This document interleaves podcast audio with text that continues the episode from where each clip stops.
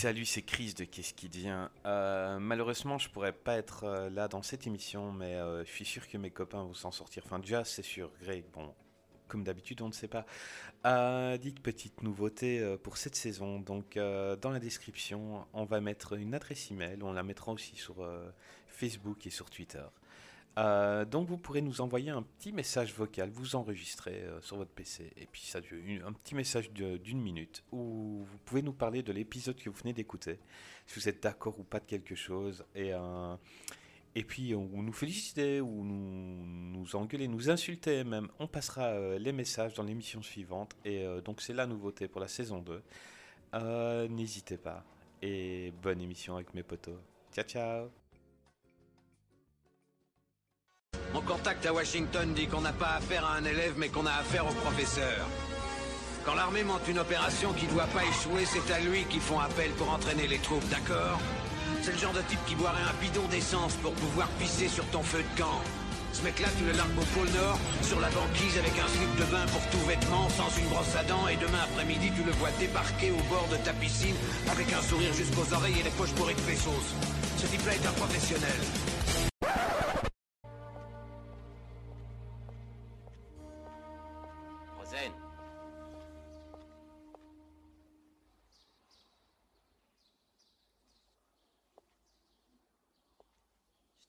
Serais toujours derrière toi.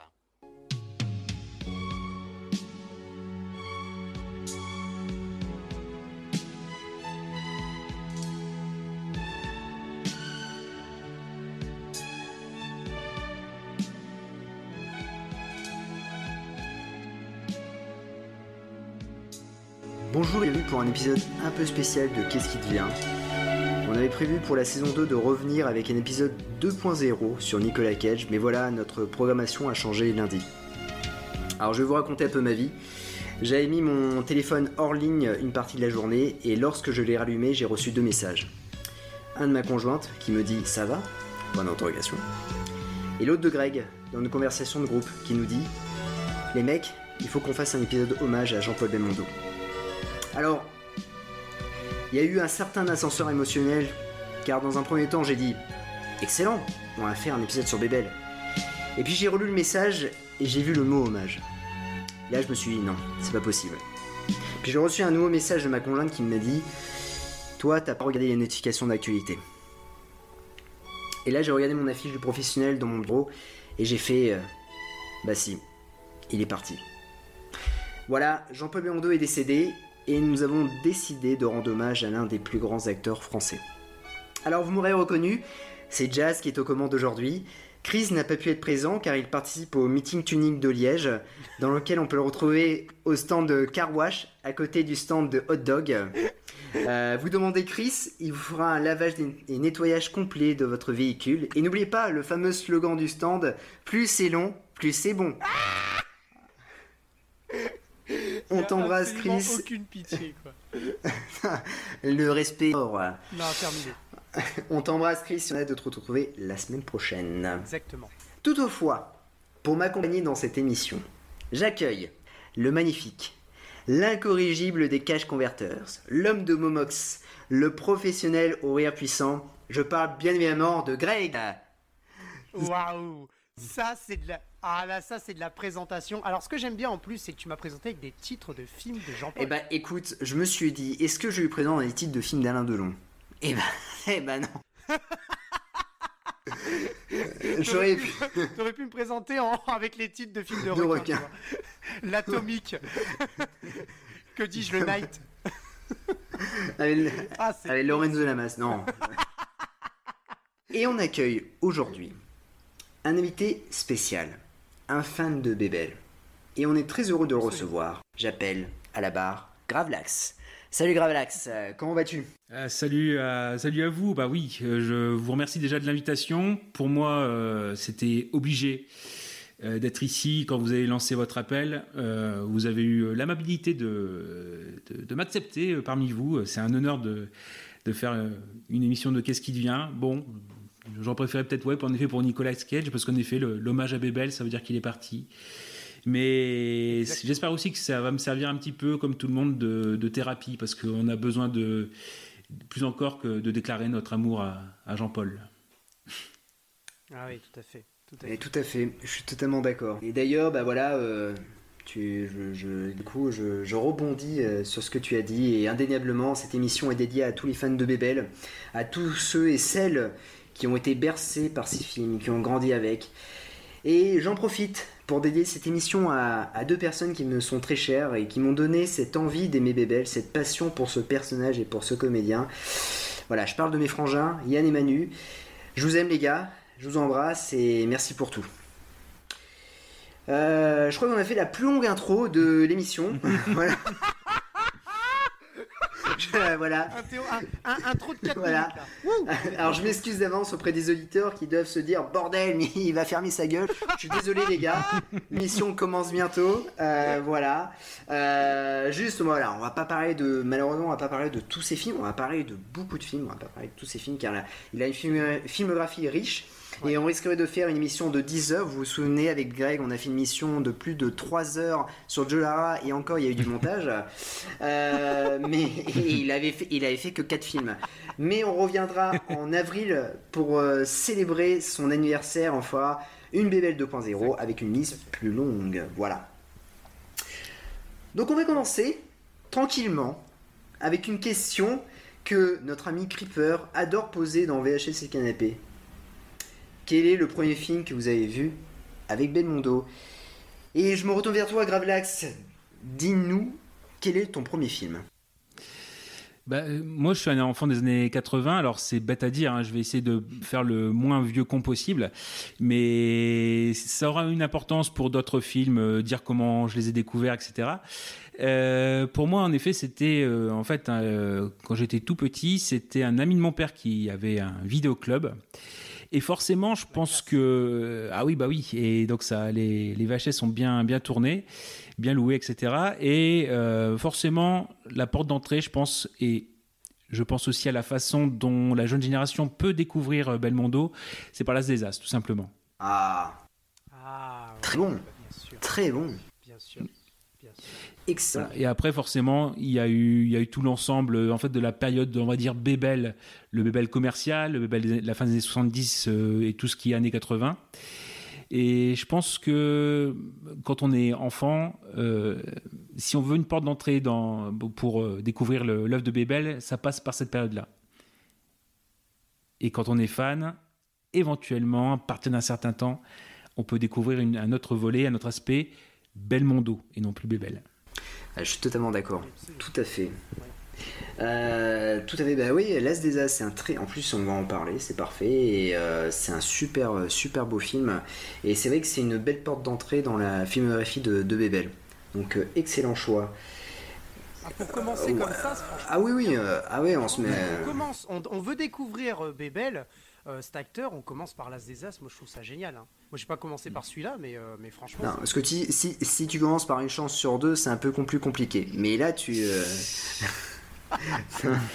non, non, mais en plus, je, dirais du bien de ce film en plus. Euh, Greg, c'est à toi. Oui, bah moi j'ai commencé par un que j'ai absolument kiffé et que et je le revois encore et encore et je le kiffe toujours. C'est le Marginal.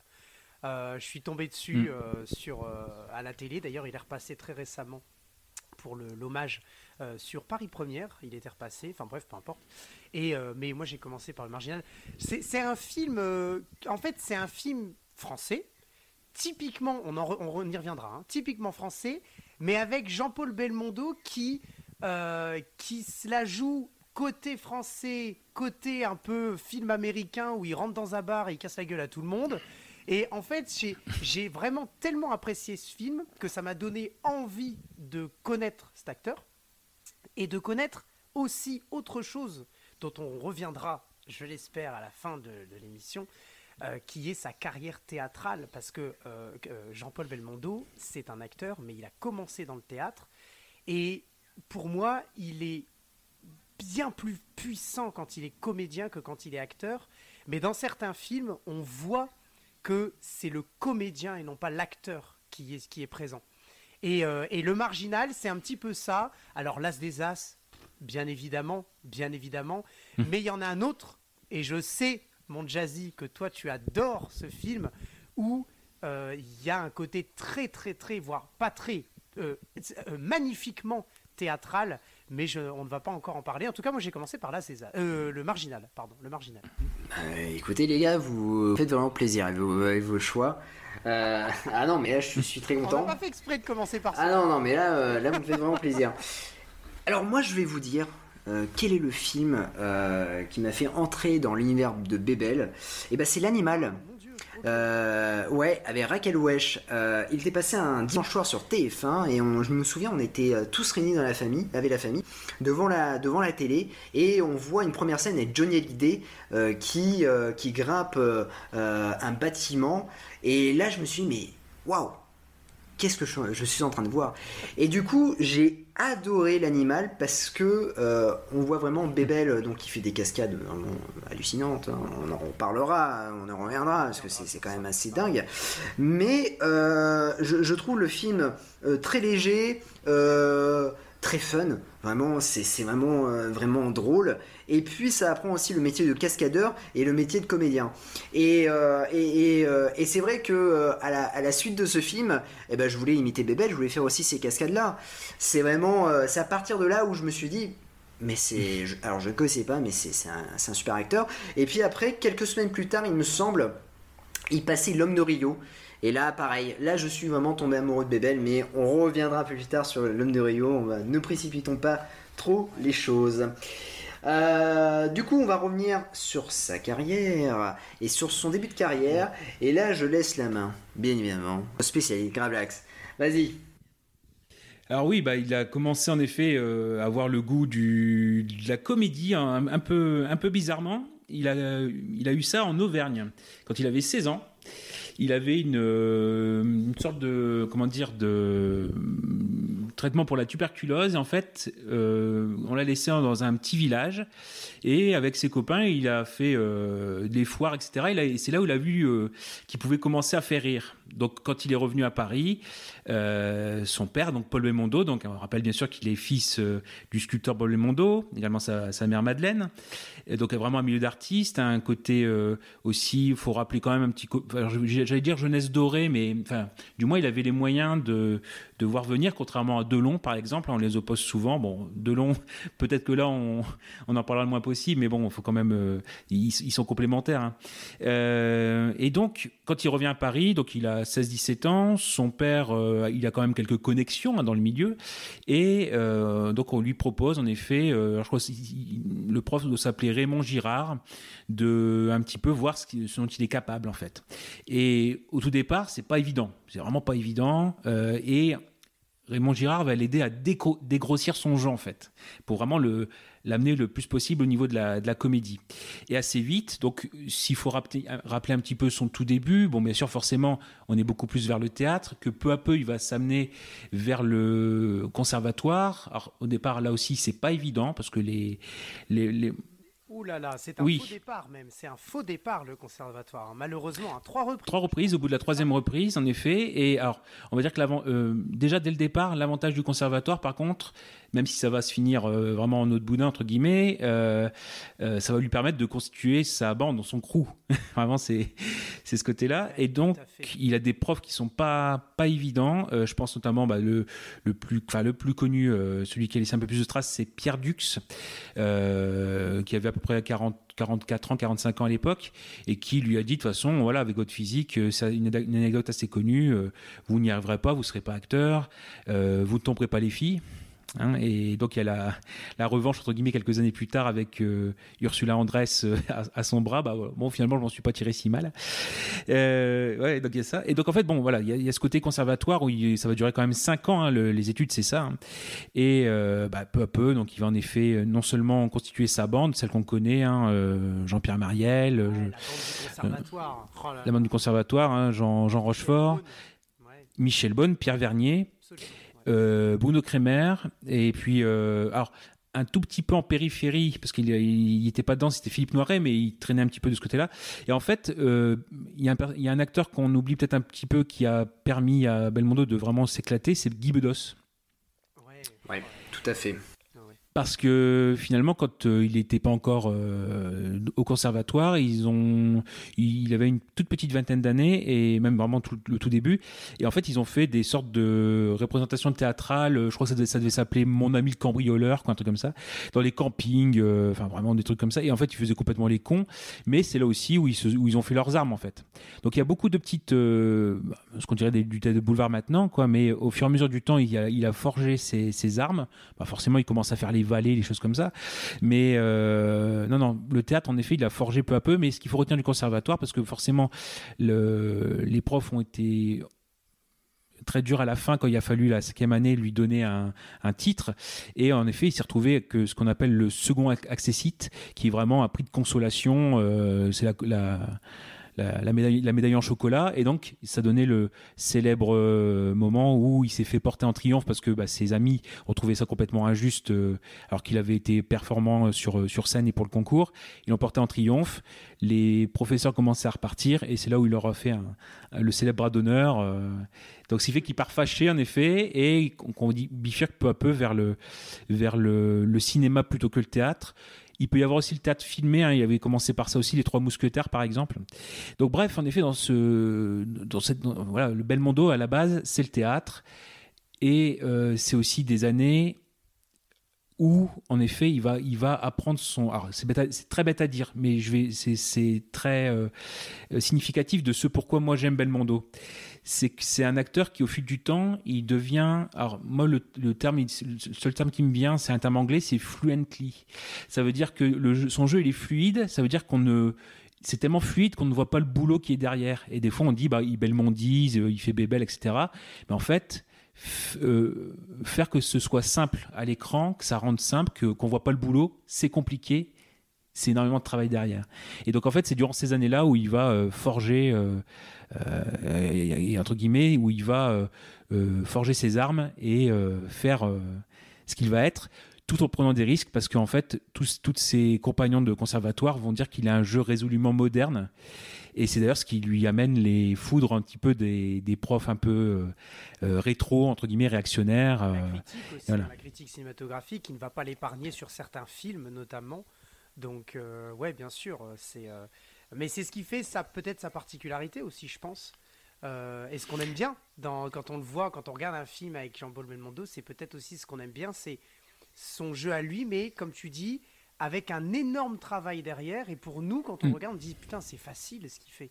Enfin, je veux dire, tu prends n'importe quel acteur, euh, il sait le faire, quoi. Alors que non. Et, euh, et, quand tu regardes un peu les coulisses du théâtre, tu dis, mais quel comédien, quel travail il y a derrière, en fait. Et non, c'est fou. C'est vraiment fou. Ah oui, tout à, tout à fait, ouais. Et donc, en fait, il y a, ça. Et euh, comme on parle aussi de la bande du conservatoire, quand on parlera peut-être d'autres films, je trouve aussi qu'au-delà de Belmondo, je trouve que c'est très rare ou c'est très compliqué, mais je trouve qu'il sait extrêmement bien s'entourer. Alors, soit pour le rôle principal autre que lui, hein, voilà, euh, masculin, féminin, etc., mais surtout les seconds rôles. Et je trouve, bah, tu, tu, parlais de Michel Bonne, forcément les, les, copains, les Pierre Verny, etc. Mais je trouve que dans les films qu'on va traiter, euh, et même d'autres, il y a vraiment une grande qualité en fait de, de renfort. Et ça rend encore plus le film, les films encore plus plaisants et, et peu à peu, en fait, il y a ça aussi, comme on retrouve parfois à peu près les mêmes têtes, euh, il y a l'impression d'avoir vraiment ce côté famille. Euh, comme une troupe, en fait. Hein. C'est ça, en fait. C'est un peu, un peu l'idée. Et surtout que on a des acteurs. Quand on regarde un film, on reviendra sur un film en particulier où, enfin même beaucoup, mais celui que j'ai en tête, euh, chacun a sa place, en fait, et ne n'empiète pas sur l'espace d'acteur, je dirais, le jeu de l'autre en fait. Mhm. Il y a une complémentarité et chacun reste à sa place et c'est très appréciable plutôt que d'avoir un, duo ou un duel plutôt qu'un duo au sommet euh, euh, avec deux acteurs qui, euh, qui veulent prendre la place à, l'affiche. Enfin, c'est arrivé qu'une seule fois, mais avec Jean-Paul Belmondo. Mais, mais sinon, on a vraiment des acteurs qui sont vraiment à leur place. Et moi, je trouve que c'est vachement, je trouve ça très agréable de regarder des films français comme ceci, où chaque acteur a son jeu, ses répliques, sa place, et que l'autre acteur à qui il donne la réplique dans une scène, ou deux, ou trois, est réceptif et ne va pas aller le manger, en fait, dans la scène. Et, euh, je pense à un film en particulier où, chaque scène est monstrueuse, quel que soit l'acteur que tu as face à Belmondo, ou même des scènes sans Belmondo, c'est juste, mmh. mais monstrueux à chaque fois. Et, euh, et c'est ça qui est intéressant. Et puis tout ça, c'est le, c'est le, le, travail. Et puis c'est une troupe, comme tu dis, donc ils se retrouvent. À un moment donné, ils savent comment ils vont réagir, ils se connaissent. C'est ça le, qui, est, mmh. qui est intéressant. Ouais. Bah, bah, je, suis totalement d'accord avec vous les, copains, parce qu'en fait, euh, quand vous dites que Belmondo sait s'entourer, et oui, en effet, il sait s'entourer, mais aussi au niveau de la réal, au niveau de, de la musique, au niveau des dialogues. Euh, c'est une grande famille, Bébel. Quand on voit que, euh, il me semble, avec euh, Verneuil, il a, tourné plusieurs fois, quand avec, voilà, il tourne avec Lotner. Enfin, c'est vraiment, Bébel, c'est une grande famille, et on retrouve sans arrêt dans, dans ces films les mêmes comédiens, les mêmes seconds couteaux. Et, euh, et, et, personnellement, moi, quand je vois en fait un Bébel, déjà, bon, voilà, euh, je me dis, je vais bien m'éclater. Mais quand je vois en plus les acteurs qui l'accompagnent, ça me sécurise et je me dis, ah, je vais vraiment passer un bon moment. Parce qu'il y, a un phrasé, il y a, une facilité de de paroles, euh, les, punchlines arrivent de suite. Alors bien sûr, il hein, y, a, y, a, quand même parfois, bah, parfois c'est Weber, parfois c'est Audiard qui sont euh, euh, au niveau des dialogues, mais quand bien même, on voit qu'en fait c'est des personnes de théâtre avant tout, et ils font du théâtre dans, dans, dans leurs films.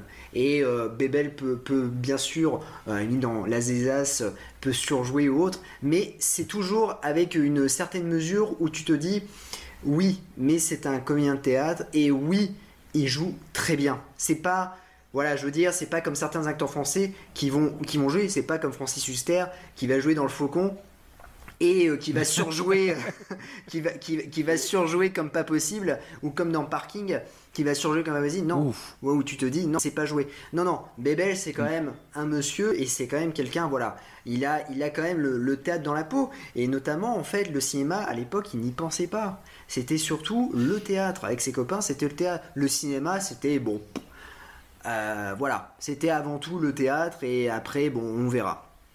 Tu, tu voulais dire quelque chose Gravelax d'ailleurs. Je t'ai coupé. Excuse-moi ah bah non, c'est vrai qu'on là on est très on est très très ample, mais même par rapport au fait des, origines, on a un, peu débordé. Donc il y a le fait qu'on a dit, enfin euh, dès que Belmondo est mort, c'est on a eu l'impression pour beaucoup qu'on avait perdu quelqu'un de la famille, quoi. C'est un peu un peu ça. Et euh, alors oui, bah après les, les seconds rôles, ça on en, reparlera aussi. Moi je pense aussi, euh, il y a un visage qui m'est venu euh, tout de suite, c'est Julien, Julien Guillaumard par exemple. Voilà. Il y a ça. Et euh, non, en effet, la, le, je vais pas dire le cinéma, c'est un accident, mais c'est vrai que quand on regarde vraiment les toutes premières. Euh, bon, après, comme tout jeune comédien, il faut bien manger aussi à un moment donné. Et quand on voit les premiers films, où c'est, par exemple, le premier, je crois que c'est le, vraiment le, Les copains du dimanche oui, de, 50, de 56, qui est un film qui est, je pense, euh, sponsorisé par la CGT, quelque chose comme ça, qui n'est jamais sorti sur, sur les écrans. Euh, voilà, et donc euh, je crois qu'il a fallu peut-être 11 ou 12 ans pour qu'il soit diffusé à la télé, quelque chose comme ça. Mais après, quand on voit euh, et justement par rapport au premier film dont on va qu'on va évoquer, bah finalement il est un peu dans le cinéma de, papa qui sera décrié par la suite. Je pense euh, par exemple à il y avait des petites apparitions dans euh, donc c'est à, à, pied à cheval en voiture avec Noël Noël donc vraiment Noël Noël c'est la, la, vieille garde euh, il y a aussi euh, un drôle de dimanche mais ça c'est avec Bourville et euh, de Marc Allégret Marc Allégret quand il sera Enfin euh, voilà, ce sera vraiment le, un des cinéastes qui sera euh, attaqué par la nouvelle vague. Il y aura aussi donc Sois belle et tais-toi. On pense à la première rencontre avec Delon, même si même si elle tourne bien sûr les deux sont dans les dans les seconds rôles mais euh, même si dedans c'est Loulou et Pierrot je crois qu'ils s'appellent les, deux euh, ça tourne à l'avantage de Delon par par exemple cette rencontre Belmondo est un peu plus en retrait mais en effet le cinéma c'est plus pour voilà pour faire des, des, petits rôles sur le côté, de se mettre le pied à l'étrier également. Et euh, finalement, dans tout ça, il y a un des films vraiment, je pense, qui annonce ce qui va arriver et qu'on cite très peu. Alors je sais pas si pour vous vous l'avez vu, c'est à double tour. Alors non, malheureusement, je n'ai jamais vu. On m'a souvent parlé de ce film en me disant, il faut que tu le vois, et je n'ai malheureusement jamais vu. J'ai jamais mis la main dessus. Ah, il était sorti en, en, DVD. Alors à double tour très vite, donc de 1959, c'est Chabrol. Hein, Claude Chabrol. Et dedans, en fait, bon, ça, euh, comme Chabrol ça, Chabrol, ça critique un petit peu la bourgeoisie. Et dedans, en fait, euh, vraiment, Belmondo, c'est euh, l'électron libre. D'ailleurs, le nom de son personnage, c'est Laszlo Kovacs, qui sera pas non plus sans, enfin, qui sera une référence dans un ou deux films dont on va traiter. Euh, et euh, en, effet, donc c'est euh, à Aix-en-Provence, bah, il, fréquente en fait la fille d'une famille bourgeoise et bah, le, mari, lui, couche avec la voisine. Et la mère de famille, c'est vraiment quelqu'un donc avec les vieilles valeurs, etc., qu'on peut pas pas faire, etc. Et donc lui, en fait, lui, il arrive, il se fait servir un déjeuner enfin de, vraiment gargantuesque, etc. C'est un sans-gêne, il, il parle la bouche pleine, choses comme ça. Et dans, dans ce côté euh, explosion, côté moderne, face à la bourgeoisie, etc., face au monde ancien, bah, finalement, à, double tour, il est très intéressant, on le cite très peu, et euh, dans, comment dire, dans, dans, mon podcast, moi, de, tu l'as vu avec mes deux, mes deux comparses, Goubi et, et Kaza, que je salue au passage. Euh, moi, j'ai à cœur aussi de mettre en avant des pépites ou des choses un peu, un peu, un peu méconnues, mais qui valent le, le, détour. Et justement, à double tour, je trouve qu'on n'en parle pas beaucoup et que au-delà de un, célèbre film qui va lui mettre, je pense qu'on peut le citer peut-être.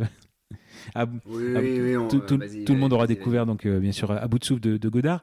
Juste avant, il y a ce, film-là, mais qui où la modernité du jeu de Belmondo explose parce que bon là vraiment il a euh, c'est un film, je vais pas dire c'est un film un peu choral, il y a vraiment quatre grands personnages, lui est dedans, et on voit vraiment déjà toute la modernité de son jeu et de, euh, du fait vraiment, enfin, comment dire, le, fait qu'il qu'il perturbe l'ordre établi, quoi. Et eh ben, du coup, euh, puisque tu parles d'About de souffle, euh, eh ben on va en parler. Alors, eh ben, juste avant, je voulais euh, raconter une petite anecdote qui, était plutôt marrante parce que tu parlais de Guy Bodos et il y a une anecdote à chaque fois qui me fait mourir de rire. C'est lorsqu'ils font une, ils ont fait une tournée ensemble, une tournée assez catastrophique dans leur jeunesse, dans, une troupe et il y a le, un soir, le jeune premier de cette dernière était tellement bourré qu'il a commencé la pièce en dévoilant la réplique finale.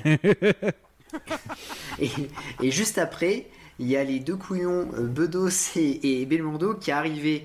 Et là, le, le, metteur en scène fait euh, bien. Ah bah c'est une belle entrée en scène, bon bah et il leur a dit débrouillez-vous. Donc en fait ils ont fait des, euh, des, des, des, des sketchs finalement. Donc ils ont mis euh, vraiment, ça a été le peut-être le premier duo hein, euh, comique avec euh, Bedos qui est, qui après qui est devenu une grande star du one man show. Et, et puis un soir ils sont entrés sur un camion de farine et Belmondo a dit à Bedos je vais me présenter au conservatoire. Si je suis reçu, je continue. Si je suis recalé, j'arrête tout. Et Bedos lui a dit bah, moi aussi. Finalement, Bedos a été reçu, Bedos a été euh, non, pardon, Belmondo a été reçu, Bedos a été recalé, mais les deux ont continué. Et ça, je trouve ça, c'est une belle. C'est alors oui, c'est une belle leçon d'amitié, je trouve. Et, euh, et puis ils sont devenus, ils sont, ils sont restés amis euh, bah, jusqu'à la mhm. fin, quoi. Donc c'est vraiment, c'est vraiment beau quand, quand, quand on, entend cette anecdote. Je me dis, purée, mhm. c'est vraiment pas mal on va, on va revenir sur un bout de souffle du coup. Hein, euh, voilà, on est en 1959 et comme tu parlais, bien sûr, il avait fait Les copains du dimanche, son premier film euh, d'Henri Esner. Euh, et en plus, il s'est fait avoir pour ce film-là puisque en fait, ils étaient payés à la, au pourcentage des, recettes. Sauf le film n'est jamais sorti. Donc en fait, il n'a pas été payé. Mais, euh, mais je vais te laisser du coup parler euh, de, d'About de, souffle. Euh, raconte-nous un peu de, de, quoi ça parle et, dis-nous un peu ton ressenti de ce film de, de Jean-Luc Godard. Alors, c'est. Oui, c'est moi.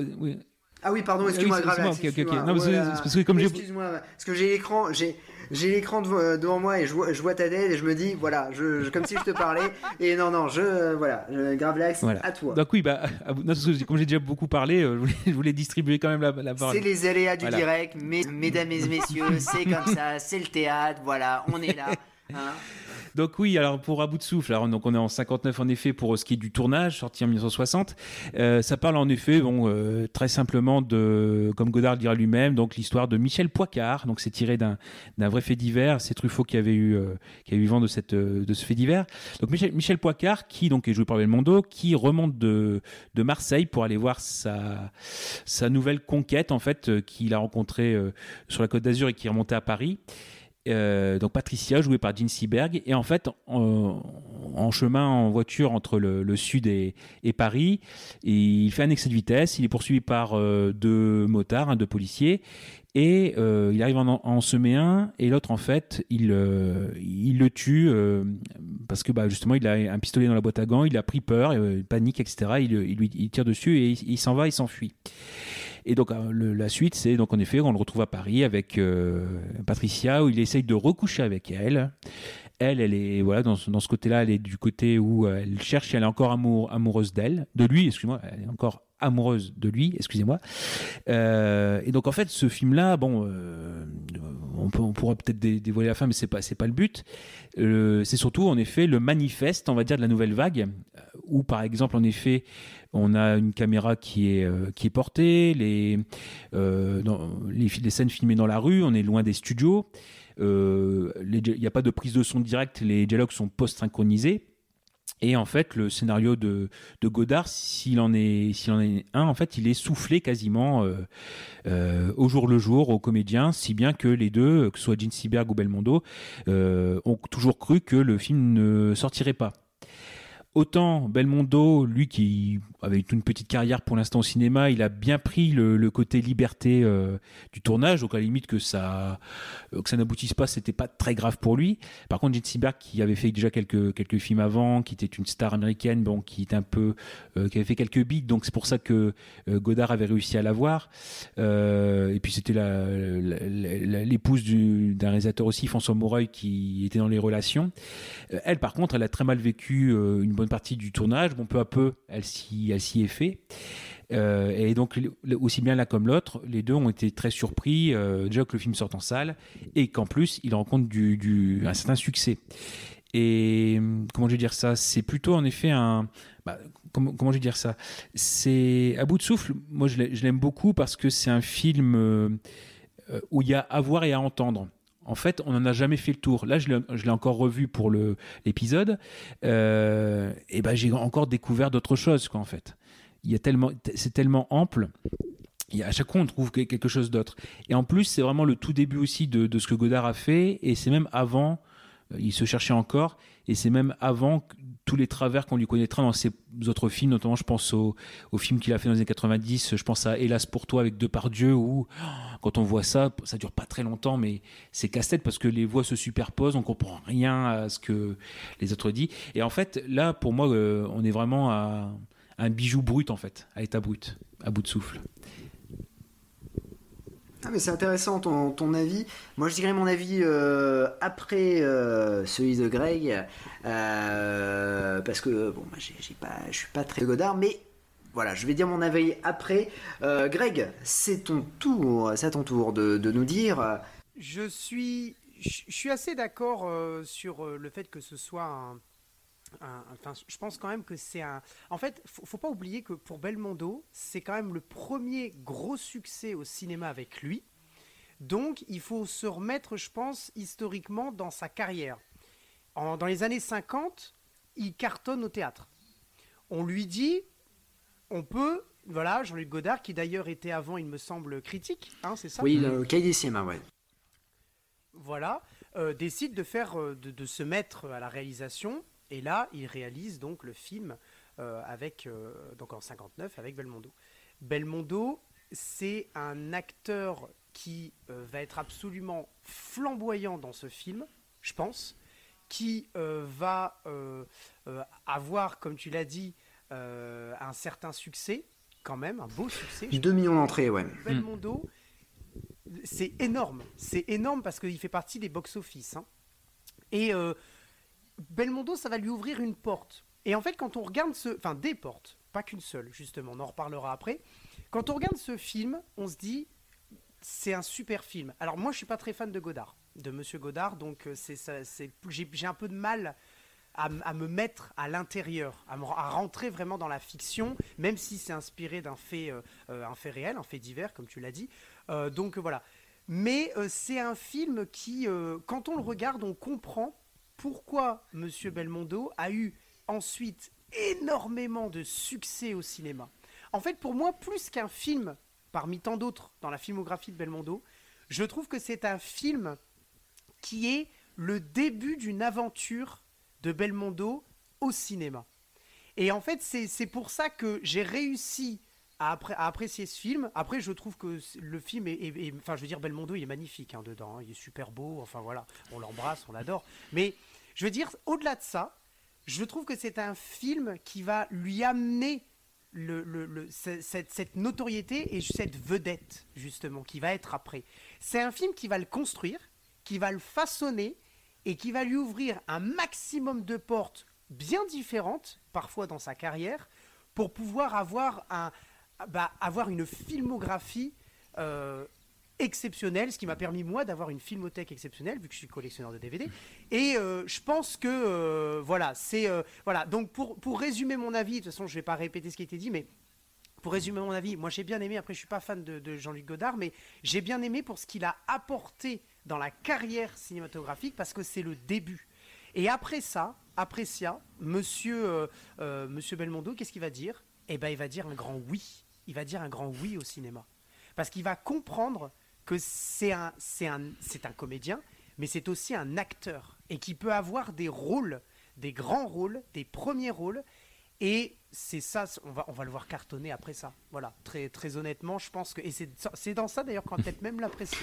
Mais, mais totalement, hein, euh, je, je, vais dire un peu mon, avis, mais totalement, hein, c'est euh, c'est un peu voilà la porte d'entrée pour, pour Belmondo ce film. Alors Attention, je vous dis de suite, euh, voilà, je, n'aime pas Godard. Euh, je trouve que, son cinéma est assez prétentieux et mou du genou. Euh, j'ai vu le mépris, j'ai cru que j'allais me tirer une balle à la tête.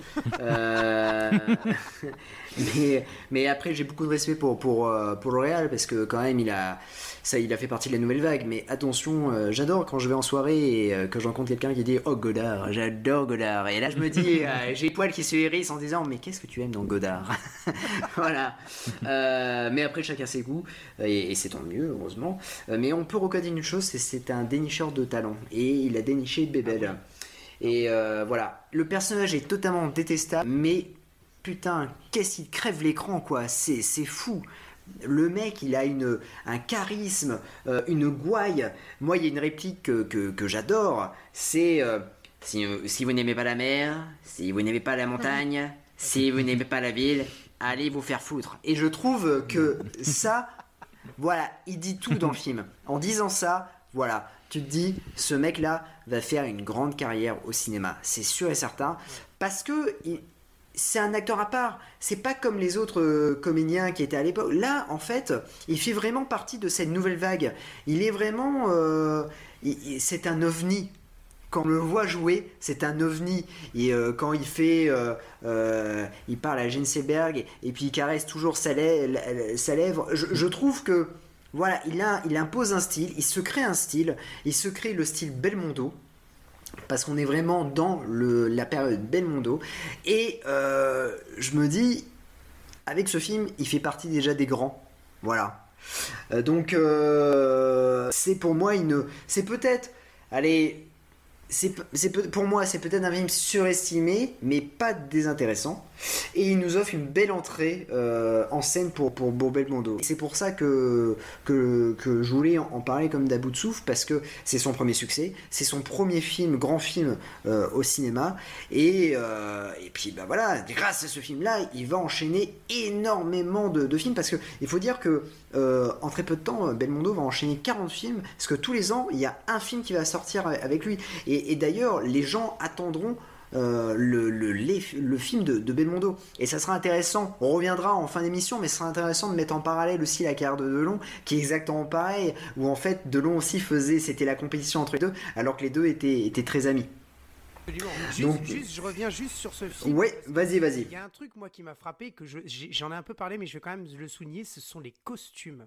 Comment sont habillés les personnages Je trouve ça absolument magnifique. Parce que ça va dans le décor, en fait ça, correspond très bien à ce que nous, on, veut voir à l'écran de cette époque-là. Alors attention, hein, je dis pas qu'on connaît tout euh, de toutes les époques, de tous les, mais les costumes sont super beaux. Ils mettent vraiment en valeur le physique de Belmondo, qui parallèlement, paradoxalement, pardon, n'avait pas séduit euh, justement les, euh, les fameux professeurs dont tu nous parlais, Grablas, tout à l'heure, de, du conservatoire. Et dans ce film-là, mais qu'est-ce qu'il est beau Je veux dire, il a un style, comme tu dis, il y a un style de jeu, mais il y a un style aussi de, de je sais pas, de, de, de prestance, euh, comment il se tient, comment il marche, euh, comment... euh, euh, comment il porte ses habits. Enfin, je trouve ça juste absolument magnifique. Et c'est d'ailleurs pour ça qu'après, on va se rendre compte que, punaise, qu'est-ce qu'il est bon, parce que dans d'autres films, on va le revoir, on va se dire, mais qu'est-ce qu'il est beau, cet acteur. Et qu'est-ce qu'il a, qu'est-ce qu'il en impose, en fait. C'est ça qui est, c'est ça, ce charisme et cette prestance qu'on va finalement voir un petit peu, beaucoup, mais voir un petit peu, on va voir le début dans Un bout de souffle, et qu'on ne peut que admirer au moment où tu arrives bien plus tard dans des films tels que, enfin moi je suis désolé, mais L'As des As, j'ai absolument adoré. Et, euh, et, tu, vois, tu, tu, tu vois que, que Jean-Paul Belmondo, il, il, il s'est construit, il s'est façonné grâce à ça. Et enfin moi je voilà, je revenais juste sur du coup le comment ils étaient habillés, sur le, leur démarche, leur prestation. Je trouvais ça vachement intéressant pour la suite de la carrière. Moi, je peux revenir dessus. Il y a plusieurs, enfin, il y a plusieurs points sur lesquels euh, je vais faire un peu fouillis, quoi, mais je vais reprendre de- à peu près ce que ce que vous avez dit pour compléter. Euh, Bah, vas-y, vas-y, bah, fais-toi si- plaisir. je- oui, euh, je- bon, après, j'essaierai quand même d'être moins moins loquace. Euh, euh, la- la- comment dire, le, une des choses qui qui qui a, qui a été dite, c'est par exemple que le, le film, enfin le personnage de Michel Poicard dedans, c'est quand même pas quelqu'un euh, de sympathique en fait. Et et, vous, pouvez- et justement, euh, dernièrement, c'est ça, bah, il y a le roman de Tarantino qui est sorti sur euh, Il était une fois Hollywood, et il y a, euh, bah, je crois que c'est page 40, c'est dommage, j'aurais dû le ramener, et il, parle en effet de Belmondo dans, dans Un bout de souffle, et il dit en effet euh, qu'il appréciait ce film-là parce que c'est, contrairement au film hollywoodien de l'époque où, même a un personnage de méchant, on essaie quand même de lui trouver des circonstances atténuantes ou des choses comme ça, et bah là, vraiment, c'est, je vais pas dire c'est un salaud intégral, mais il y a peu de choses qui rattrapent le, personnage en fait. C'est, assez fou. Donc il, se- fait, voilà, il se fait connaître avec euh, quand même un personnage quand même assez antipathique ou un personnage de méchant tout, tout court. hein. Et euh, faut dire en effet, dans, dans tout ce qui arrive, euh, la première partie de, de carrière de Belmondo, il y a beaucoup de personnages comme ça qui sont tourmentés, qui sont un peu voyous, etc. Et parce qu'il faut penser, par exemple, le premier rôle de flic, c'est Peur sur la ville, c'est 75, hein, donc c'est, on est 15 ans, 15 ans après. hein.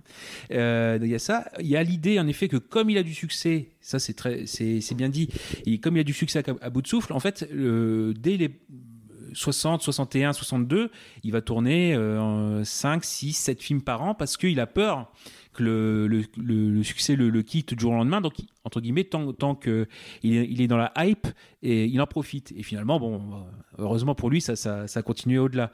Et euh, non, non, pour, pour, ça. Et en fait, euh, moi, ce que je trouve aussi avec ce, film-là, pour, les habits, il y a une anecdote qui veut que ce soit, qu'il se soit ramené avec la, la veste de Jean-Pierre Mariel. Ah Excellent Ah oui. Voilà. Ah bah, bah, comme la nouvelle vague, enfin, le- dans, dans les règles de tournage, c'est pas de maquillage, euh, plutôt les, enfin, les habits naturels, etc. Donc oui, il y a, il y a- pour le premier jour, il s'était ramené avec la veste de, de, de- de Marielle. Euh, bah, ce qui change aussi pour ce film-là, c'est qu'il n'y a pas, euh, ça se faisait pas beaucoup à l'époque. C'est juste euh, le générique, c'est juste le titre. Euh, le visa, etc. Et euh, ce qui fait qu'on a quelques surprises quand même dans ce film-là où, euh, bah, comme on ne sait pas trop qui, qui est dedans, bon, à part les, les rôles principaux, mais on croise, bah, bon, Melville, il, est- il est connu parce qu'il a, il y a quand même une scène assez importante, mais dedans, bah, il y a aussi De Broca qui fait un journaliste, il y a même Roger Hanin, je sais pas si vous l'avez. Oui, tout à fait, il y a Roger Hanin, hein. ouais, exact. Ouais. Voilà, même Godard lui-même, hein, c'est lui qui, qui, qui balance Oui, euh, ouais. Belmondo. Et euh, non, en fait, c'est ça, c'est vraiment ce, ce côté-là. Et donc, quand je, disais, quand je parlais de Laszlo Kovacs, euh, euh, le rôle qu'il tenait dans la double tour, et bah, quand euh, il doit vendre une bagnole, il- euh, Michel Poicard prend le pseudo de Laszlo Kovacs. Voilà. Ouais, tout à fait. Et, Tout à fait. Et euh, je me permets juste de prolonger un petit peu. C'est juste, après, vous, vous me dites oui, vous me dites non. Eh C'est ben, pour savoir, est-ce que, vous, est-ce que vous avez une préférence, entre guillemets, bon, j'ai compris pour, pour Godard que c'était un peu compliqué, mais avec par rapport à Pierrot le Fou Parce que par exemple, moi, je préfère Pierrot le Fou. Alors là, alors là, tu as totalement raison. Ce que j'allais le dire. Et j'ai totalement zappé. Donc merci de rebondir.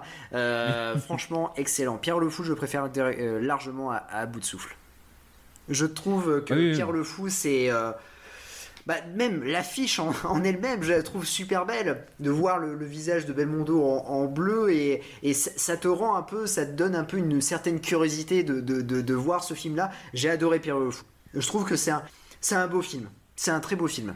Ouais, je suis assez d'accord. ouais. Ouais. Beaucoup plus abouti. ouais. Mm. Ah oui, oui. Et en fait, c'est ça. c'est- Mais c'est à bout de souffle. En fait, c'est ça. C'est le truc. C'est comme comme tout film entre guillemets séminal, c'est-à-dire qu'il va imposer un style. Forcément, il a peut-être après coup été surpassé ou amélioré ou euh, euh, enfin je pense à ça à des films qu'en fait euh, qui ont réinventé le- leur genre dans leur style etc et forcément il y a eu beaucoup de copies après ce qui fait que quand on découvre ce film là parfois même après avoir vu les copies je pense à Seven ou choses comme ça enfin tout, simplement bah, c'est vrai quand on revoit l'original ou la source on a parfois un peu, un peu de mal en disant bah oui on l'a déjà vu on voit ce que c'est ou voilà. Et par contre vous avez pas vu la parodie enfin pas la parodie la, la version érotique à de sexe Ah non, on l'a pas non, vu. on l'a pas vu. Et non, de, de, de Non, 75, hein, euh, avec euh, enfin deux Serge Corbert, hein, celui qui, il- pseudo qui avait fait euh, l'homme orchestre avec Louis de Funès, D'accord, c'est un film endurant. Et, Ah, c'est un, film endurant ou pas? endurant, endurant, avec, ben, il y a notamment il y a Richard, Richard Darbois. ah, ah oui Ah mais oui Ah Mais oui, mais je- d'accord, ok, très bien. Ok. Alors je savais pas que c'était à bout de à sexe. bout de sexe, oui. Et donc, euh, Ouais, donc oui, le aussi, c'est très simple. Hein, c'est Dédé et Robert qui, euh, ils sont garagistes et le soir, ils vont aller draguer en cabriolet et ils vont faire des rencontres intéressantes. Hein. Je, lis, je lis le synopsis. euh, bon, donc c'est pour c'est pour savoir si vous aviez connaissance de ce film-là, euh, éventuellement un avis. euh, voilà, ça, ça m'aurait intéressé. Alors, écoute, je suis allé chez Greg euh, en, en- en août. J'ai regardé sa, sa collection de DVD. Il n'a pas à bout de Ah. sexe. Donc euh, voilà, si un jour on le trouve dans un cache, voilà, on le prendra. Mais euh, non, je. Bah, à l'époque, j'ai- tu, euh, vu qu'il était en vente à l'époque sur eBazaar, donc je sais pas par rapport à Momox il est s'il y a. Non, Il est forcément arrivé dans un cache express ou un cache converter. hein. bon voilà. Non, non, mais il y a ça. Et il y a, ah oui, il y a aussi la- l'autre version aussi. Alors ça, par contre, je sais pas si vous avez un mot à dire dessus, mais sur euh, la version américaine avec Richard Gere. euh, Oula. Alors, euh, alors, écoute, moi les, les versions, euh, j'aime bien cette émission, son dérive et tout ça, c'est Ah, super intéressant. Ah non, mais j'adore. Non, mais, j'adore. mais, mais calmez-moi, hein, sinon, calmez-moi. hein, Ah non, non, mais déjà- j'adore parce que et honnêtement, je pensais pas parler de Richard Gere dans cette émission. et euh, et c'est énorme parce qu'on va pouvoir rebondir sur. sur J'aime bien euh, ce mot rebondir aujourd'hui. Mhm. Euh, on va parler de, de Richard Gere parce que en effet, il fait à bout de souffle euh, la version américaine qui est pas terrible, franchement. Euh, et puis aussi, il a fait euh, Les choses de la vie. Summer's Euh, By. Ouais, c'est ça. Et euh, je crois que ça, en, aux États-Unis, euh, en, Fran- en France, quand il est sorti, ça s'appelle Intersection, il me semble. Je, je veux pas dire de bêtises, mais Ah je non, crois que non, c'est euh, ah, comme bah, ça. Non? Alors, intersection. euh, oui, non, je, je confonds deux choses, moi. Il y a encore Richard Gere aussi. Summer's By, c'est le retour de Martin, Martin Guerre, avec Depardieu et Nathalie Baye. Et Intersection, les choses de la vie. Avec Sharon Stone, ça? C'est ça, avec Sharon Voilà. Stone, ouais, exact. Et qui est pas bien du tout. Eh Pas bien. non. Je m'étais fait, euh, je m'étais fait une lignée de, de, de Richard Gere. euh, euh, et, et tu te dis qu'en fait, il a pas fait beaucoup de bons films. Et que dans les années, les années fin 80, début 90 ont été très compliquées pour lui. Et de- du coup, oui, Intersection, je l'ai vu. Parce que j'adore les choses de la vie. J'ai vu ce film-là et je me suis dit, j'adore les choses de la vie. Donc. euh, Bon, Ouais. alors du coup, on va, on, on va continuer. Donc, on, on va, euh, comment dire, sauter quelques années et on va se retrouver en Chine, mes amis, Oh là là. Ah. avec Les Tribulations d'un Chinois en Chine de Philippe de Broca, avec bien évidemment euh, Jean Pébémon, Ursula Andress, Maria Pacôme et Jean Rochefort. Alors je vais vous dire un peu le, le synopsis. Donc c'est Arthur l'empereur, milliardaire désœuvré de 30 ans, veut en finir avec la vie, mais toutes ses tentatives de suicide échouent. Il décide alors de partir en Asie sur son yacht. Et c'est là qu'il va rencontrer une jeune demoiselle qui fait en fait, euh, euh, comment dire, euh, des, striptease en fait hein, dans, un cabaret. Il va tomber amoureux d'elle. Et entre temps, il y a, comment dire, une, une petite situation rocambolesque qui, qui arrive. Et cette situation, en fait, c'est que son comptable va lui dire qu'il est ruiné. Et en fait, à partir de là, il va retrouver le sourire. Et donc il va avoir une, aventure, c'est-à-dire que il y a des gens qui vont le poursuivre et tout ça. Euh, pour moi, euh, en fait, euh, Tribulation d'un Chinois c'est un véritable film d'aventure. C'est encore plus extravagant que L'homme de Rio. Il y a plus de cascades, plus de mystères, plus de situations encambolesques. On y voit des références à Tintin, mais aussi à 007, notamment par la présence de d'Ursula Andress. Il y a une scène où en fait elle est en maillot de bain et donc ça m'a fait vraiment penser à Dr No.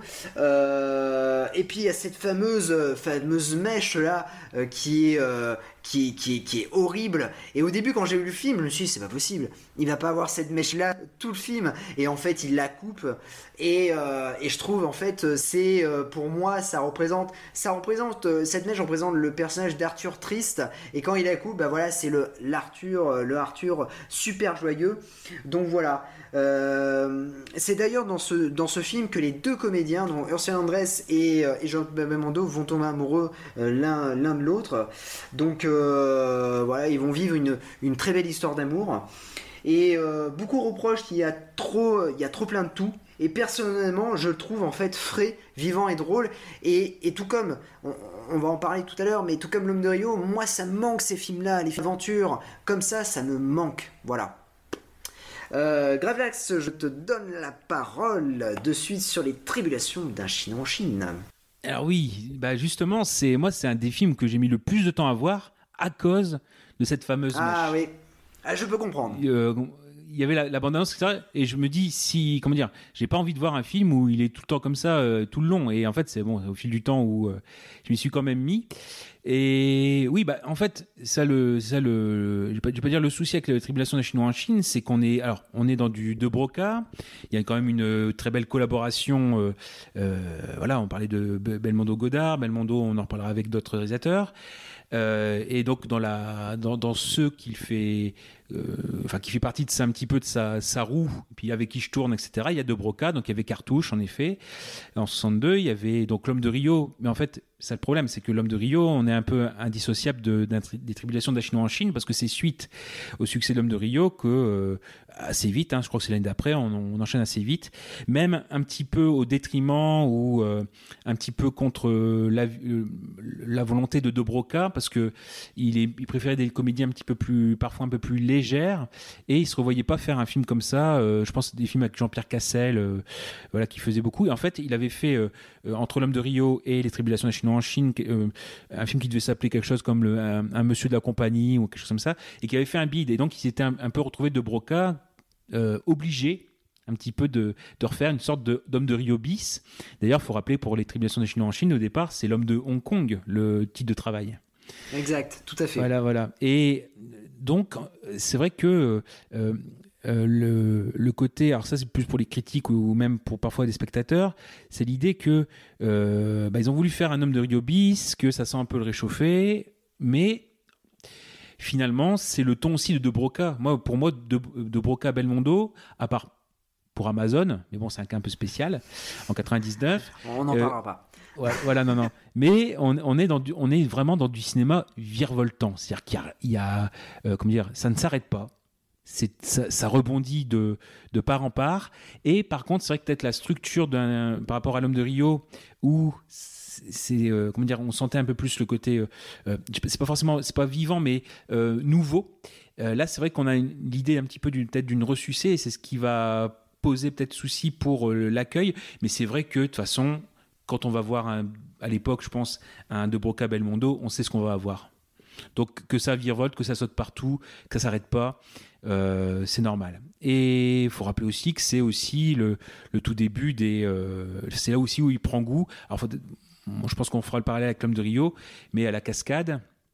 L'homme, le, le, film qui invente Bébel, Bébel cascadeur, Totok Badaboum, c'est l'homme de Rio. Et notamment donc le cascadeur Gilles Delamarre, et euh, pour les tribulations des Chinois en Chine, ça sera la dernière collaboration parce que Delamare va mourir l'année d'après euh, euh, d'un accident sur le, un tournage d'un film Le Saint avec Jean Marais, Simon Templar. Voilà. Oui, d'accord, ok. Une, cascade automobile et il va, il, voilà. Et en fait, pour moi, c'est ça, c'est ce côté où Belmondo, on je vais pas dire, je vais pas dire, voilà, faut faire, enfin, faut faire plus grand, plus large. En effet, l'homme de Rio n'est déjà euh, désolé d'en parler, mais on est déjà un peu partout, quoi, au Brésil, etc. Là, l'idée, c'est vraiment d'aller, euh, en plus dans le côté euh, asiatique, mais de parcourir, d'aller au Népal, monter en montgolfière, être accroché à, un, comment dire, un, pont en, corde, etc. Par, enfin, vraiment, il y a tout ce côté-là dans les tribulations. Et surtout, bien sûr, forcément, la grande référence à, James Bond, à Ursula Andress. Alors bien sûr, là aussi, ça avait fait parler parce que bah, à l'époque, Belmondo, il était, il était en couple. Donc euh, voilà, ça, posait souci. Donc, mais, mais, donc là, franchement, je pense que tout ce que je viens de dire, c'est vraiment on titille. Comme tu dis, des films comme ça, je pense qu'on en a plus beaucoup aussi décomplexés. Euh, euh, et, et, ça, par contre, je ne sais pas si on peut, on peut en parler, bah, mais, mais c'est vrai que euh, quand on parle d'un autre film aussi, je pense que malgré tout, il y a quand même parfois, euh, je ne vais pas dire que qui passerait plus aujourd'hui, mais parfois, c'est vrai, il y a des, des remarques, on est dans la caricature, bah, on dirait aujourd'hui la caricature raciste ou simplifiée. Ouais, quand, je pense que quand ils font un, un, un petit spectacle chinois, entre guillemets, de théâtre chinois, où oui. Donc il y a des scènes aujourd'hui qui, qui, qui poseraient souci, mais enfin, franchement, je pense que. Euh... Non, mais je suis d'accord, mais tu vois, dans L'homme de Rio, c'est pareil. Dans L'homme de Rio, à un moment donné, euh, il explique quand même aux gamins ce qu'une femme doit faire. Tu vois ah, moi, je, ma femme, j'aimerais bien qu'elle reste à la maison, machin, nana. Mmh. Euh, et là, moi, je me retrouve à aller la chercher au bout du monde. Enfin, on est dans un truc, mais du, du, mmh. hyper daté d'une autre époque. Mais c'est mmh. ça qui est intéressant, c'est que quand on le re-regarde aujourd'hui, ça nous fait rire parce que c'est d'époque, mais on se dit aujourd'hui, on refait pas un film comme ça. C'est impossible. Déjà parce que je suis pas sûr que le film fonctionnerait avec les mêmes cascades ou ce genre de choses, parce que c'est tellement d'une époque, c'est un film d'époque, et puis aussi parce que tu as des répliques qui ne sont plus actuelles. Il faudrait refaire les dialogues, il faudrait refaire ah oui, oui. mais c'est normal, c'est l'évolution du cinéma. Ceci dit, ça ne veut pas dire que le film a mal vieilli. Et moi, je trouve d'ailleurs plutôt qu'il a bien vieilli, dans le sens où on le regarde encore très bien, mmh. on, on, rigole devant, on peut le prendre au premier comme au cinquième degré sur certaines répliques, et, euh, et ça passe très très bien, tu vois.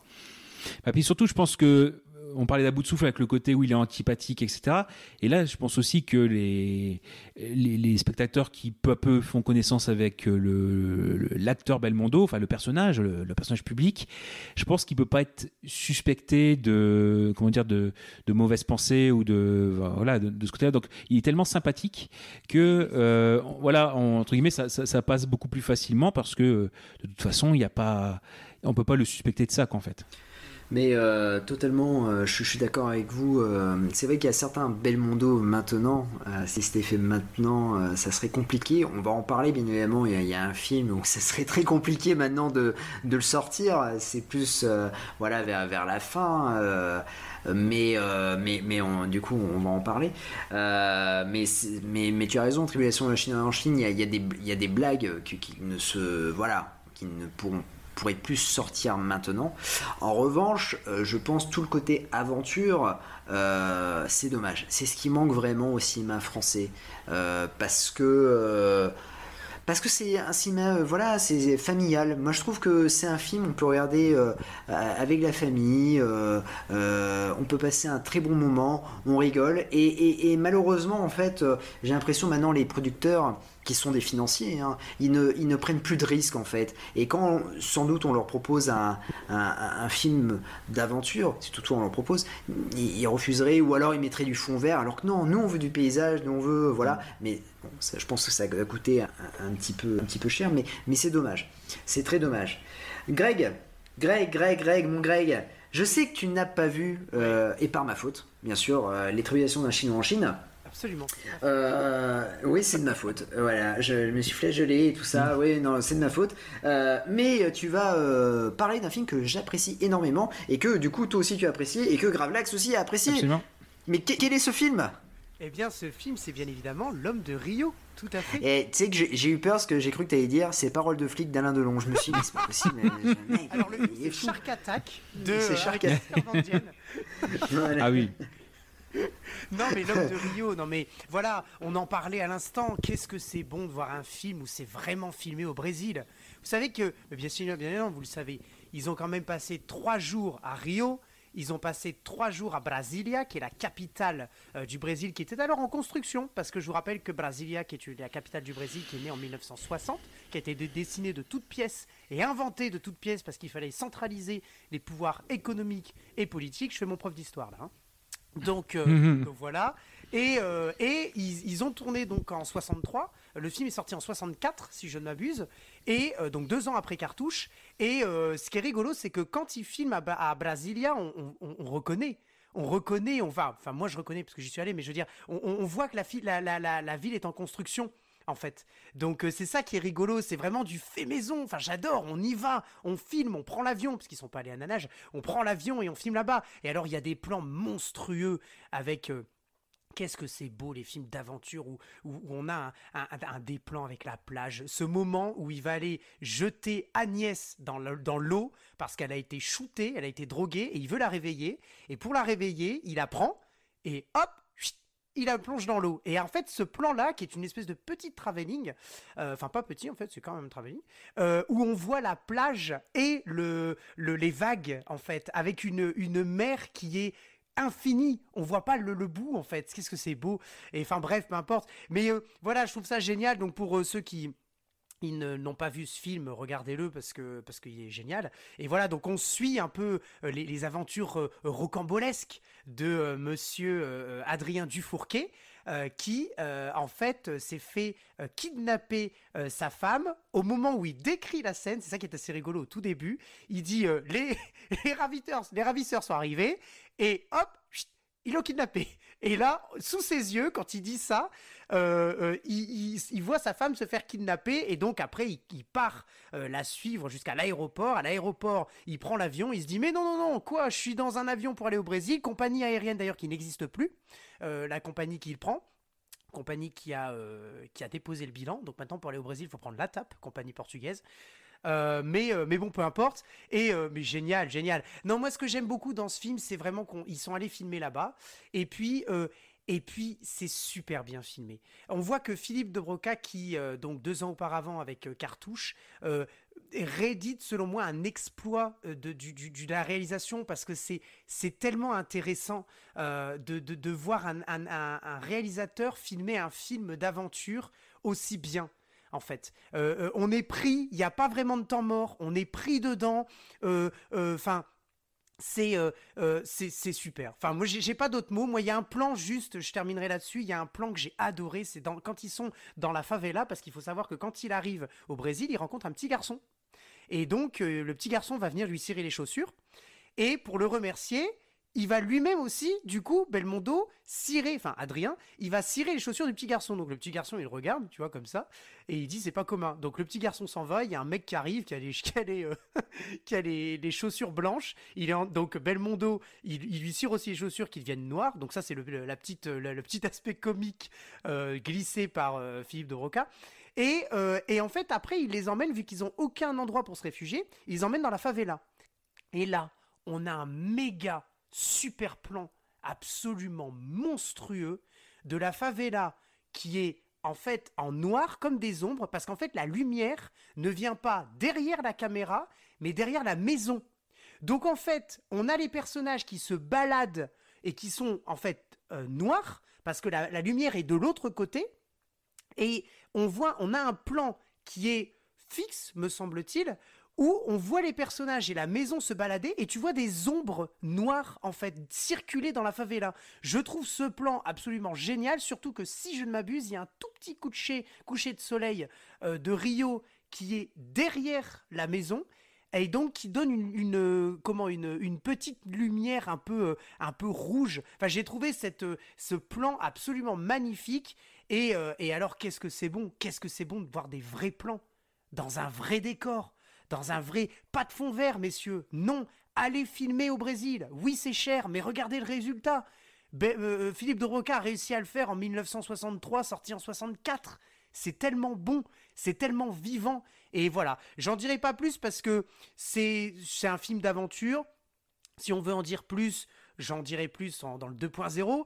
Mais, euh, mais voilà, franchement, c'est c'est vraiment génial. Moi, j'ai adoré. Si vous voulez rajouter quelque chose ah, sur l'homme de Rio, bah, c'est vrai, je le répète euh, juste rapidement, c'est la naissance de Bébel euh, cascadeur. Quoi. C'est vraiment là où euh, il y a eu vraiment le, le souci des assurances qui se demandaient, oui, bah, ici il se tue, etc. Quoi. C'est vraiment le, gros souci. Donc avec Gilles Delamarre qui a, qui a mis le, pied à l'étrier, on a vraiment la connexion avec, si on vient sur les tribulations, entre les deux, c'est notamment à un moment donné où Ursula Andress se gourre, c'est-à-dire qu'elle l'appelle Adrien son nom dans l'homme de Rio. Non, non, c'est Arthur. Donc il y a ça. en plus, en plus, donc dans les dans les autres parties qui sont bien du Brésil, à part Rio et Brasilia, il y a aussi Manaus, qui est vraiment au, cœur. La, la, la, la, grosse ville, la grosse ville, oui, en effet. Et là, vous avez notamment leur, leur hôtel. Et euh, là aussi, on est en plein dans Tatin, euh, comme pour les tribulations de la Chine en Chine. Et euh, justement, dans les emprunts, on avait souvent reproché en disant oui, bah, que De Broca et que Hergé avaient mal pris le, fait d'avoir ce côté un peu, un peu pompé. Et là, pas du tout. En fait, il a même encouragé, il était très content. Et en, effet, dans les, si on revient juste deux secondes, pour, pour ce qui est de, l'homme de Rio, c'est flagrant. C'est encore plus flagrant dans la tribulation. Et on pense notamment au duo d'agents d'assurance Paul Prébois et ah, Mario David, qui sont en fait les Dupont et Dupont. Euh, Paul Prébois, bah, qui a été un petit peu sur les tribulations, qui a été un petit peu euh, martyrisé par, euh, par Belmondo. C'est notamment dans une scène dans, la montgolfière et Prébois avait le vertige et Belmondo l'a un petit peu taquiné, etc. Et il a fini en, larmes, quoi. Donc il, avait, très, peur. Voilà, voilà. Et non, donc en effet, donc on est, dans ça. Et puis bien sûr, parler de l'influence d'Homme de Rio, pour, euh, c'est assez connu pour Spielberg, pour le Indiana Jones, euh, qui prend comme euh, Spielberg qui, met dans ses références Homme de Rio pour le personnage d'Indiana Jones et, et tout premier, quoi. Bah euh, oui, tout à fait. Hein, euh, J'avais cette, euh, cette référence et c'est vrai que il a vraiment beaucoup d'assurance ce bébé hein, dans, dans, l'homme de Rio et c'est vrai que on reconnaît un peu le, du Harrison Ford dans Indiana Jones. J'aime beaucoup l'homme de Rio. Je trouve que c'est un, un beau film d'aventure aussi. ça, ça ne s'arrête jamais et même en fait, c'est une boucle, hein, parce que, bon, on va pas raconter la fin, mais, c'est une boucle, et, je trouve que c'est. Euh, moi, j'aime bien ce genre de film-là où, euh, où, voilà, où tu vois le, héros qui, euh, qui est prêt à tout pour. pour bah voilà récupérer sa, femme et même s'il est horrible voilà avec, elle mais je trouve que c'est vraiment voilà, et puis c'est rempli de cascades. Euh, il y a des cascades qui sont hyper dangereuses. Euh, notamment, il y a une cascade où il euh, carrément il, est suspendu à, un bambou.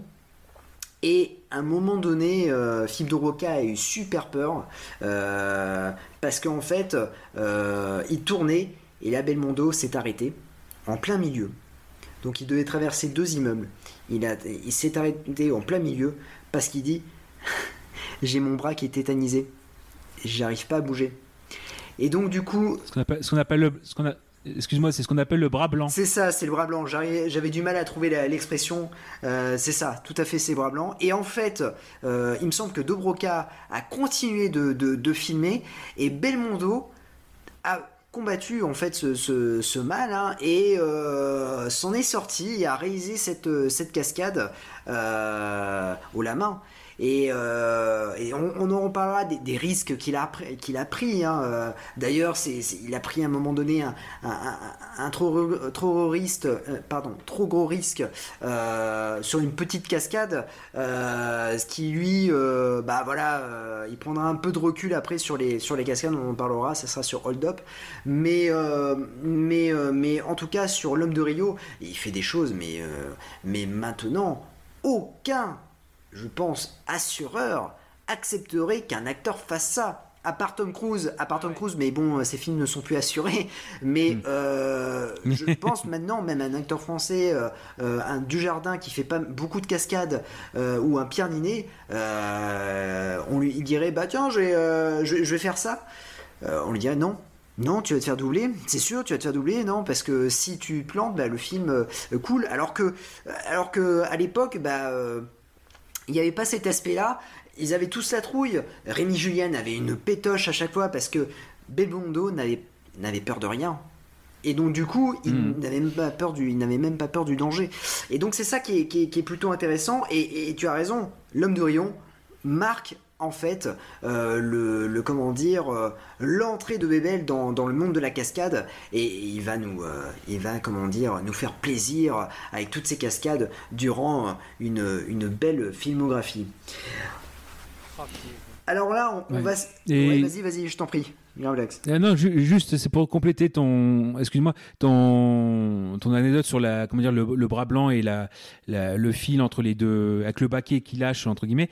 Il y a aussi dans cette même séquence, juste avant qu'il passe, je crois, euh, il est en hauteur et il y a des plaques de bois euh, qui sont sur le rebord et en fait euh, il devait passer sur ces plaques de bois et euh, aller de l'autre côté.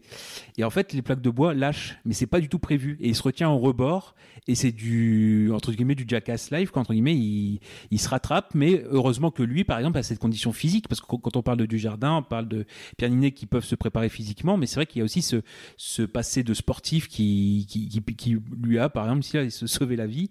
Mais vraiment, oui. Enfin, encore une fois, le le conseil, il a eu cette bonne étoile de Gilles de la Hein, je dis, bah, quand il a eu bras blanc, c'est Gilles Delamarre qui lui a parlé en disant non, non, t'inquiète pas, euh, euh, ça va revenir, stabilise, euh, mets les pieds sur la corde, etc. Et donc, il a pu passer la cascade par la suite. Quoi. Mais vraiment, il y a ce, ce point de départ de. Enfin, Bebel Origins, c'est l'homme de Rio. Ah, non, ouais. on va sauter là plusieurs années, hein. du coup, on va arriver dans les années 70. Alors, on va faire peut-être une petite interlude sur un film parce qu'on l'a pas mis dans la liste, mais c'est vrai qu'on en a parlé un peu avec Greg et et ça me faisait mal de ne pas en parler. On en parlera bien sûr dans la 2.0. Mais euh, juste quelques mots euh, sur le magnifique, hein, parce que c'est son surnom, c'est le magnifique. Et, euh, et, d'ailleurs, c'est, je l'ai revu hier et il est, il est extraordinaire ce film. Et c'est, mais je, pleure de, de, rire à chaque fois. Puis il y a des seconds rôles. c'est vraiment aux petits oignons quand on voit Jean Lefebvre dans le rôle de, du, du c'est de l'électricien qui refuse de faire électricité de de réparer l'électricité parce que le plombier n'est pas venu. Je trouve ça génial. Et là, on voit Belmondo qui dit Allez, il est en train d'écrire et fait Bon, alors toi, tu vas manger. Et là, il se fait tirer dessus. C'est énorme. Euh, Gravelax, est-ce que tu veux dire quelques mots sur le magnifique? Ça nous ferait plaisir. Ça ferait plaisir, je pense, aux auditeurs qui attendent ce film avec impatience. Et c'est vrai qu'on l'a pas mis dans, dans, le, dans la liste euh, par. Euh, par oubli malheureusement c'est vrai et, et c'est vrai qu'après on, on, y a réfléchi on a dit ah mais quand même, le magnifique, c'est Bébel, quoi. Donc. Euh... Ouais. Ah bah oui, parce que forcément. Ouais, ouais, ouais. Mais justement, c'est comment dire, moi j'ai reçu la quand j'ai reçu la la, la, la liste des, des films, ça qui n'était pas dedans, mais euh, ma compagne justement, bon qui est un peu moins au fait sur Belmondo, elle m'a dit bon bah ça ferait plaisir quand même de de lui rendre hommage. Moi je veux bien en voir un. Et finalement, même s'il n'était pas dedans, je lui ai montré le magnifique il y a ouais deux, deux soirs quoi. Donc euh, vraiment moi aussi je l'ai revu pour euh, même s'il n'était pas dedans, bah je fais ouais en effet Belmondo c'est le magnifique. Et je trouve aussi que c'est une belle porte d'entrée peut-être là pour des adultes qui ont connaissent un peu moins Belmondo, qui voilà, qui sont encore dans les adolescents, etc. Euh, et ouais, le magnifique donc de Broca, on est encore en, on est en 73 et euh, bon qui raconte, hein, si on fait très simple, c'est euh, l'écrivain un petit peu de, de romans de gare. Euh, donc c'est François Merlin qui a comme principal personnage l'espion Bob Sinclair avec la, belle dentition, le beau physique, etc. Et donc il, en a déjà écrit 42 et donc on, on, le voit au tout départ on ne le sait pas, mais on le voit écrire donc une, une nouvelle aventure de Bob Sinclair et forcément le euh, le réel, en fait, c'est ça qui est très beau dans ce film-là, qui est très astucieux. Euh, donc en effet, on navigue entre le réel et selon les humeurs, l'humeur du personnage de l'auteur François Merlin, qui peut être énervé, qui va s'énerver contre Bob Sinclair, qui va s'énerver contre le plombier, qui va s'énerver contre l'électricien aussi, euh, et aussi tomber amoureux de sa voisine, donc Tatiana, donc c'est Jacqueline Bisset. Euh, qui son vrai nom c'était Christine. Et en fait, c'est un film très, là aussi très virevoltant, qui a été, alors je veux pas dire sauvé, mais qui, qui a la patte déjà de Francis Weber. Euh, même si dans ses mémoires il dit voilà j'ai pas voulu euh, reconnaître le scénario enfin Francis Weber c'est un, personnage certes talentueux mais un peu compliqué c'est un fou, et donc, d'ailleurs, le Magnifique, je crois que c'est un des, un des rares films qui, qui n'a pas de scénariste au générique. Tout à fait, oui, je suis d'accord. Voilà. Et, donc, en effet, voilà, le magnifique, forcément, quand, on voit ça, c'est-à-dire que là, Belmondo, il a, il a, 40 ans. aussi, c'est le film des 40 ans de Belmondo. Et il a un physique euh, plus fit que jamais. Hein. On pense bien sûr forcément à la, la sortie de piscine où voilà, vous plaisez aux femmes. Non, je ne sais pas. voilà, et que du Jardin essaiera de, enfin, va copier un petit peu avec une autre fin dans OSS 117. Le, deuxième, un Rio ne, ne répond plus. Et, et, oui, voilà. Et donc en effet, le magnifique pour moi, c'est vrai, c'est vraiment la quintessence du, du jeu de Belmondo, parce que forcément dans Bob Sinclair, euh, on peut dire ouais voilà, il, fait il fait bébel, mais en fait c'est tellement une caricature ce personnage qui peut se permettre d'être euh, outrancier, d'être, euh, enfin comment dire, de, sauter, de rentrer dans, sa voiture sans ouvrir la portière, en, sautant par-dessus la porte, etc. En, enfin vraiment en faisant, les pompes, en étant le, tombeur entre guillemets, puis l'espion qui a toujours un, œil derrière la tête pour euh, voir les pièges, etc. Et, et de, toute façon, pour voir un petit peu l'idée du, film, comment ça peut tourner, c'est, enfin, faut penser que le premier euh, titre, avant que Belmondo et tous ses, l'héritier, enfin toujours le, le solitaire, etc. Euh, c'était comment détruire la, réputation d'un agent secret, le, titre de travail. et puis non, on dit non, maintenant faut, faut, faut bon, le magnifique, ça claque un peu plus quand même. Et euh, non, bah, que, dire de ce film? C'est vrai que c'est, pour moi, c'est euh, quand on veut présenter Belmondo. Alors, la j'en parlais tout à l'heure parce que bah, comme, moi, quand j'étais enfant, je trouve que en étant enfant, c'est une belle porte d'entrée. Et, vous, justement, je ne vous ai pas posé la question tout, tout à l'heure, mais votre premier Belmondo c'était à quel âge aussi? Oula, alors moi, mon premier bébé, c'était. Ah, je devais avoir 5-6 euh, ans. D'accord. Greg? Euh, Bah, moi, c'était hier. Alors moi j'ai oh, l'escroc J'ai acheté le coffret la semaine dernière. L'intégré. Le mec, le mec, tu vois, de l'escroc quoi. Il arrive hmm. dans l'émission, il se dit ouais, j'adore Belmondo. Il a vu tous les films hier. Il a absolument aucun recul. Il est sur la page Momox. Euh, honnêtement, je. Il était sur la page Momox en disant Ah mince, j'ai pas vu ce film-là, je vais l'acheter. Et en même temps, la page Wikipédia. Ah ouais, il dans le panier. Il s'est retrouvé. il avait tout mis dans le panier. Il s'est retrouvé avec une commande de 40 euros. Euh, non, non. Euh, ouais, mais les frais de port étaient gratuits. Ah. Mais non, non. Alors, quel âge exactement Je ne sais pas. la vingtaine, donc sur le tard, hein, sur le tard, parce que moi avant j'étais très très très euh, pour les films français, j'étais très euh, Pierre Richard et je le suis toujours d'ailleurs. Tout ce qui est Francis, les comédies de Francis Weber euh, avec Pierre Richard, je suis un énorme fan. Enfin, même le, le, Pierre Richard en lui-même. mais donc après Belmondo, j'ai pris ça sur le tard. mais mais ouais, je ne saurais même pas te dire l'âge. mais la vingtaine. Donc, il y a pas, moi, il n'a pas bercé mon enfance. C'est ça qui est intéressant. C'est que, bah, d'ailleurs que les films n'ont pas mal vieilli, parce que moi, comme je l'ai connu vraiment sur le tard, je me suis dit, tiens, euh, c'est pas des films qui ont mal vieilli et que je ne peux pas regarder. Euh, moi, en fait, j'ai regardé Belmondo parce que j'étais très curieux, parce que je sais très bien qu'il était très connu, et je, savais qu'il fallait que je voie ça, en fait. Voilà, je le savais. J'ai commencé par mm. le marginal. Et euh, alors pourquoi celui-là, j'en sais rien, mais j'ai adoré. Mais par contre, je n'ai pas trouvé qu'il était, il était euh, qu'il était complètement décalé par rapport aux autres films qu'on peut, qu'on peut regarder, que ça a mal vieilli, que non, euh, ça se regarde plus. Pas du tout. C'est en ça aussi que par rapport à quelqu'un où c'est un acteur qui a bercé son, son enfance, euh, va dire aujourd'hui, mais en fait c'est un super film et tout. Bah en fait, moi oui, je dis c'est un super film parce que je l'ai découvert finalement il y a pas longtemps, mais quand je dis il y a pas longtemps, c'était pas hier. Mais je voilà, ça, ça remonte à, quelques années, ça remonte pas à, une dizaine mmh. d'années, tu vois. Euh, oui. je, posais cette question parce que justement, autant l'animal, euh, si on est euh, enfant, c'est normal, c'est une comédie, c'est cascadeur, etc. Pareil, c'est pour les, les 20 ans de carrière de Belmondo, il s'est fait un petit cadeau en faisant Michel Gaucher. par contre, ça, c'est en, étant enfant, c'est où je me suis imaginé, c'est le marginal. Si tu avais été enfant en le découvrant, il est quand même.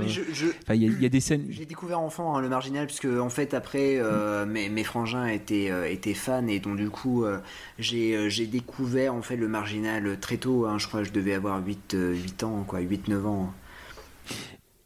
Mais on, en reparlera, mais on en reparlera. Mais c'est parce que c'est pour ça, c'est que en étant enfant, c'est vrai que les films, il y a des, il y a des, des morts forcément dans, dans ces films-là policiers, et finalement, c'est des morts qui restent. Oui, tout à fait. Euh, mais ça, ça, ça, impacte en fait. C'est non, c'est pour ça justement. Voilà, mais on en, on en reparlera. Ah bien sûr. Euh, du coup, on va parler d'un film euh, qui me touche beaucoup et euh, pour moi c'est peut-être, euh, pour ma part ouais, c'est peut-être le meilleur Belmondo. C'est le corps de mon ennemi. Donc c'est de Henri Verneuil, voilà, avec Jean-Paul Belmondo, Marie-France Pissier, Bernard Blier et le grand Charles Gérard. qui, qui, qui est en fait le meilleur ami de, Jean-Paul Belmondo. Donc le synopsis est simple, hein, c'est des années après avoir été incarcéré pour un crime qu'il n'a pas commis. François Leclerc euh, revient pour se venger de la famille bourgeoise qui l'a piégé. Euh, pour moi, en fait, euh, voilà, euh, c'est on tient le, le, voilà le meilleur Belmondo parce que y a une son jeu est vraiment euh, excellent euh, comment dire la réalisation de Verneuil est, vraiment est vraiment bonne. Le montage est minutieux. Il faut savoir que l'avancée du film se fait sous forme de flashback ce qui était un peu euh, innovant pour, pour, pour l'époque. Euh, et puis le duo oublié Belmondo est une pépite. Et cette bande, bande originale signée Francis Lay est d'une beauté remarquable. Euh, et ses dialogues. Les dialogues sont, sont, sont vraiment vraiment extraordinaires. Euh, il y a la fameuse euh, séquence où euh, le, le méchant euh, braque une arme euh, sur Bébel et il dit euh, le coup de tête c'est jamais la solution le coup de tête et là t'as qui fait non mais c'est une idée. Et là il lui met un coup de tête qui lui casse le nez. Et, là tu te dis ah, c'est Belmondo quoi. Il a, il a vraiment moi j'ai voulu faire pareil. Je me suis éclaté le, le front euh, ouverture euh, trois points de suture. Euh, voilà. Euh, mais, euh, mais voilà. Et puis à noter aussi la royauté Marie-France Pessier qui a une classe folle dans, dans ce film. On la retrouvera hein, tout à l'heure hein, dans, dans, dans l'As des As. Euh, donc voilà. Pour moi c'est c'est un, un super film. J'ai quelques anecdotes en plus par rapport à ce film hein, parce que on a quand même une ville qui est imaginée, hein, c'est la ville de Cournay qui n'existe pas en fait. hein. Euh, donc si vous voulez y aller, ce c'est pas possible. Euh, c'est en fait une contraction de deux films, de, de, de comment dire, de, euh, de deux villes belges. hein. C'est Courtrai et Tournai. Le film a été tourné euh, à Lille. Je crois qu'il a, été- il a été tourné. Alors il me semble, je veux pas dire de bêtises, je crois qu'il a été tourné un peu à Dunkerque, mais je, je veux pas dire de, bêtises. À Roubaix aussi, on reconnaît À Roubaix, voilà, tout à fait. Et puis aussi, il faut dire que c'est la, la énième collaboration avec euh, Belmondo et Verneuil. Alors je dis énième parce que dans ma tête, il y en a sept, mais il y en a un à tous les coups, j'oublie. Et euh, peut-être vous allez me dire, ah mais si, il a, fait ça. Euh, parce que je me suis noté de, tête tous les films que, comment dire, qu'il avait fait avec Verneuil, et je pense que j'en ai oublié un. Il y a, comment dire, a Weekend as euh, il y a Le Casse, Peur sur la ville, Le Casse. euh, Et Morphalou Et Morphalou, oui, en 1984, il reprendra. Ce sera leur dernière collaboration d'ailleurs. Euh, et alors attendez, qu'est-ce y qu'il a y a, aussi Parce que La Française et l'amour, qui est un film à, Voilà. à sketch. Et ben voilà, c'est ce film-là qui me manquait. C'est ce film. Et un sage en hiver. Et un singe en hiver. Et ben, écoute, c'est ce film-là qui me manquait, euh, ce que tu viens de dire, parce que en fait, quand euh, j'ai fait la liste euh, des films avec Verneuil, je me suis dit, purée, c'est pas possible. Je suis allé regarder la filmographie de, de Bébel et je n'ai pas trouvé ce film-là. Et je me suis dit, mince, j'ai toujours, j'ai toujours su que c'était le septième film. Et euh, même dans les interviews, je me disais, mais c'est pas possible, ils ont dû se planter. Euh, euh, c'est pas, c'est pas sept films. Et ok, bah très bien. Ok, bah je. À chaque fois que je, tu je regardes me- une Et- se on a, ça, c'est pas possible. et on a oublié 100 000 dollars au soleil. Et 100 000 dollars au soleil, tout à fait, Oui, qui oui, est un sûr. excellent film, ce qui est un excellent film. Euh, du coup, Greg, euh, je t'ai tanné avec ce film-là. Toute cette semaine, je t'ai, même la semaine dernière, je t'ai tanné, et maintenant, je dois bien entendre ton avis. Et j'attends le verre avec impatience. Tu m'as appelé, euh, comment dire, euh, euh, hier, on s'est appelé, et tu m'as dit, je regarde, ce so- euh, je regarde ce soir, mais par contre, tu attendras mon avis demain. Et donc, j'y ai pensé toute la nuit, j'ai pas dormi, je me suis dit, Putain, j'espère qu'il va aimer, parce que là, c'est la mort de l'émission, c'est mort, on coupe, terminé. Après, après, on, remballe. On emballe, Bonsoir. allez, on fait une spéciale euh, Max Pécasse et puis allez, on y va. Ah, va- Vas-y. euh, Écoutez, Hmm. eh ben écoutez, écoutez, franchement, alors euh, donc euh, Jazzy, déjà merci de m'avoir fait découvrir ce film parce que je ne le connaissais pas, hein. je ne l'avais jamais vu, donc je l'ai vu spécialement pour l'émission.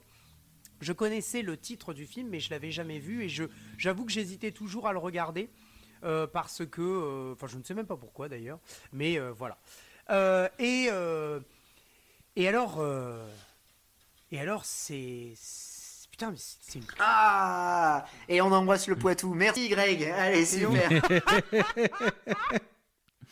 ah non, mais c'est une claque. Alors déjà, quand tu mets, alors déjà tu mets Bernard Blier dans un film, pour moi c'est ok. Le mec, Bernard Blier, il est, voilà, il est tout en haut, il est là-bas. Bernard Blier, quoi. Je, l'adore, je, le kiffe. Ensuite, euh, ce film est absolument génialissime parce que la réalisation est parfaitement pensée. Mais quand je dis parfaitement, c'est que c'est d'ailleurs ce qui explique euh, donc euh, Henri Verneuil dans les bonus, parce qu'il y a les bonus, moi j'avais acheté le DVD, euh, il dit que, d'ailleurs il, commence comme ça, il dit, si j'avais fait ce film-là à mes débuts, je l'aurais raté.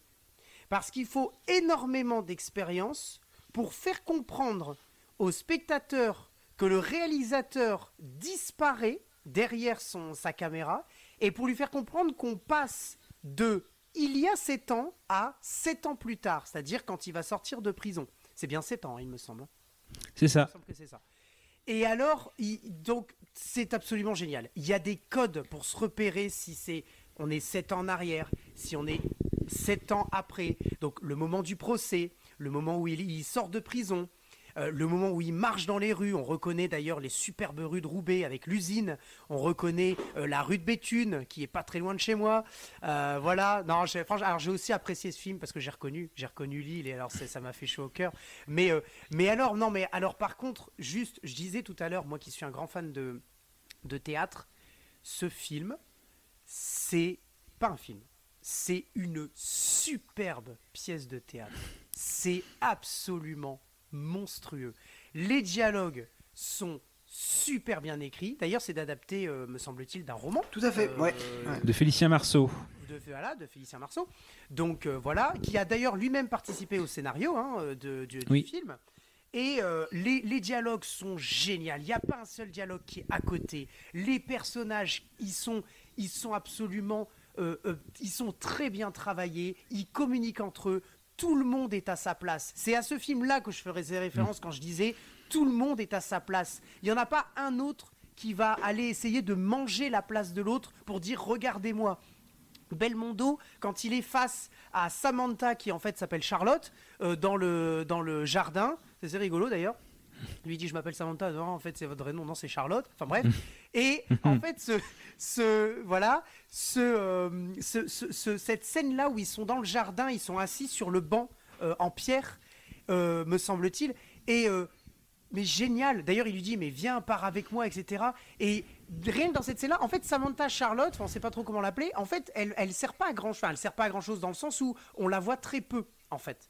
Mais ce qui est génial, c'est que dans cette scène-là, on a un Belmondo qui est face à une autre actrice qui n'a pas un grand rôle dans le film, mais qui ne va pas aller la, bouffer à l'écran. Parce que on sent qu'elle est réceptive, que lui, il est réceptif à ce qu'elle dit, exactement comme le théâtre. Chacun à sa place. Autre chose, reviens sur le théâtre. Très peu de fois, très très peu de fois, on aura des personnages, vous ferez attention au plan, un peu comme dans, L'homme de Rio, très peu de fois on aura des personnages qui sont masqués par d'autres personnages sur un plan. Ça c'est un code au théâtre où il ne faut pas cacher une personne quand il est sur scène, sur les planches, ne pas cacher quelqu'un parce que le public doit le voir, les spectateurs doivent le voir. Et une dernière chose aussi, c'est que comme au, comme au théâtre, on a rarement dans ce film-là on a rarement des fois, pourtant il marche dans la ville, on l'a rarement euh, euh, de dos, en fait, Jean-Paul Melbondo. Très rarement. Euh, les plans de dos. Pourtant, il marche hein, dans la rue de Béthune, il marche à Roubaix quand il descend et qu'il longe l'usine. Très peu de fois, on va vraiment l'avoir de dos parce que c'est comme au théâtre. C'est le même code. On ne tourne jamais le dos au public. Bref, que dire de la fin? Avec cette fin, avec. Enfin, moi, franchement, j'ai limite applaudi alors que j'étais tout seul chez moi avec cette fin, avec le corps qui gise sous le l'arbre. Euh, je me souviens pas de cette citation qui est absolument géniale, je l'ai même pas retenue, je n'ai même pas préparé, c'est pas bien. Euh, avec cette qui en dessous de, l'arbre et on voit donc le corps de Bernard Blier, le, euh, le policier qui met le drap sur le corps qui est, qui est mort, qui est inerte Et mais qu'est-ce que c'est bon Et alors là, le générique à l'ancienne, paf, on te met les noms, ta ta ta ta. Enfin voilà. Non, je, franchement, un film qu'il faut voir parce que c'est une claque. Si vous aimez le théâtre, c'est une pièce de théâtre. Voilà, on ne pourra pas dire autre chose. Bernard Blier est comme d'habitude absolument génialissime et Belmondo, que dire? Quel acteur Pardon. Ce qui est intéressant, c'est que euh, là, ce que tu viens de dire, c'est que tu viens déjà de spoiler dégueulassement le, film en, racontant la fin. Ah, non, mais, parce que, parce que du coup, à chaque fois, tous les films, on a dit non, on va pas raconter la fin. Et alors là, c'est vrai. que je suis con parce que la dernière fois, j'ai fait aussi la gaffe. J'ai fait la connerie en racontant la fin du film. On a dit, on raconte pas la fin du film. C'est un film relativement récent. Non, mais, non, mais en fait, là, tu vois. Donc, il y a quelqu'un qui meurt. Ça, c'est normal. Et donc là, en fait, en gros, tu vois, t'étais dans la voiture, t'as l'autoroute, t'as les barrières, toi, t'as foncé droit devant. Il y a marqué spoiler en gros. Tu fais je m'en bats les couilles. Donc, du coup, non, non, mais. mais ah, les gars, il y a une, y a une, pédale d'accélération, c'est pas non, utiliser. Euh, honnêtement, euh, honnêtement, t'as as, totalement raison de, de, Je te taquine, hein, t'as totalement raison de raconter la fin, parce que de toute façon, euh, on l'a elle est connue hein, et, en même temps c'est ça le, en même temps le, la finalité du film donc euh, donc euh, voilà euh, t'as as, totalement raison hein, je, te, taquinais hein. et je suis très content d'ailleurs que tu as vraiment aimé ce, ce film là c'est vrai j'avais un peu peur quand j'ai mis le corps de mon ennemi dans la liste je me suis dit je, je prends un risque parce que parce que c'est vrai que c'est un film qui passe pas souvent à la télévision, c'est un film qui est pas vraiment très connu, euh, notamment c'est un film qui a un succès très modeste au cinéma, hein, c'est 1,7 million hein, euh, quand il est sorti, euh, ce qui peut être en fait un, beau succès à l'heure actuelle. C'est-à-dire que maintenant, quand un Français fait 1,7 million, c'est énorme. Mais, mais, mais à l'époque, quand un Belmondo faisait 1,7 million, eh ben, c'était pas terrible. Donc voilà, c'est un, un, film. ouais, vas-y. Je signale juste que le film pourrait paraître long. Moi, personnellement, euh, un, je me suis pas ennuyé, et deux, le film aurait pu durer 4 heures, 5 heures. En fait, j'aurais été tout le temps captivé, tellement c'est, c'est, beau artistiquement. C'est tellement bien avec les dialogues, avec les personnages, euh, tout en fait, tout est bien de toute façon. La mise en scène, le, enfin bref. Et, euh, et je pense que le film aurait pu durer 4 heures, j'aurais regardé 4 heures, sans problème en fait. Mais je suis totalement d'accord et totalement d'accord avec toi parce que euh, pareil, euh, le film aurait pu durer 3-4 heures. Euh, franchement, j'en demande et, et, j'ai toujours autant de frissons à la fin. J'ai cette et puis cette musique quoi, c'est cette musique moi, elle me, comme euh, dans, dans, pour comment dire le professionnel, c'est des, des, musiques moi qui, qui me foutent la, la pétoche et, et j'ai toujours la ouais qui marche, j'ai toujours la larme à l'œil quand, quand, quand, je les écoute et, et, franchement c'est c'est un film emblématique et, malheureusement très peu connu et, il mérite d'être d'être un, peu plus connu. Donc n'hésitez pas si vous allez voir, euh, euh, n'hésitez pas si vous voulez regarder un film de Bébel euh, autre que voilà le professionnel. Si vous voulez vous découvrir un peu le Bébel des années 70, un peu sérieux il y a Le corps de mon ennemi, L'héritier aussi, si vous voulez le voir, qui, qui est un très très beau film avec Jean Rochefort. Et puis euh, il y a un film, on en parlera pour la Bébelle 2.0, c'est Stavinsky, euh, parce que voilà, qui est un échec, premier film produit par, par Jean-Paul Belmondo, ça a été un échec, mais on en reparlera dans la Bébelle 2.0. Euh, euh Gravelard, dis-moi, est-ce que, voilà, euh, j'aimerais, en fait, euh, je voudrais savoir en fait si tu rejoins l'avis de Greg ou, euh, ou au contraire si tu n'aimes pas ce film. Ah non, tout à fait. Non, je suis super. comment dire Moi, je suis super client en fait. on avait la doublette Belmondo de Broca, moi la, la doublette Henri Verneuil Belmondo. Moi, je suis à fond dedans. Mon, mon, mon film de chevet, c'est Peur sur la ville. Donc.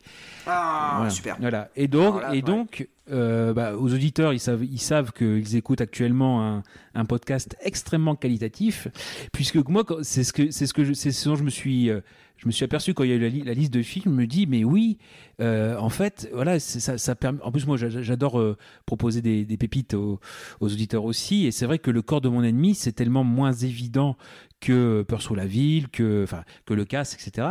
Et euh, oui, oui, oui, bah bravo. Enfin, moi, franchement, c'est exceptionnel. Et euh, bah, dire en effet que surtout, bah, bah, oui, oui, et surtout, surtout, surtout, qu'en fait, on voit, on voit toujours la doublette euh, Belmondo Verneuil par le côté film d'action. Et en fait, là, c'est un film en effet où les mots remplacent les cascades. C'est souvent ce qui, ce qui était dit, et il passe très vite, en effet, même s'il fait deux heures, parce que même si voilà, il y a le Belmondo qui, qui revient euh, voilà de, de, ses sept ans de prison, qui en fait il y a beaucoup de mini scènes avec euh, des personnages différents. Bah, il commence avec Michel Bonne, euh, qui qui était un copain, enfin une connaissance de lycée, choses comme ça. Et en fait, il y a énormément de de second rôle et Belmondo, certes, bah voilà, on, arrive souvent avec Blier et avec Marie-France Pizier qui, est sa fille dans, le film, mais il y a plein d'autres personnages, en effet, qui sont euh, en effet équilibrés et qui donnent un, encore plus de corps à ce, cette histoire, cette, cette, euh, dire, ce, vraiment ce, ce, cette histoire de de François Leclerc en fait.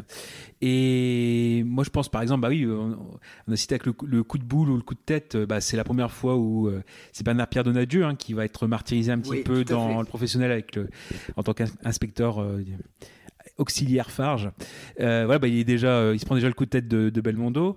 Et euh, moi, j'aime énormément aussi. C'est, bah, il est lensois, donc et puis il était dans le premier OSS, c'était le chef de, d'OSS, c'est Claude Brosset.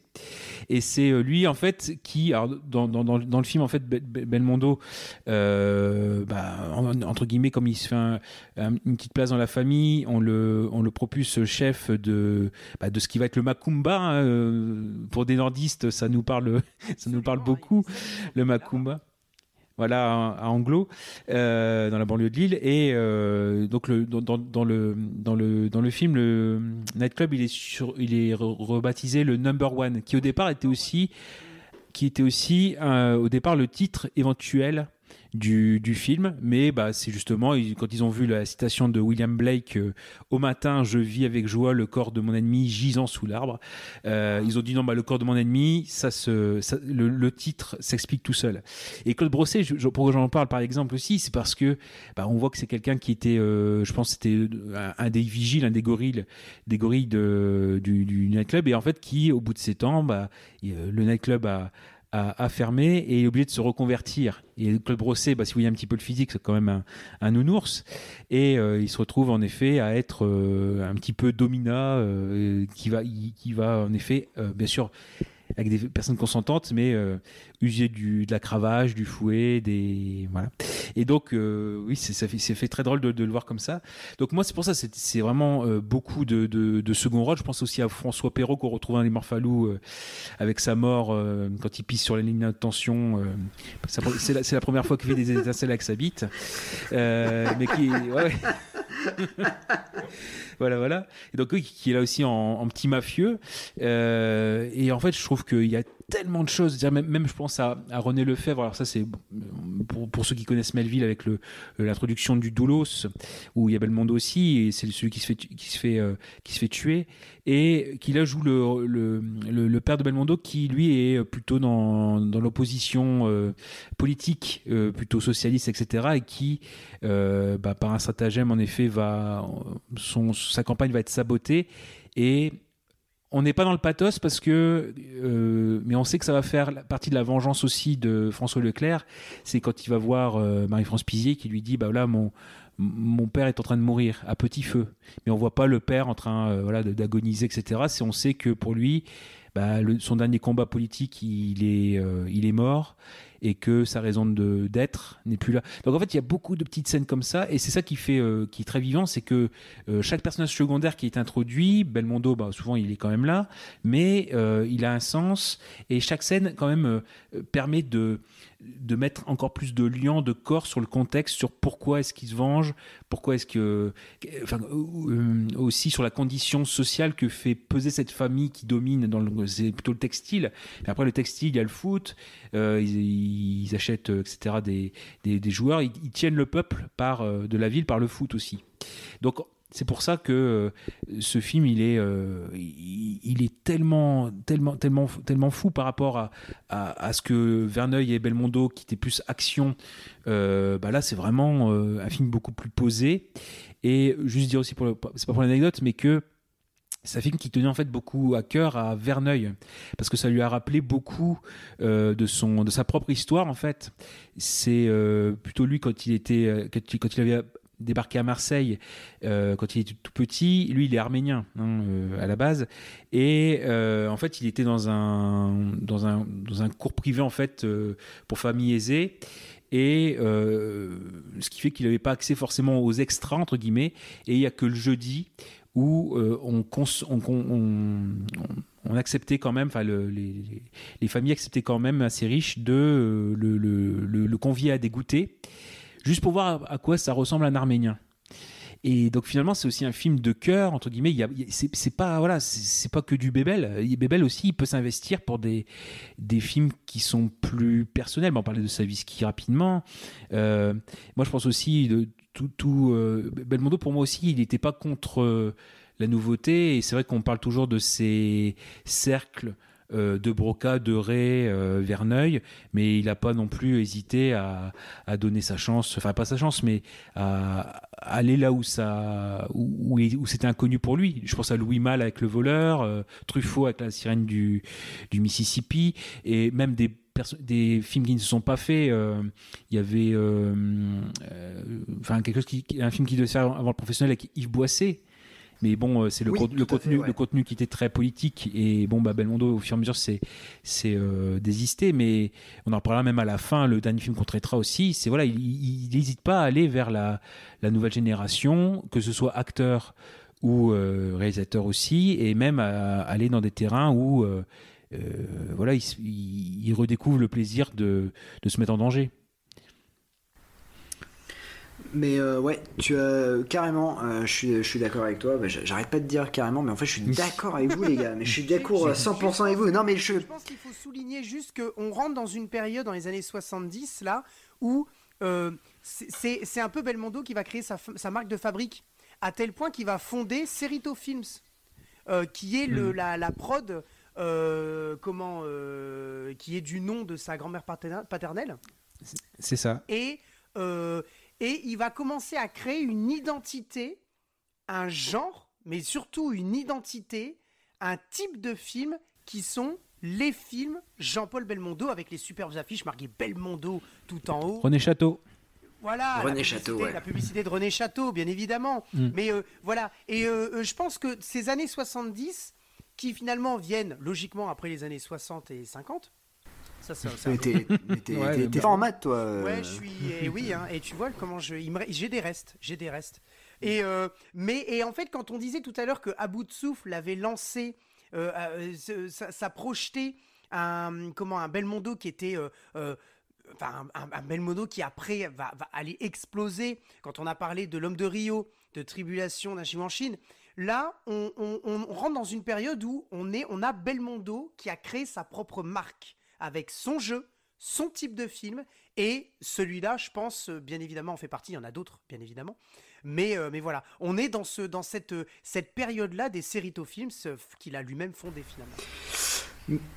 Ouais, ouais, et en plus, alors là, du coup, quand je, je, rigolais tout à l'heure en disant, bah, je dis, ouais, bah, je suis totalement d'accord avec toi, ou carrément, parce qu'en fait, les, en fait, là, je me rends compte qu'on bah, voilà, on fait une très belle émission, euh, totalement, là je suis cloué les mecs euh, parce que euh, je m'attendais pas à ça et c'est vraiment extraordinaire ce, que, ce, que, ce que vous faites. je, bois je bois vos paroles et, ça me fait, ça me fait non, mais ça me fait, ça me fait extrêmement plaisir de, de, de, partager avec vous cette, émission, cette passion pour Belmondo pendant ces quelques heures, voilà. et, et d'autant plus, là, on, on part en plus d'un film, Le corps de mon ennemi, euh, où, euh, où, voilà où il y a un panel d'acteurs qui est, qui, est, qui est, extraordinaire. Euh, on a et puis on a cette voix off aussi qui est très importante, la voix off de, de, de comment dire de Belmondo, qui qui va introduire en fait à chaque fois un personnage. Et je trouve ça vraiment bien parce qu'en fait euh, l'introduction euh, ou l'introduction euh, où d'un seul coup il va avoir il va regarder un endroit il va se souvenir sept ans auparavant je trouve que c'est un, excellent moyen pour garder un certain rythme. Je pense que s'il n'y avait pas eu ce, ce rythme là qui avait été imposé ce montage là je pense que peut-être le film aurait perdu peut-être en, en, dynamisme. Mais alors là en fait en faisant ce genre de montage et en ne perdant pas le spectateur finalement, parce que c'est très fluide hein, le mon ennemi. Hein. On, arrive à situer vraiment les époques. bah, ça nous permet en plus de, de nous attacher au personnage de François Leclerc, de d'avoir vraiment en tête sa vengeance.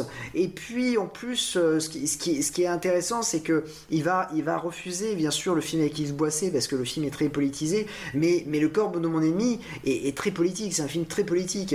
Et, je trouve que euh, pour, tout ça, voilà, c'est un peu. Euh, avec ce film-là, Bébel va peut-être vers l'inconnu, mais euh, ça marque bien les années sérieuses de Bebel et, notamment quand il fait le cordon ennemi, il voulait revenir un peu à un cinéma un peu plus, un peu plus sobre, un peu plus sombre.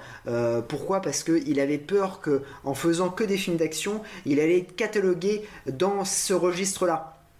Et donc c'est pour ça qu'il fait le corps de mon ennemi. Et, euh, il est très satisfait de ce film, même si euh, le, comment le, film sera pas un échec, mais aura un succès très modeste au cinéma. Euh, il l'a dit souvent, il l'a souvent dit, il est très, satisfait de, ce film et ça reste pour moi, ça reste pour moi en plus un des meilleurs, enfin même le meilleur film en Verneuil Belmondo mais parce que parce que il y a, y a, un tout en fait. C'est un tout c'est une pièce de théâtre c'est une musique magnifique c'est un montage extraordinaire. Je me répète peut-être mais mais parce qu'en fait ce film a tellement marqué et franchement n'hésitez pas euh, les auditeurs, n'hésitez pas à aller voir euh, Le corps de mon ami. Franchement, euh, il me semble qu'il est sur Netflix. Absolument. ouais, il est sur Netflix. Bah, super. Donc, allez-y. vous n'allez pas le regretter. Vous allez passer un, moment assez particulier et assez exceptionnel. Et voilà. Et, et, puis, bon, cette musique, encore une fois, qui, qui est vraiment qui est vraiment euh, euh, très bien. Euh, est-ce que vous avez des choses à, rajouter avant de passer à, l'autre film? Je vais très vite. je rebondis sur ce que tu viens de dire, à savoir que moi. Ah, toi, tu, toi aussi tu ah, rebondis Absolument, bah oui. Je, ah, bah nous rebondissons, alors, nous rebondissons Je, m'adapte vraiment. quand tu parles de musique, en fait, bah, c'est vrai que moi, certains films que je, pour ce podcast, je les ai, enfin, soit je les ai pas, j'ai pas eu le temps de les revoir, mais je les connais. Ceux que je n'ai pas revus, je les connais très bien en fait. Et le corps de mon ennemi, bon, on va dire que je l'ai, je vu pas mal, mais je voulais quand même le remettre en mémoire, mais j'avais plus le temps. Et en fait, j'ai fait une insomnie, enfin pas une insomnie, mais je me suis réveillé à 5 heures du matin, et en fait, dans ce cas-là, je suis allé, je me suis mis dans le canapé j'ai mis le casque, euh, voilà, et j'ai mis le corps de mon ami en fond. Et quand on parle de musique, en fait, j'ai fermé les yeux et j'avais les. Bon, forcément, il faut connaître le film avant, mais j'avais les images qui étaient là. Et en fait, quand on parle de musique, c'est ça. absolument. Ah et voilà. Ah et pour rebondir aussi euh, deuxième fois euh, sur euh, les séritophiles. là. Voilà, c'est complètement fou. et non, non, mais c'est surtout le, fait que bah, c'est vrai que les années 70, c'est le, le système Belmondo qui se met en place, donc séritophiles bien sûr, mais que il y a ce système où c'est désormais un seul film par an? C'est déjà pas mal. Hein. Mais par rapport au, au, tout début de, sa carrière où il en a enchaîné 5, 6, 7 parfois par, par an. Euh, là, on est à, voilà, c'est un système qui est assez rodé. Un film par an, on essaye d'alterner entre une année un film d'action, une année un film, euh, une comédie, et éventuellement un film qui lui tient plus à cœur. Mais justement, c'est euh, l'expérience Stavisky qui l'a un petit peu refroidi pour euh, aller du côté plus indépendant, plus, enfin voilà, plus. là, c'est la cascade au niveau des, sujets, des films où c'est des sujets, voilà, où qui sont pas forcément fédérateurs. Où là, il y a un vrai risque de producteur. Et non, donc voilà, en fait, c'est vraiment ce côté-là très, très mis en place. René Château, bien sûr, à la publicité. Les titres, souvent avec le, euh, le hein, voilà, c'est le quelque chose. Et oui, une recette qui, bah, qui, qui, est là, mais qui, euh, quand elle est bien faite, voilà, encore, encore une fois, c'est ce que je dis, c'est Belmondo, il, il a su très bien s'entourer. Ah oui, ouais, ouais, ouais. Puis ça marche. Et puis ça marche, on aime ça, on regarde, on, boit. Hein. Quand, on, quand on regarde ça, on boit. Et moi, je l'ai dit tout à l'heure, tu, le film aurait pu durer 4 heures, je l'aurais regardé 4 heures sans problème. Parce que ça s'enchaîne, c'est beau, c'est non franchement euh, ouais euh, ouais super quoi vraiment super mais c'est à ça qu'on va reconnaître après Belmondo qui est une machine qui va devenir une machine un peu on va dire entre guillemets hein, à, box office parce que après donc le corps de ennemi a, eu un, succès assez modeste Ceci dit, les films qui l'entourent, c'est ça qui est assez rigolo, vont avoir pas mal de succès. Surtout plus on avance dans la fin des années 70 et qu'on arrive après dans les années 80, plus les films vont être vraiment des gros, gros succès.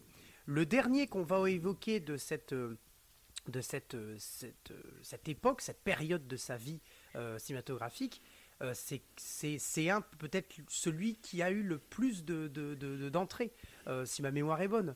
Donc je pense aussi que voilà, il va y avoir cette, cette fabrique, cette machine qui est en marche, et Jean-Paul va bien évidemment bien savoir en, en profiter, et, et, il le fait avec, avec art bien évidemment.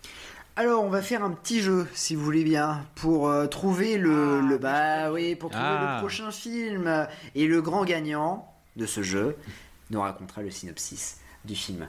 Si oh, je vous dis Georges Lautner, si je vous dis Ennio Morricone, qu'est-ce que vous me dites?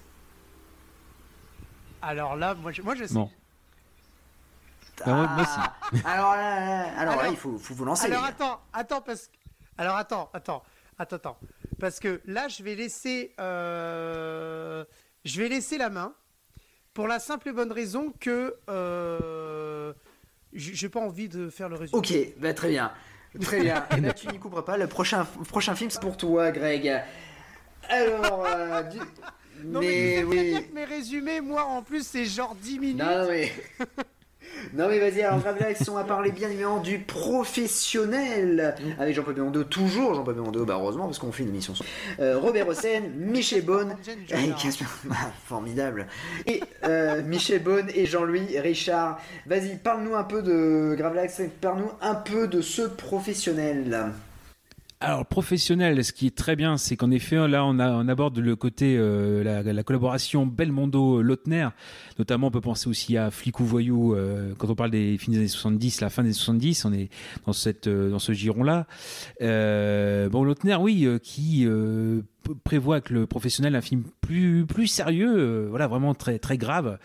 Et euh, comment je vais dire ça? On est donc en 1981. Euh, c'est adapté d'un petit roman de série noire qui s'appelle Mort d'une bête à la peau fragile que j'ai lu parce que des fois j'aime bien voir les adaptations de d'où c'est tiré. Et donc pour, oui puisque tu me demandes le résumé, je vais. Ah non mais alors là franchement là tu, tu m'as déjà mis une claque, voilà. Parce que je savais pas que tu avais lu, le, le, ce roman. Bah, bravo.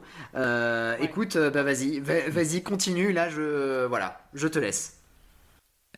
Alors, si on y va assez rapidement, donc c'est euh, là aussi euh, juste pour l'équipe technique entre guillemets, c'est surtout aussi euh, le, scénario parce qu'on voit beaucoup dans, dans, les, dans les traces que c'est Michel et Jacques Audiard qui ont travaillé au scénario et finalement il y a aussi la, la, patte de Francis Weber qui est venu en script doctor.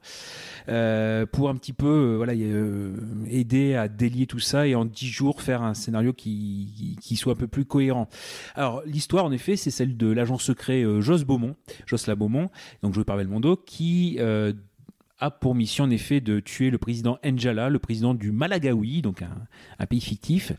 Et entre-temps, bah, il, est sur place, mais entre-temps, bah, les directives vont changer puisque euh, la France va vendre entre guillemets, c'est tout est tout tout est dans le nom. En effet, il vend Jos Beaumont en échange en effet de marché. Je pense que c'est quelque chose comme de, l'uranium, quelque chose comme ça. Et donc euh, Jos Beaumont est arrêté, il est jugé et il va dans les prisons. Euh, donc en effet normalement où normalement il ne doit pas s'échapper, mais il s'échappe. Il revient à Paris en même temps que le, le, déroulement du voyage officiel du président Njala à Paris. Et donc, euh, comme un défi, il annonce son arrivée, il ne le cache pas, il, va, il annonce aussi qu'il va exécuter le contrat pour lequel il avait été désigné à la base. Et là, ça va être un jeu, en effet, du chat et de la souris, en effet, entre euh, les services secrets, notamment euh, aussi la police des polices, enfin pas la police des polices, notamment l'inspecteur Rosen, le commissaire Rosen joué par Robert Hossein, aidé par euh, le commissaire auxiliaire Farge, euh, Bernard Pierre Donadieu, faut aussi pas, pas l'oublier.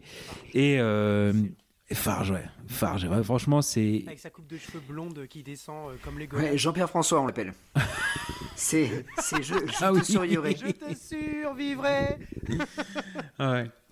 Et donc, oui, et donc, et donc en fait, c'est, bah, pour Farge, en fait, ce qui est bien aussi, c'est, bon, je le dirai après, mais c'est vrai que tout ce qui se prend dans la tronche, ça explique aussi euh, en grande partie la fin. Bah, la fin, il faudra peut-être en, Oui, oui, de toute façon, en oui, parler également, parce qu'il y a, il y, a, y a une histoire qui est, qui est dedans.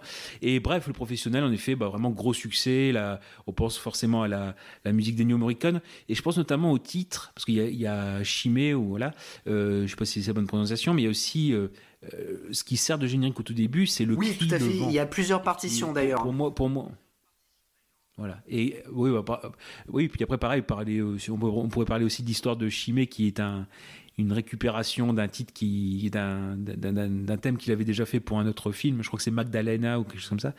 Euh, et donc en effet, bah, c'est euh, Lautner qui euh, qui a qui avait une liste de euh, de, de, de, de, bouts de piste entre, guillemets de d'Ennio Morricone et il est, il est parti sur sur celle-là. Bon bref, ouais, sur, sur le professionnel, il y a beaucoup de choses à dire. Là, c'est le on va dire c'est le résumé. Je me suis un peu un peu di- dispersé. Euh, là, bah, je vous relaisse la main puis on on voit ce qu'on a ce qu'on prend comme thème. alors, je, vais, je, vais, je vais prendre la main, euh, je vais prendre la main euh, et euh, je laisserai Greg euh, conclure. Euh, moi, il y a bien sûr la, la réplique euh, Rosen est mort, Angela est mort. Quant à moi, ça se dessine en, en ce moment. Alors là, la, la, la, la fille qui dit euh, Je te ramène à Paris, il fait euh, Non. Par contre, si j'étais vous, je resterais pas dans la ligne de bière.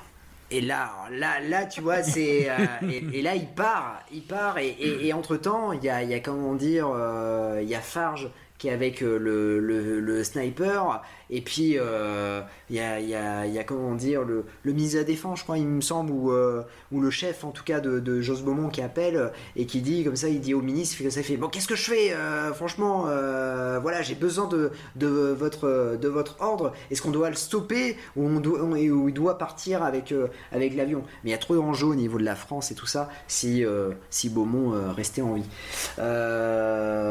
Pour moi, le, professionnel, c'est un film que, que, que je voulais voir depuis très longtemps. Alors, j'ai mes frangins qui adorent le professionnel et, m'en parlaient du professionnel. Voilà, ils, me- ils me faisaient écouter la, bande originale. Et, c'est fou quand on est petit, parce que quand on est petit et qu'on on écoute les, les, les, bandes son et que, que on écoute les grands raconter les films, on, on se dit, euh, on imagine euh, des, des, des scènes. On imagine, voilà. Et, du coup, en fait, quand j'ai euh, vu le, professionnel, euh, j'ai de suite été capté par, le film parce que finalement, les scènes que j'avais inventées dans, ma tête, en fait, je les ai plus ou moins retrouvées parce que c'était bien raconté. Et puis, bon, bah, du coup, euh, j'étais pas perdu. Et, le film, en fait, c'est un super film d'espionnage.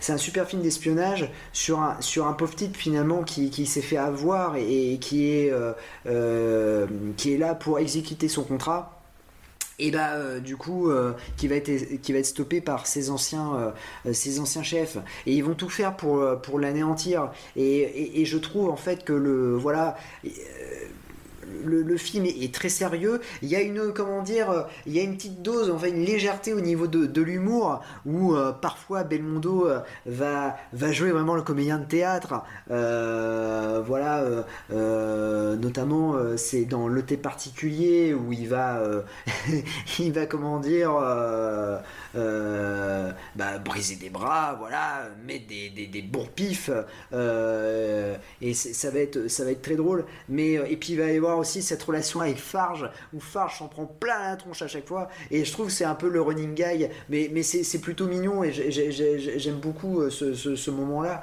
Mais, mais le professionnel ça reste pour moi voilà. C'est un film attention c'est un film à pas mettre c'est un film qui, aura un gros succès, je crois c'est 5 millions d'entrées, mais c'est pas à mettre dans, toutes les mains. C'est-à-dire que, attention, il y a des films, j'ai vu des très mauvaises critiques sur le, professionnel parce que les gens voilà, s'y attendaient pas et ils pensaient que ça allait être un film 100% action parce que parce que euh, on voit euh, on voit comment dire sur la fiche de film euh, comment dire Bébel avec son pétard. Non, c'est pas forcément un film d'action, c'est un film d'espionnage, voilà. Et euh, il y a de l'action, certes, mais c'est pas le, le, principal fond de commerce du, film. C'est super bien réalisé, ça c'est sûr. Il y a une, euh, comment dire, euh, il y a une petite patine, il a pris une petite patine le, film que, j'apprécie énormément.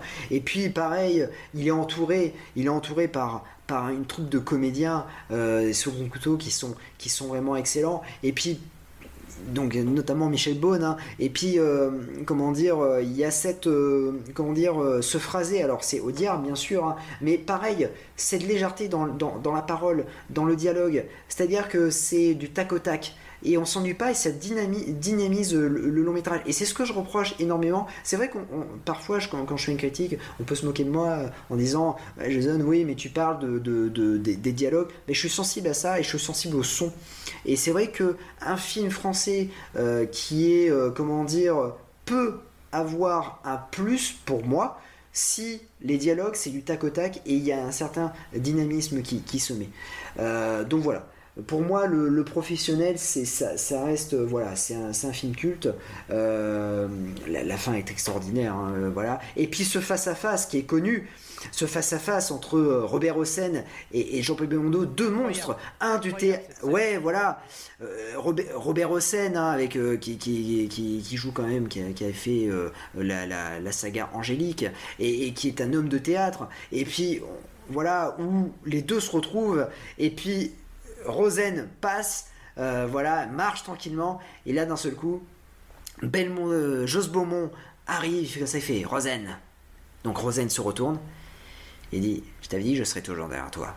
Et là, d'un seul coup, il y a la musique du professionnel qui commence et on a cette tension. On a cette tension dans le regard entre les deux acteurs. Et dans n'importe quel film, cette scène-là serait passée pour un, un nanar. Complètement. Et bah, et bah non, là, parce qu'on a une musique, aussi puissante parce qu'on a deux gueules de, du cinéma qui, qui, fracassent l'écran, et bah ça passe. Ça passe et on a même des frissons. Et puis on a le fleuriste là qui avec son bouquet de fleurs et franchement j'allais y venir le fleuriste qui est là qui leur pose qui leur euh, leur qui adresse panique mais c'est juste génial et à ce moment-là le fleuriste qui commence à dire ah, ah, ah, et on n'entend plus beaucoup ce qu'il dit il y a la musique qui prend le pas sur son sur son sa réplique et il commence à reculer, reculer, reculer, et là il tombe, et là paf, voilà, là c'est le truc. Et là ah ça explose. C'est génial. C'est génial, le feu, il n'a rien à faire là, quoi. et surtout, il panique. On voit la panique dans son regard qui, il fait non mais c'est pas là, mais je voulais. Mais en fait, il se fait livrer. et en fait, petit à petit, il panique, il panique et voilà. Donc voilà, cette scène-là, elle est emblématique. Et une chose, une chose aussi, euh, euh, franchement, j'en ai assez qu'on me dise en fait quand quand j'écoute en fait le professionnel qu'on me dise ah bah tiens c'est la musique de Royal Canin non non bordel de merde c'est pas la musique de Royal Canin c'est à la base c'est professionnel c'est une Morricone euh, voilà euh, Royal Canin l'a repris, je ne sais pas pourquoi, mais euh, voilà, euh, il l'a totalement dénaturé. mais voilà, en tout cas, regardez professionnel. Attention, c'est pas un film d'action, c'est vraiment un film d'espionnage et c'est vraiment voilà, il n'y a, a, pas beaucoup d'action et c'est vraiment surtout dans le dialogue et ça peut être aussi un peu théâtral aussi. Donc voilà. Je, vous le conseille. Greg, bah on va écouter ton avis. Je sais que tu es, mitigé. Bah, c'est pas que je suis mitigé, c'est que euh, j'ai bien aimé le film et c'est pas du tout mon préféré euh, parce que euh, c'est pas que j'ai été déçu, c'est que c'est un excellent film, hein, faut quand même le reconnaître, c'est un très bon film, mais voilà, c'est personnel, j'ai pas forcément plus, on va dire, c'est pas accroché, mais ça m'a pas, voilà, ça m'a pas, ça m'a marqué, oui, mais voilà, c'est pas, c'est pas ce que je préfère quoi. Juste, j'ai raconté une anecdote personnelle et vous allez vous foutre de ma gueule. Donc je vous donne l'occasion. Donc saisissez-la. Oh, eh, je vais en profiter. Attention, la main sur le buzzer, c'est parti. Top, c'est parti. Euh, non, alors, moi, je, j'ai connu le professionnel avant de voir le film de par sa musique. Je ne savais pas que c'était la musique du professionnel. Mais non pas par la pub Royal Canin. Et c'est là où vous allez vous foutre de ma gueule. Bah écoute, ça me fait déjà plaisir. Mais c'est pire que ça. c'est par Astérix et Obélix Mission Cléopâtre, le moment où Idéfix chasse le Romain dans le temple, dans le palais, pardon, qu'a construit numéro bis. Il y a Obélix qui dit Allez, Idéfix, attaque Et là, il y a Idéfix qui euh, poursuit le Romain qui lui est à quatre pattes en essayant de s'échapper. Et là, on entend ta, ta, ta, ta, ta. Et en fait, je ne savais pas que cette musique-là, c'est la musique du professionnel. Et je me dis, putain, elle est super bien cette musique. Et puis je l'ai déjà entendue autre part et tout. Je, ouais, je n'ai jamais, j'ai jamais réussi à la retrouver, en fait.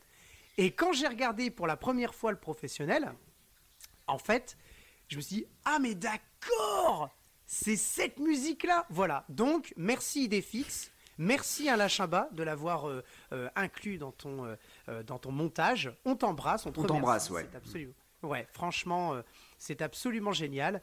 Euh, voilà, c'était une anecdote personnelle. Vous avez le droit de vous foutre de moi, mais en tout cas, moi personnellement, voilà, moi j'aime bien Idéfix et il m'a fait découvrir quelque chose. Je sais pas si Idéfix vous a fait découvrir quelque chose, mais moi si. Voilà, moi j'ai cette chance d'avoir ce lien avec Idéfix. Voilà. Euh, au niveau du film, parce que revenons quand même au film. T'es parti loin là, t'es parti loin, t'es parti. Tu sais, t'es toujours sur la même autoroute là, t'as explosé le portail, le- la barrière spoiler, t'es parti loin là. Là, t'es parti sur Astérix Obélix, Ah, on t'arrête plus. pris- là j'ai pris la sortie, je te défonce la Ah oui, voilà. Et euh, voilà. Non, franchement, le film, le professionnel, non, mais alors attention, c'est un bon film. hein. Moi, j'ai, franchement, j'ai, j'ai bien aimé la main, la, la main, la fin. C'est vraiment un- un- une fin que je pense, je, comme le corps de mon ennemi, c'est des, fins de film que je, pense, je m'en souviendrai toute ma vie. Déjà parce qu'à la fin du film, tu vas, tu chiales certainement du professionnel parce que tu dis non, quand même pas, etc. Mais en fait, si, bien évidemment, ils sont obligés. Ils sont obligés.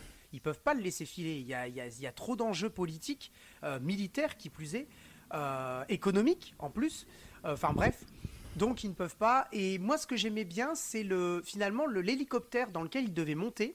C'est finalement l'hélicoptère dans lequel il y aura la caméra qui va euh, comment euh, se euh, donc voler forcément parce que c'est un hélicoptère et qui va faire le tour du jardin du château avec le générique. J'ai trouvé ça tellement on va pas dire facile parce que c'est jamais facile, mais tellement astucieux en fait d'avoir fait ça plutôt que de nous mettre un fond, euh, je sais pas, euh, un fondu en fermeture sur fond, fond noir et euh, de nous mettre le générique quoi. Euh, ce qui n'est absolument pas d'époque. Donc là, je, suis, voilà, je suis complètement sur autre chose. Mais j'imagine une autre fin. Non, là, c'est hyper astucieux et j'ai vraiment apprécié. Surtout qu'en plus, les personnages, les autres personnages avancent petit à petit. Alors, ils ont été ralentis. hein. On voit que c'est un petit ralenti. Il y a eu un ralenti qui a été ajouté au montage. Mais ils s'approchent, ils s'approchent, ils s'approchent. Et puis, ils vont enfermer finalement le corps de euh, Jean-Paul Belmondo.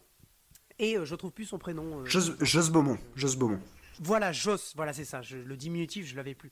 Et euh, donc Joss. Et, euh, et, et ils vont et finalement, on ne le voit plus par terre, en fait. Au fur et à mesure que le le- le- l'hélicoptère, euh, euh, comment, euh, euh, euh, s'envole dans le ciel et contourne, fait le tour du jardin, on ne voit plus du tout, en fait, Joss, comme si lui-même il avait disparu et c'est une affaire enterrée. En fait, c'est un peu ça comme je l'ai pris, quoi. Je l'ai pris comme une affaire enterrée, une affaire qui n'existera plus, qui n'a jamais existé, et c'est terminé, et voilà. On, passe, euh, on passe là-dessus. Enfin voilà, j'ai, moi j'ai bien, euh, j'ai bien aimé cette fin. Je trouvais ça assez astucieux, astucieux, et encore une fois, ça paraît facile, mais ça ne l'est pas. Voilà, je m'arrêterai sur ça parce que c'est pas un film que j'adore, mais je pense que on, on- ne serait-ce que pour ça de dire que la réalisation est super et qu'il y a des astuces qui sont balancées comme ça et, et voilà. Gramlas, qu'est-ce que tu en as pensé toi du, du professionnel du coup? Ah bah, le professionnel, de toute façon, c'est un film de chevet et ça fait partie forcément des, des premiers films que j'ai découverts quand, quand j'étais petit. Euh, on a toujours cette idée de la fin euh, voilà, qui, qui fran- franchement est super couillue. C'est-à-dire que je pense que si avaient gardé la, la, la, la- première fois qu'ils avaient tourné pour sécuriser avec euh, l'happy end où ils montent dans l'hélicoptère avec euh, la prostituée, euh, voilà, bah, finalement peut-être on s'en souviendrait moins. Et même limite, c'est très, très bizarre, c'est à force de revoir ce film, et bah quand arrive cette scène, j'ai toujours Ouais, l'espoir qu'ils s'en hein. sortent. Alors Pareil, vu Que je- que je connais, que je connais. Bah oui, voilà. Voilà. Moi, de toute façon, il y a deux, ces deux films où je pleure, c'est Bambi et quand euh, il y, a, il y a la mer et, et, et professionnel quand il meurt à des pas, de pas d'hélicoptère. Donc voilà. Et Bambi, Ouais, Bambi ça. je pleure, hein. c'est vrai, hein. t'as raison, t'as raison. bah c'est oui. deux enfoirés à Saint-Tropez Mm. de Max Pécasse. Quand à la fin ils ne réussissent pas la mission, euh, je, je pleure. Celui-là, celui-là, t'as chialé, t'as chialé, t'as chialé. Ouais, c'est quand il se retrouve à poil sur le palier Ouais, de porte euh, avec la porte qui claque. Ouais, c'est ça. C'est tellement triste. Ah là là. Non mais oui. Bah, bref, bon, euh, quand on parle quand on parle de Bébel, donc forcément professionnel, on, on est dedans. Bah, surtout, c'est pas pour rien que euh, il y a eu, comment dire, quand il y a eu l'hommage aux invalides, euh, voilà, enfin pour pour la sortie du, cercueil quand même, c'était assez euh, poignant euh, la garde républicaine. Et là, franchement, il y a enfin, on, on parle du magnifique, mais professionnel, forcément, on, rattache à, Bebel, c'est assez, logique. Et non, donc franchement, bon, encore une fois, bah, il y a ce côté couillu parce que euh, toutes les projections presse dans la production, dans ceux qui étaient autour, entre guillemets, c'est il y, a que Lautner et Belmondo qui, euh, et Belmondo qui soutenaient Lautner en disant. Euh, non, non, on garde cette fin-là, et puis d'autres qui disent, bah non, si vous faites ça, on va faire, on va faire trois entrées, quoi si vous regardez la, la, fin, la fin qu'on connaît aujourd'hui. Donc, bref, il euh, y, a ça. Il y a ce côté, en effet, où on retrouve encore la troupe avec euh, Pierre Vernier, bon, dans un. Euh, voilà un petit un, petit rôle Michel Bonne dans l'ancien l'ancien ami loyal qui bah, se retrouve en plein dilemme. Là aussi, Michel Bonne, je trouve qu'il joue très bien ça, ce côté-là, euh, vraiment le, cul entre deux chaises. Euh, la touche charme aussi, il faut rappeler aussi que parfois Belmondo, c'est aussi dans ses films le, euh, les petits trucs comme ça. donc c'est Cyrielle Claire. Tout à fait qui joue Alice. Ouais. En effet, bon voilà, il y a ce, côté-là. Et encore plein, plein de scènes. Et, et donc, plus, plus je, revois ce film, plus je revois aussi des, trucs qui, me choquent. Alors, euh, enfin, pas qui me choquent, mais qui m'interrogent. Et justement, je profite de, voilà, de, c'est aussi un espace de, petits débats ou de choses comme ça pour euh, lancer quelques idées.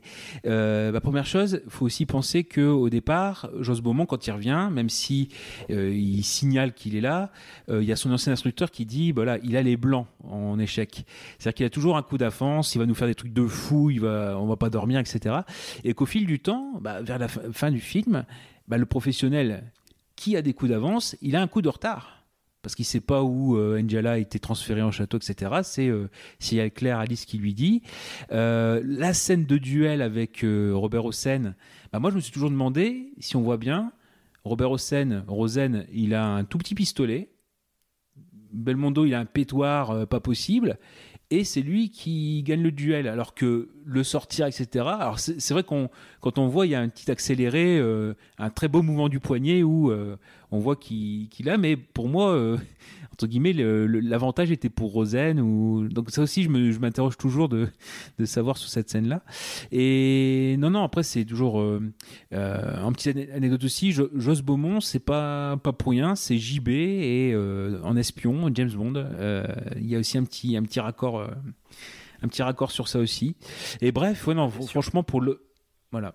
Et autant euh, pour, euh, je parlais, euh, je parlais de du corps de mon ennemi avec du Verneuil Belmondo, mais où on, laisse un petit peu le côté action. Bah, Lautner Belmondo, c'est plutôt des choses sautillantes. Même Flic ou voyou, si c'est un film policier, il y a ce côté virevoltant, le fait de passer d'un camp à l'autre, etc. Il y aura Joyeuse Pâques, bon, qui est plus ou moins, enfin, c'est du théâtre filmé, hein. mais voilà, qui est là. On est beaucoup dans la comédie. Et là, franchement, c'est quelque chose de très, très sérieux, très solennel pour euh, du Lautner.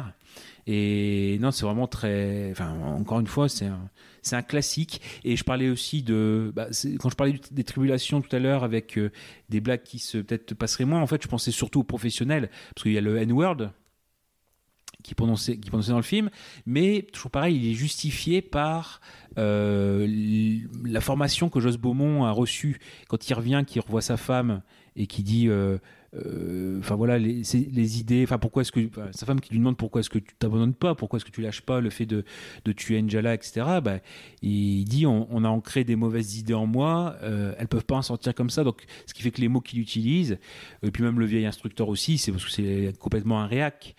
Euh, et après, je pense surtout à la scène de Et un ah couscous poulet aussi. Euh... Ah oui, oui, oui, oui, bien sûr.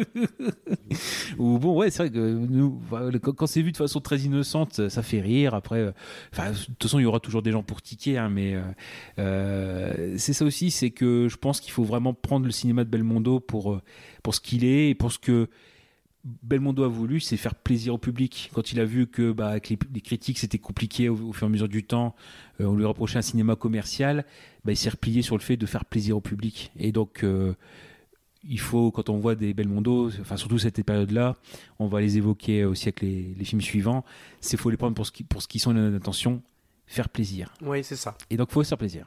Exact. Et ben on va continuer sur notre lancée après ces belles paroles. On va continuer avec L'As des As. Et euh, Greg, je vais te laisser la main car je sais que tu adores ce film. Donc euh, raconte-nous un peu le pitch. Et puis t'as perdu au jeu. Donc, et, euh, et, et, et, et, ton avis, s'il te plaît. Donc L'As des As, un film de Gérard Houry avec Marie-France Pizier, Rachid Ferrache et Gunther Messner dans le rôle de Adolf Hitler. Donc euh, voilà, un film qui a fait plus de 5000 entrées, c'est le plus gros succès de, euh, de Jean-Paul Belmondo. Donc vas-y, je te laisse Greg. Ouais, alors ça me fait un peu mal au cœur parce que finalement, euh, Graham Lax, lui, il avait dit qu'il aimait bien ce, ce, film et donc je, je, j'aurais voulu finalement lui, lui laisser la main parce que je sais qu'il l'adore, mais je vais quand même le faire parce que je, voilà, ça tombe sur moi et parce que aussi je, je suis un grand fan de Gérard Horry. Donc voilà, donc t'attendras. Euh, franchement, voilà on t'embrasse. Euh, alors. ah, ce petit mot, euh, on t'embrasse. Euh, voilà. Bisous cœur. Bisous, Bisous cœur. Euh, cœur sur toi. Euh, le titre original, donc, c'est L'As des As. Bien évidemment, ça vous le savez. Il est réalisé par Gérard Horry, mais il est aussi écrit par Gérard Horry avec sa fille, Danielle Thompson. Oui, tout à fait. À partir de là, moi, je m'arrête là.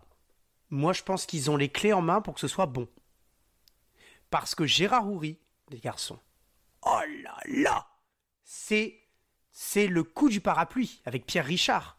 C'est euh, voilà, bref, je bon, je passe. Non, mais Gérard Horry quoi. Non mais l'As des As, c'est tout simplement euh, un film qui s'ancre dans une une des il fait partie des films qui sont qui ont qui ont eu qui ont éclaté hein, au box office les quatre plus gros succès euh, de euh, de Jean-Paul. Alors on parlait tout à l'heure c'est 5,5 millions d'entrées euh, L'As des As. Et Gérard Houry, d'ailleurs, dans une interview, euh, juste après pour euh, ce film, il disait que euh, ce qui est fou avec L'As des As, c'est que il a cartonné et que quand il continue à passer à la télé, c'est toujours le film le plus regardé le soir où il passe à la télé par rapport à toutes les autres choses qui peuvent passer. Le soir même, en fait. Et c'est ça qui est fou. C'est que L'As des As continue à être un gros film. Sans doute parce qu'il y a certes, y a les nostalgiques qui le regardent, j'en sais rien, mais il y a toujours cette, cet élan, cette, cette ferveur autour d'un film qui, somme toute, est quand même excellent, très bien écrit et extrêmement bien joué avec des acteurs et un casting qui est vraiment très très bon. Alors, ça raconte quoi? Ça, raconte, ça raconte tout simplement que euh, Joe, euh, donc euh, ancien euh, Joe Cavalier, ancien pilote euh, de la Première Guerre mondiale, 20 ans plus tard, il est devenu entraîneur de boxe et il doit se rendre en Allemagne nazie pour les JO de 1936. Donc les autres disent ouais, on va y aller, mais voilà. Alors lui, il y va, mais ce qu'il ne veut absolument pas, et c'est là qui est absolument monstrueux par rapport à la fin du film, c'est qu'il ne veut pas regarder, il ne veut pas se présenter, défiler devant Hitler avec le bras euh, tendu, donc euh, le, salut nazi. Et qu'est-ce qui va se passer à la fin? Attention, spoiler alerte. Voilà, j'ai mis un petit temps parce que si les gens voulaient mettre pause. Euh, spoiler alerte, qu'est-ce qui se passe? Il se retrouve nez à nez face à Hitler. C'est absolument génial. J'ai absolument ri et d'ailleurs, je revois son visage bouche ouverte, dents sorties et yeux écarquillés quand il se retrouve nez à nez avec Hitler parce qu'il est en train d'écouter le match de boxe, le fameux match de boxe, parce qu'il se retrouve dans le chalet côté nazi alors qu'il pensait qu'il était dans une auberge autrichienne. Voilà, j'ai moi j'ai kiffé. Franchement, j'ai alors le coup du panneau qui euh, qui se retourne parce qu'il y a les vaches qui sont passées par là, c'est absolument mais c'est c'est du petit lait.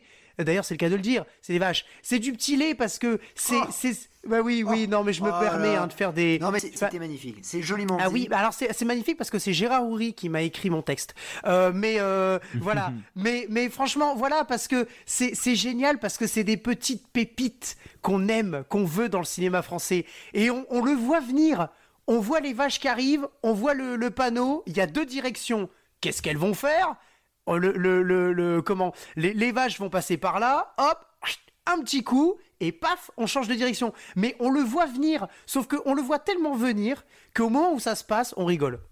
Alors qu'on pourrait se dire, bah oui, mais c'était dessiné. Mais on s'en fout On rigole parce que c'est tellement drôle, parce qu'après, 30 secondes plus tard, ils vont se retrouver face au panneau et il dit, c'est par là. Alors qu'en fait, non. Et justement, ce qui est drôle, c'est que pour tromper les nazis qui sont justement derrière, ils vont, euh, Belmondo va retourner le panneau. Et en fait, sans le vouloir, il va le mettre dans le bon sens, du coup. Donc, il va envoyer vraiment les nazis vers la frontière avec l'Autriche. Et lui, il va se retrouver dans la ville qui est absolument imprononçable, dans le petit chalet, non, le grand chalet, pardon, de, de, de Hitler. Enfin bref. Non, mais voilà, je passe, c'est un détail, mais il y en a d'autres. Allez, je vais en faire un autre parce que j'adore. J'en fais un autre parce que vous vous souvenez le moment où il y a Gérard Horry, il en parle parce qu'il a adoré ce plan?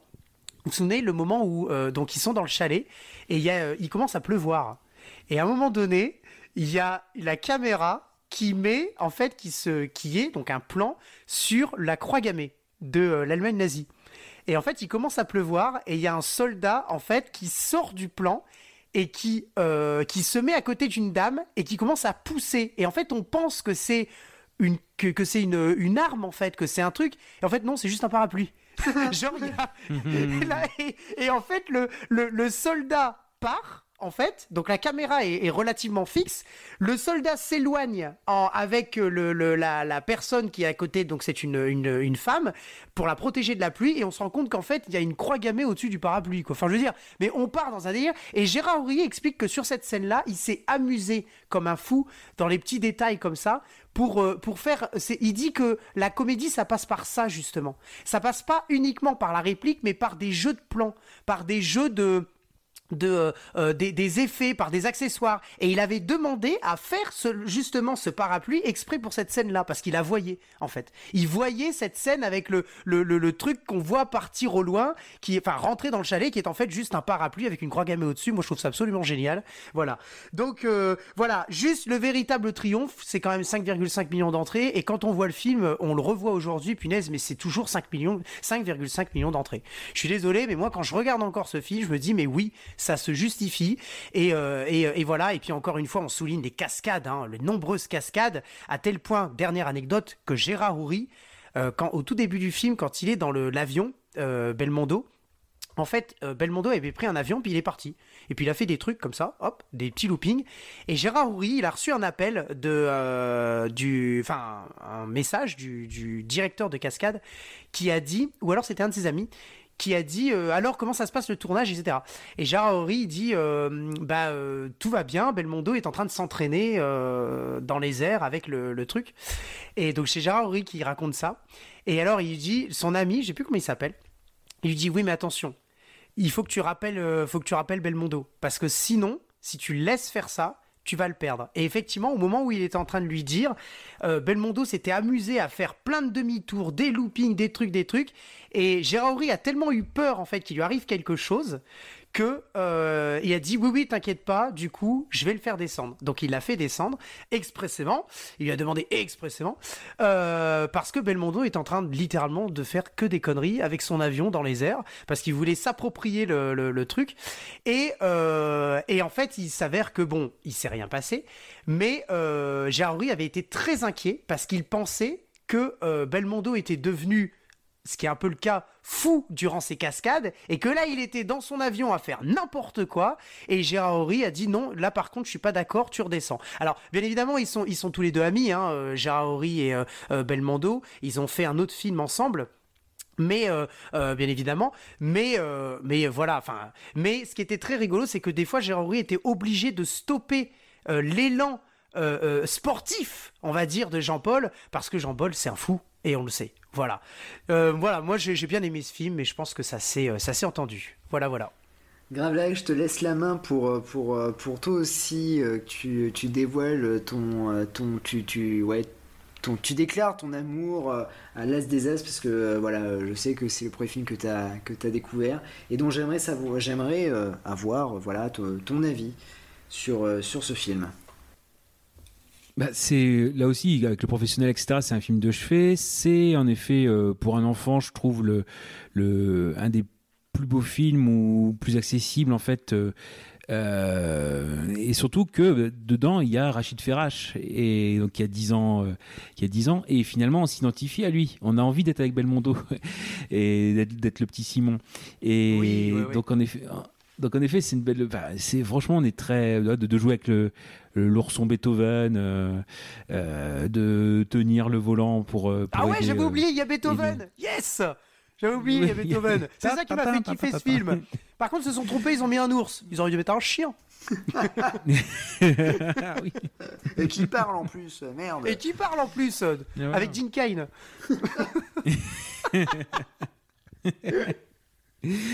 Et, euh, et oui, donc en fait, en fait, c'est une belle, porte d'entrée. C'est vrai qu'en l'ayant découvert enfant, je, c'est tout de suite, on est tout de suite avec Simon et enfin, on peut prendre par le prisme de Simon. Et de toute façon, euh, dans la réalité, en fait. euh, c'est comme ça que Belmondo s'est comporté vis-à-vis de Rachid Ferrache en disant on va bosser trois mois ensemble, tu me tutoies et il a pris tout de suite sous son aile. Puis on l'a vu, Rachid Ferrache avait été maintenant qui, a plus de 40 ans, qui dès qu'il y a eu la mort de Belmondo, il était complètement en, larmes effondrées et c'est et, même après coup, c'est-à-dire qu'ils ont gardé contact euh, ensemble. Et pour L'As des As, c'est vrai aussi que euh, moi, enfin, ce film, je l'aime euh, en ayant parcouru la, carrière de Belmondo. euh, je trouve que ça lui rend euh, euh, hommage au niveau, enfin hommage et justice au niveau comique, parce que Horry, c'est vraiment Gérard Horry, c'est vraiment le, euh, la, la comédie française pur jus de l'époque, euh, les gros succès, etc. Bien Bon, sûr, on parlait- bien sûr. et tu parlais de, du film précédent euh, qui est Le Cerveau, hein, euh, qui, qui, était avec Bourville, David Niven et Eli Wallach. Mais euh, pour moi, donc on était en 68, je crois, et bon, c'est une grosse coproduction internationale. Belmondo, il est dedans, il est, il est bon. Mais je, trou- je trouve qu'il est aussi un peu noyé euh, euh, dans, dans, dans ce film-là avec Bourville, avec euh, enfin voilà un peu de ce, côté-là. En plus, la difficulté d'avoir un double tournage et en français et en anglais pour le pour le cerveau avec Bel- Belmondo qui est pas très à l'aise avec la, la, la langue anglaise. Donc, je trouve que là au moins il est en tête d'affiche. Il fait plaisir parce que bah on avait vu pour l'animal c'est la cascade, là c'est la boxe. On, le connaît son passé de boxeur et son amour jusqu'au bout hein, euh, en tant que spectateur pour, euh, de la boxe. Et euh, pour, pour moi, la Zézas, il est voilà le, comique, ça vient de lui, pas, pas, seulement, mais c'est du Belmondo, Ouri, c'est la pure collaboration. Là, il n'y a plus de parasites, les second rôles, etc. Il est très bien entouré, Marie-France Pizier, etc. Mais c'est c'est vraiment pour moi la rencontre euh, véritable Ouri, Ouri euh, Belmondo avec Belmondo qui peut faire ses cascades parce que le cerveau à la fin avec la, la statue de liberté sur le port du Havre et bah avec les assurances on, lui a, on a dit à Belmondo non tu ne fais pas la cascade fait, Ouais, D'accord. Voilà. ouais. Ouais.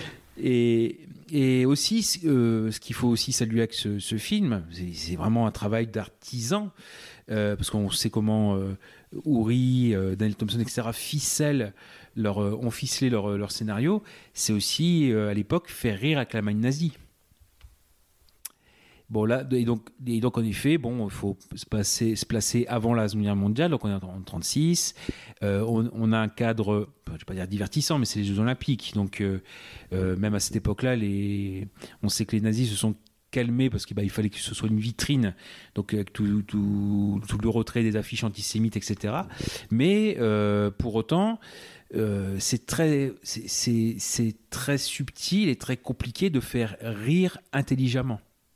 Absolument. Bah, d'ailleurs, d'ailleurs, la scène, la scène des JO où il tire les coups de canon et il y a les, il y a les, les- avec les, les oiseaux de la liberté là, et euh, il tire les coups Oui. de canon et les oiseaux de la liberté se font mitrailler parce qu'il y a des plumes. ça, c'est Jaori. il- justement, il, il revenait sur ça. Et il disait tout ça, ça participe justement du comique. Et c'est ce que je disais tout à l'heure. Il n'y a pas que les répliques dans le comique. Il y a aussi le comique de situation, le comique de geste, bien évidemment le comique de situation, la mise en scène, et ça c'est absolument génial. Avec euh, Hitler euh, et euh, ses sbires autour, quand il a fini de, faire son discours, où il y a les, les, la colombe de la paix qui, qui, qui est complètement déchirée par les, les coups de canon, quoi. Et on voit des plumes qui tombent sur... C'est absolument génial. Ça, c'est, c'est, ça participe du comique. C'est tout à fait ça.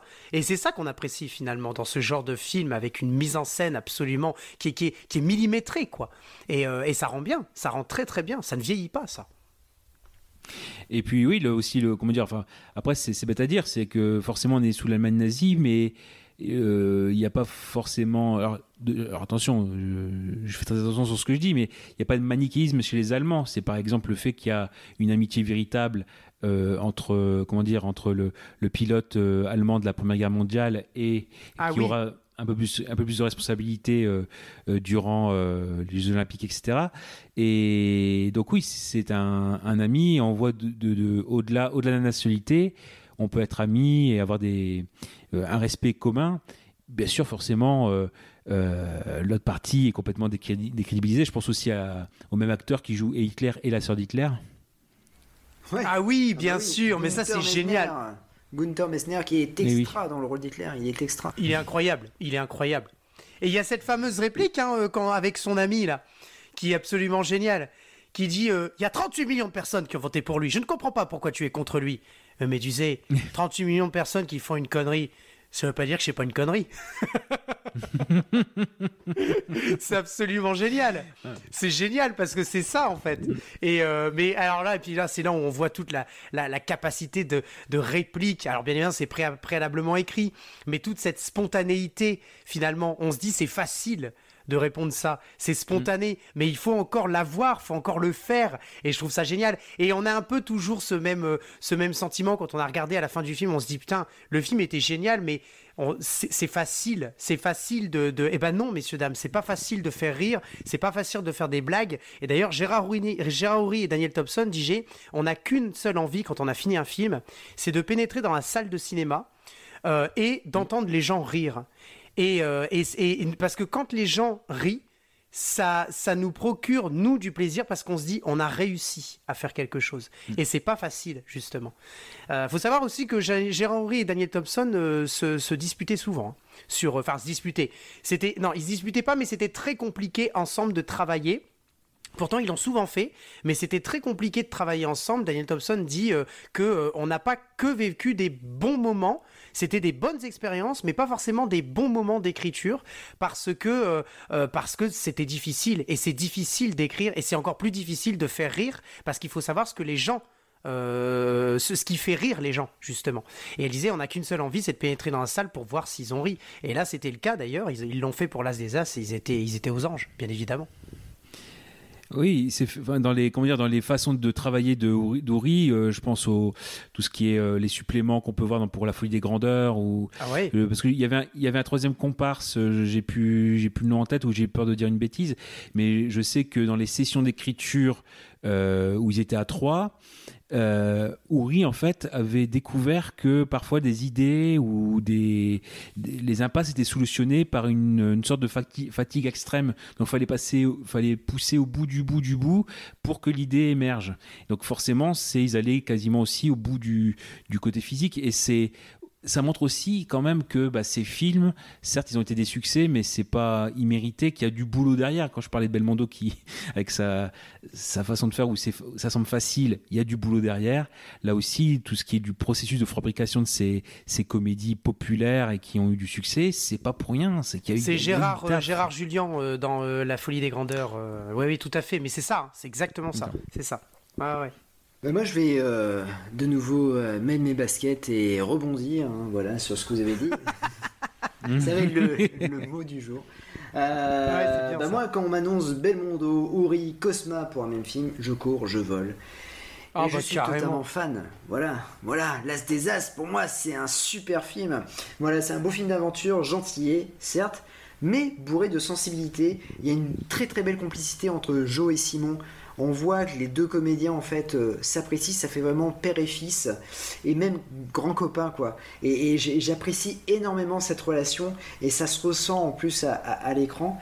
Les, situations sont détonnantes. Euh, par exemple quand je cours avec la flamme olympique ou bien quand il mit le français un peu bené face à des amants réfractaires et que l'ours Beethoven lui grimpe dessus. Je trouve que la scène elle est énorme parce que Belmondo il a le béret sur la tête avec les, oreilles qui dépassent et puis il fait euh, ah oui euh, français, français. Et j'adore, j'adore. Et puis t'as l'ours Beethoven qui, qui se met sur lui, il fait Oh, petit ourson, voilà. Oh, c'est.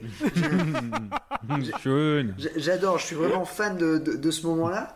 Et puis aussi euh, le moment, comme tu disais, Greg, hein, quand la famille de Simon, euh, avec, avec Joe, hein, pense qu'ils sont arrivés en Autriche et finalement ils arrivent dans la dans la maison de d'Hitler et de, sa sœur. Et c'est vraiment euh, vraiment comique parce que la tête de Belmondo qui sont quand il se retrouve face à face avec euh, Hitler c'est énorme. C'est énorme. Là franchement surtout qu'au euh, début il a dit je ne veux pas euh, me mettre face à Hitler et lui faire le salut nazi, tu vois. Donc euh, au début, il le dit hein, sur la table de jeu, euh, enfin la table de jeu, la table où il a mangé. D'ailleurs, il y a la journaliste qui l'a écouté, mais on ne sait pas qu'elle était journaliste. Et c'est à ce moment-là qu'il le dit non, c'est hors de question. Puis l'autre, il lui dit oh, écoute, on va pas revenir là-dessus. tu sais très bien que tu vas devoir le faire, etc., etc. Et à la fin, quand il se retrouve nez à nez avec Hitler, c'est génial. Ah non, mais c'est absolument génial. La tête, parce qu'il se dit. En plus, j'adore parce qu'il y a plein de petits signes qui, qui prouvent qu'en fait, qui montrent qu'en fait, ils sont pas, ils sont pas arrivés en Autriche, quoi. Ils sont vraiment dans la maison. Il y a le petit coussin brodé avec la croix gammée, il y a un ah, tableau avec Hitler avec la croix gammée. Mais j'adore parce que Belmondo, lui, il attend juste une chose, c'est la radio. Et ça, j'adore. Il attend juste une chose d'écouter ces deux combats pour voir si la France gagne. Et, pour ça, je, trouve ça juste énorme. Et puis même, ah quand il tapote la joue de, de la sœur d'Hitler, et puis elle dit Vous m'avez tapoté la joue mais, euh, ça fait longtemps qu'un garçon ne m'a pas tapoté la joue. Et là, Belmondo, il fait ah oui, c'est intéressant. je, trouve ça, mais vraiment, vraiment extra. Et puis, à noter bien sûr aussi Marie-France Pizier qui, qui, marque aussi vraiment, euh, qui, a toujours aussi autant la classe et, qui, qui, est aussi une femme euh, assez forte hein, dans, dans, le film. D'ailleurs, elle, joue vraiment une journaliste qui euh, démontra en fait le personnage de Joe dans, dans un article au, départ. Et, vraiment, c'est une journaliste d'investigation. Un peu, moi je la trouve un peu comme Lois Lane, un peu comme voilà, elle veut avoir le meilleur scoop, peut-être fouille merde pour euh, voilà euh, pour pour avoir le prix Pulitzer quoi. Donc euh, je trouve je trouve ça vraiment vraiment c'est l'idée ouais. Vrai. Et puis à noter aussi une chose importante. Deux comédiens exceptionnels. Le jeune Florent Pagny, bien sûr, qui avant de refuser de payer ses impôts en France jouait le boxeur français. et puis aussi le grand Stéphane Ferrara qui jouera dans le marginal, mais aussi ah dans Parole de flic et dans le film préféré de Julien Donnerland, d'ailleurs on t'embrasse Julien, qui est La Nuit du Risque, un film produit par le RPRA ah. avec une somptueuse chanson de fin à en faire friser les moustaches. Voilà. Donc. Euh, dis monsieur pourquoi. Dis monsieur pourquoi. Enfin, j'adore. C'est vraiment. pourquoi tu es si triste connaît par cœur la chanson et il l'a fait très bien. Euh, donc voilà, j'adore ce film.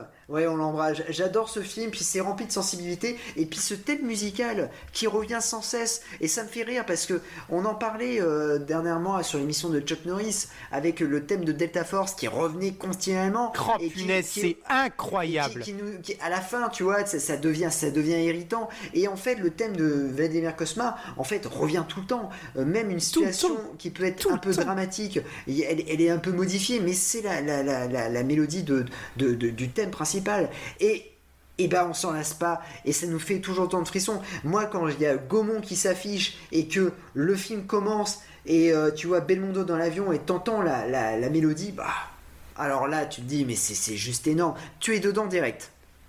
Ah oui, ça t'emporte, ça t'emporte. Ah non, mais complètement. Mais c'est ça, et c'est ça qui est fou, c'est que le, thème principal revient à chaque fois.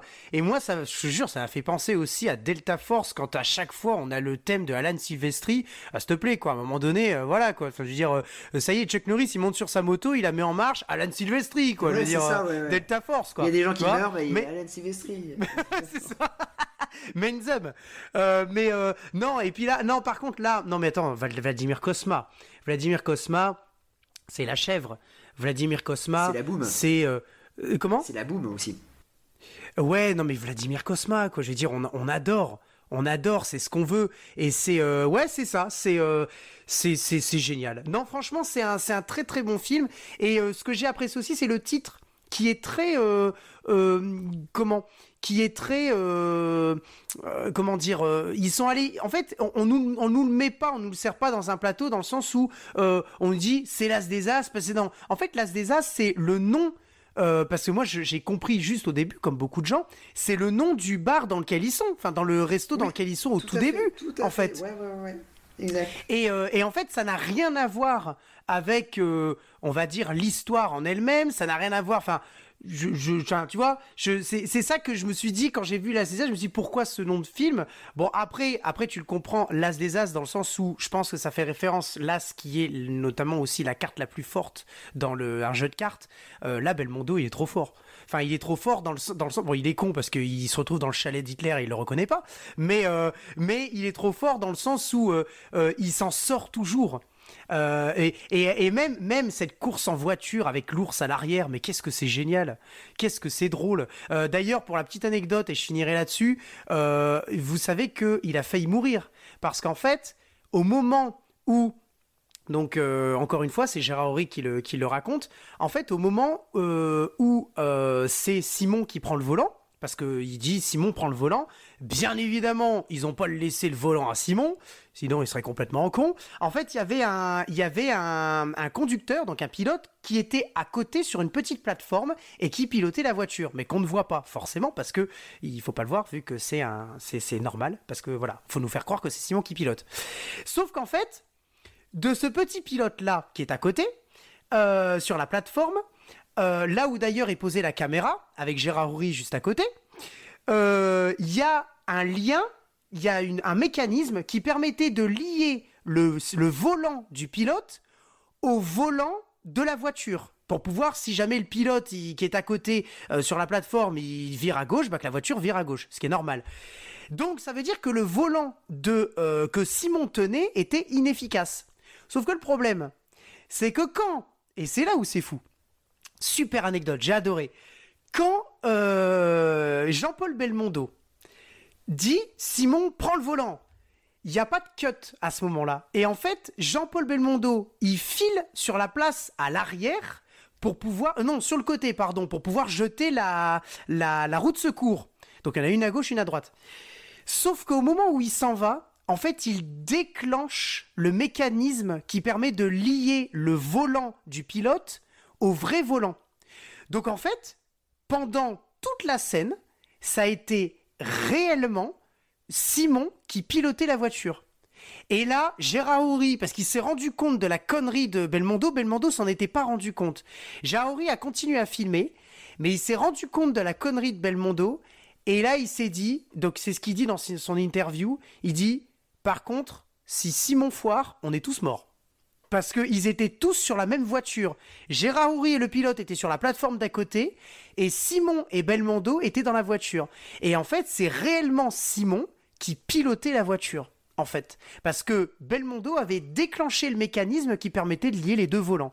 Et alors, je trouve cette anecdote absolument géniale. Enfin, en fait, elle est, dangereuse, donc elle n'est pas géniale, mais je la trouve géniale de, savoir ça parce que déjà, c'est Simon qui, qui, conduisait réellement la voiture, premièrement. Donc ça, c'est fou. Et deuxièmement, je trouve ça juste con parce que Belmondo, en passant derrière, il a déclenché le mécanisme, quoi. J'imagine que si la voiture... Enfin, si Simon se merdait, ils étaient vraiment tous morts, quoi. Enfin, je veux dire, les, les quatre étaient, euh, ils finissaient à l'hôpital. Parce qu'en plus, la voiture roulait relativement vite aussi. Parce que pour les biens du, du, du, du, plan, il fallait que ça aille suffisamment vite pour que quand il va lâcher la, la, roue de secours, ça puisse heurter sur un plan suivant. Donc là, forcément, il y a eu un cut. Ça puisse heurter le, euh, comment, le, les motos qui, qui, étaient en train de poursuivre la, la voiture. Enfin bref. Et je trouve cette anecdote absolument géniale parce que c'est réellement Simon, et à mon avis, il a dû s'en souvenir toute sa vie, qui a réellement piloté la voiture. Voilà. Donc je trouvais ça, mais juste et exceptionnel. Quand Gérard Horry l'a raconté, voilà, c'est ce qui fait les magies de l'As des As pour moi. C'est les, les, dessous de, les coulisses, les dessous de scène. Et, euh, et personnellement, j'adore. Voilà, je suis, euh, je suis vraiment fan. Je crois qu'on a fait, on a fait un gros tour sur sur l'As des As, mais euh, mais je pense que c'était c'était intéressant. On en avait besoin de de, de, de, ah porter, au ce, ce, ce, film qui, qui, est vraiment extraordinaire. N'hésitez pas à le voir. Je pense que la, la plupart de, de nos auditeurs le l'ont vu, mais, euh, mais franchement, euh, voilà, il faut. le revoir. Il est aussi disponible. Ou le revoir. Il est disponible sur Netflix. N'hésitez pas. Euh, on va tranquillement aller vers un film, voilà, que, que j'adore. Voilà, j'adore et, et, je vais laisser Greg parler parce que voilà, il avait envie d'en parler, donc je, je, vais laisser Greg en, en parler. C'est le marginal de Jacques Doré. Aïe, aïe, aïe. avec Ah ouais, ouais, ouais. Carlos Sotomayor, Henri Silva, Checky Cario. donc, bah, vas-y, Greg, dis-nous ce que tu as, ce que, ce que t'as, t'as pensé du, du Marginal. Ah bah, le Marginal est un film français hein, réalisé par euh, Jacques Deray, donc en, dans les années 80-83. Alors, euh, bon, on, on, est proche de la fin, malheureusement. On est proche de la fin. C'est un petit peu dommage, mais c'est comme ça. Euh, tout simplement parce que on voit quand même à l'écran que bah Belmondo, comme tout être humain, vieillit un petit peu. Euh, il vieillit pas dans les cascades, il vieillit pas dans son jeu, mais il vieillit physiquement.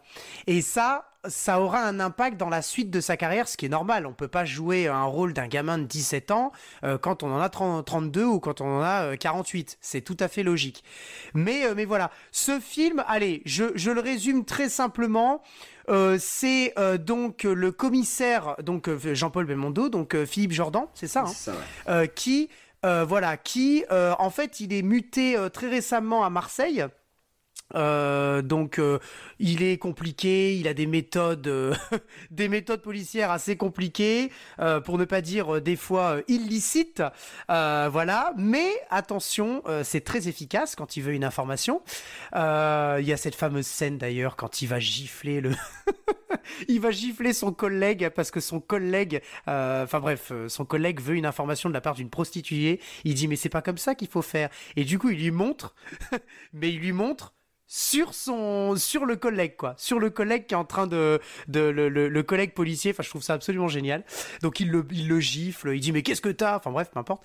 Et euh, voilà. Donc euh, voilà. Sauf que euh, il réussit à mettre euh, la main sur de la cocaïne. Et il la jette dans l'eau euh, de, de, l'hé- de l'héroïne, pardon, euh, 200 kilos d'héroïne qui jette à la mer. Et euh, voilà, bref, ça n'a pas convaincu, euh, ça n'a pas convaincu euh, comment euh, c'est, euh, c'est, euh, c'est, voilà, la police en fait, le commissariat. Et donc il est envoyé à Paris. Et euh, bah à Paris, il n'aura qu'une seule chose, c'est en tête, c'est de retrouver euh, un homme qui s'appelle le Mekachi. Ça, c'est ça, hein, Mekachi, si je me ouais, tout à fait. pas. Voilà, voilà, Mekachi. Alors il va passer par différents personnages euh, qui sont absolument géniaux. Freddy le chimiste, euh, l'autre euh, Tonton qui est le patron d'une salle de boxe s'appelle Francis Pierron. Enfin bref, peu importe. Et voilà, il aura qu'une seule chose en tête, c'est le retrouver. Euh, Mekachi pour euh, le, trafic de drogue et puis aussi peu- parce que euh, comment euh, ils sont quand même mêlés à des affaires de pédophilie si je ne m'abuse. Euh, voilà bref peu importe. Et euh, donc euh, voilà le, le film se résume comme ça dans le sens où c'est un film moi que j'ai adoré parce que c'est un film où Jean-Paul Belmondo rentre dans un bar je l'ai dit tout à l'heure il te fracasse tout le monde jusqu'à obtenir les informations qu'il veut tel un Steven Seagal dans euh, euh, Justice sauvage ou la fameuse scène où il rentre dans le bar et il te fracasse tout le monde pour savoir qui est où est le frère de machin. Voilà, c'est il, casse des il casse des des, euh, des gueules, c'est génial. Et ben Jean-Paul Belmondo, c'est un peu la même chose et dans ce film c'est pour ça que je l'ai adoré. Et d'où le titre Le Marginal, parce qu'il est complètement en marge des méthodes qui sont utilisées, euh, quitte à euh, fracasser tout le monde pour avoir les informations qu'il veut. Euh, voilà. Moi, j'ai adoré la, scène absolument génialissime de. Mais un peu vieillotte, par contre, je l'avoue. la scène de voiture à la fin, où en fait, il prend la voiture de sport de Francis Piron, qui est d'ailleurs décédé enfin de, le personnage, il s'est fait tuer par euh, Mekachi parce que euh, il avait refusé sa protection et euh, il prend la voiture pour poursuivre justement les euh, criminels, ceux qui ont tué euh, donc euh, Tonton, donc euh, Francis Piron. Et donc il y a une, superbe course poursuite euh, typiquement française sur les quais euh, dans le port, absolument génial, et les voitures qui se rentrent dedans, qui se défoncent, etc. Et ce que j'ai apprécié dans cette course poursuite, c'est qu'il n'y a pas, pour une course poursuite, j'étais très étonné, il n'y a pas énormément de cuts. Je sais pas si vous avez remarqué, mais il y a pas, il y en a pas C'est une volonté. Hein. Et je trouve ça vachement. Mais je trouve ça vachement cool parce que du coup, c'est vraiment. Ça fait très naturel. Et, surtout que en plus on suit la voiture, donc la caméra suit bien. Il y a des jolis travelling sur les caméras, sur les, voitures, et il n'y a pas beaucoup de cuts. Et je trouve ça génial. Je trouve que c'est c'est là où on se dit putain c'est bien pensé quoi, c'est bien réalisé. Et puis c'est super bien monté. Bon après quand t'as pas beaucoup de cuts, euh, c'est c'est on va dire un peu plus facile. Attention j'aime pas ce mot, hein, mais c'est plus astucieux, on va dire plutôt le mot astucieux de, de monter quelque chose où t'as très peu de cuts parce que ça fait penser à des plans séquences. Ce ne sont pas des plans séquences bien évidemment, parce qu'on a quand même des cuts, mais voilà, je trouve que c'est astucieux de la part du, réalisateur Jacques Deray. Mais voilà, moi j'ai adoré ce film euh, et euh, et malheureusement, ça me fait mal de le dire, mais c'est ce que je disais, on arrive malheureusement sur la fin où on a un Jean-Paul Belmondo qui va arriver petit à petit en 87. Euh, bon, on en parlera parce que je vais vous, on va, vous allez donner votre avis, mais vos avis sur le marginal. Mais petit à petit, on, arrive sur des films qui vont connaître un échec, notamment celui de, de, 87, hein, c'est ça, si je ne m'abuse, euh, voilà, qui va après euh, déboucher sur son retour, enfin, le grand retour dont on va parler tout à l'heure, dont je vais parler, parce que j'adore ce passage de sa vie. Voilà, le marginal, je kiffe. Euh, avant de donner la parole à Gravelax, ben, je, vais, je vais donner aussi mon avis hein, sur, sur le marginal. Euh, donc Marginal aussi, je l'ai découvert, j'avais 8-9 ans, hein, un grand souvenir, c'était euh, c'était fantastique avec cette, cette BO de, de, de comment Ennio Morricone, puis euh, et puis pareil, hein, ces dialogues assez, assez fous, hein. moi j'ai un dialogue en tête, c'est si je le trouve pas avant que Mekachi le trouve, Alfred, la chimie française sera en deuil, comme pour Pasteur mais il n'y aura pas de boulevard Alfred. Je trouve que voilà, je, trouve que c'est magique, c'est magique de, de, sortir ça. Euh, en fait, euh, c'est l'époque, euh, c'est pour moi le, le, marginal euh, tout comme le solitaire, on va dire, c'est un peu les potes Cobra, quoi, de, de, comment dire, de, Belmondo. Hein. Il a son pétard, son blouson en cuir, il défonce tous les méchants. Euh, voilà. Euh, à noter aussi le, grand travail de Rémi Julien. Tu, parlais notamment de la, de la poursuite en voiture, il y a très peu de cuts. En fait, Belmondo voulait vraiment rendre hommage à, Steve McQueen et à Bullitt. Ouais. Parce qu'il refait la scène avec la Ford Mustang. Il refera, enfin, bien avant, il avait fait une référence dans Peur sur la ville. Sur la fiche de Peur sur la ville, il a la dégaine de, de, hein, parce que en fait, le, comment dire, le col roulé, euh, euh, on le verra jamais euh, comme ça dans, dans, sur la ville. Mais parce que c'était, voilà, il voulait rendre hommage à, Steve McQueen parce qu'il l'adorait, il adorait Steve McQueen. on peut parler aussi de la BO qui est signée par Ennio. Et d'ailleurs, si vous faites attention sur un des euh, une des pistes en fait de, de, la BO, il y a une piste où il mixe en fait la, le thème du, professionnel et le thème du marginal. Et, je trouve que c'est ça, voilà. C'est un très beau clin d'œil et, ça passe vraiment, vraiment très bien. Euh, voilà. Je pense qu'en fait, c'est le bébel que j'ai vu le, plus de fois parce que quand en fait, c'est un bébel, quand il passe à la télé, euh, je me dis toujours, bah, je vais regarder 5 minutes et puis en fait, je regarde jusqu'à la fin. Ah, bah bien sûr. c'est un film que, que, j'apprécie énormément et puis euh, qui passe tout seul. On a une. Non, mais jazz, jazz, jazz, jazz, tu le regardes aussi, tu le regardes aussi pour la fameuse réplique. Alors, Georges et mon steak Ah oui On est d'accord Quand il fait, alors, a euh, priori, on veut me fourrer à sec. Ah oui, c'est ça. je, je, trouve, je, trouve, ça formidable quand il, il arrive dans le, dans, dans, le restaurant. Et ah, mais c'est euh, absolument génial. Vous avez les frères tournant et tournant, les rois du couteau. Euh, je me présente, Jourdan, commissaire Jourdan. Alors, comme ça, on me fourrer à sec? je trouve ça génial. Et je, enfin voilà, je, cette réplique, mais il y a plein de répliques qui sont, qui sont vraiment formidables. Et, et puis là, on va vraiment faire un petit jeu. Ah. On va vraiment faire un petit jeu. Euh, donc euh, j'attends vraiment la participation de, de, de, tous les deux. Donc une petite question, car le méchant est assez emblématique, hein, c'est quand même Henri Silva, et c'est un grand comédien du polar italien des années 70. Euh, oh là là, oui. Mais pas que. Et du coup, ma question arrive. Oui. Dans quel film l'a-t-on vu? Punaise. Euh, Henri. Il y a deux films, deux films euh, emblématiques. hein, euh, je vais, je vais vous aider. hein, deux films, deux films américains dans lesquels il a, il a joué, bien évidemment, le méchant. Euh, mais voilà, moi ça m'a amusé en fait. Quand je le vois à chaque fois, ça m'amuse de, de le voir et je me dis ah putain mais ouais, il joue aussi dans ces deux films. Euh, Déjà, excusez-moi, est-ce que vous, vous m'entendez? Ouais ouais, Oui, ouais, bien sûr, oui. on t'entend. Ok, ok. Ah, Parce que j'ai. Désolé, hein, je suis arrivé à 1% de batterie, euh, ça a coupé. Non, il n'y Pas a de pas de souci. souci. Donc tu veux que je te répète la question? Euh, non, pas du tout. Euh, je, moi, je propose un crime dans la tête. Alors c'est pas mal. Là, en fait, euh, j'aime bien. Ah, le mec parce est que, chaud. En fait, euh, le, mec, il, il est chaud là. Il est, moi, il me claque toutes mes questions là. il, il est là, franchement, là, il me claque. Alors c'est, franchement, c'est pas ce film-là, à ce film-là que je pensais, mais c'est une très bonne réponse.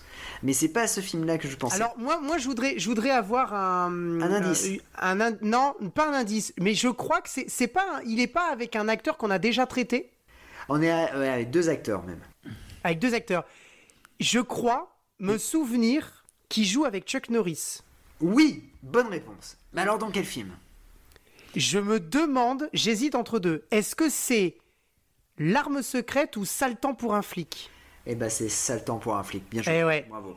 Et alors, alors, Et moi, j'ai le deuxième. Ah. Alors vas-y le deuxième. Ah oui Vas-y. C'est Nico. Oui. Oui, Oh, bravo. punaise Bravo.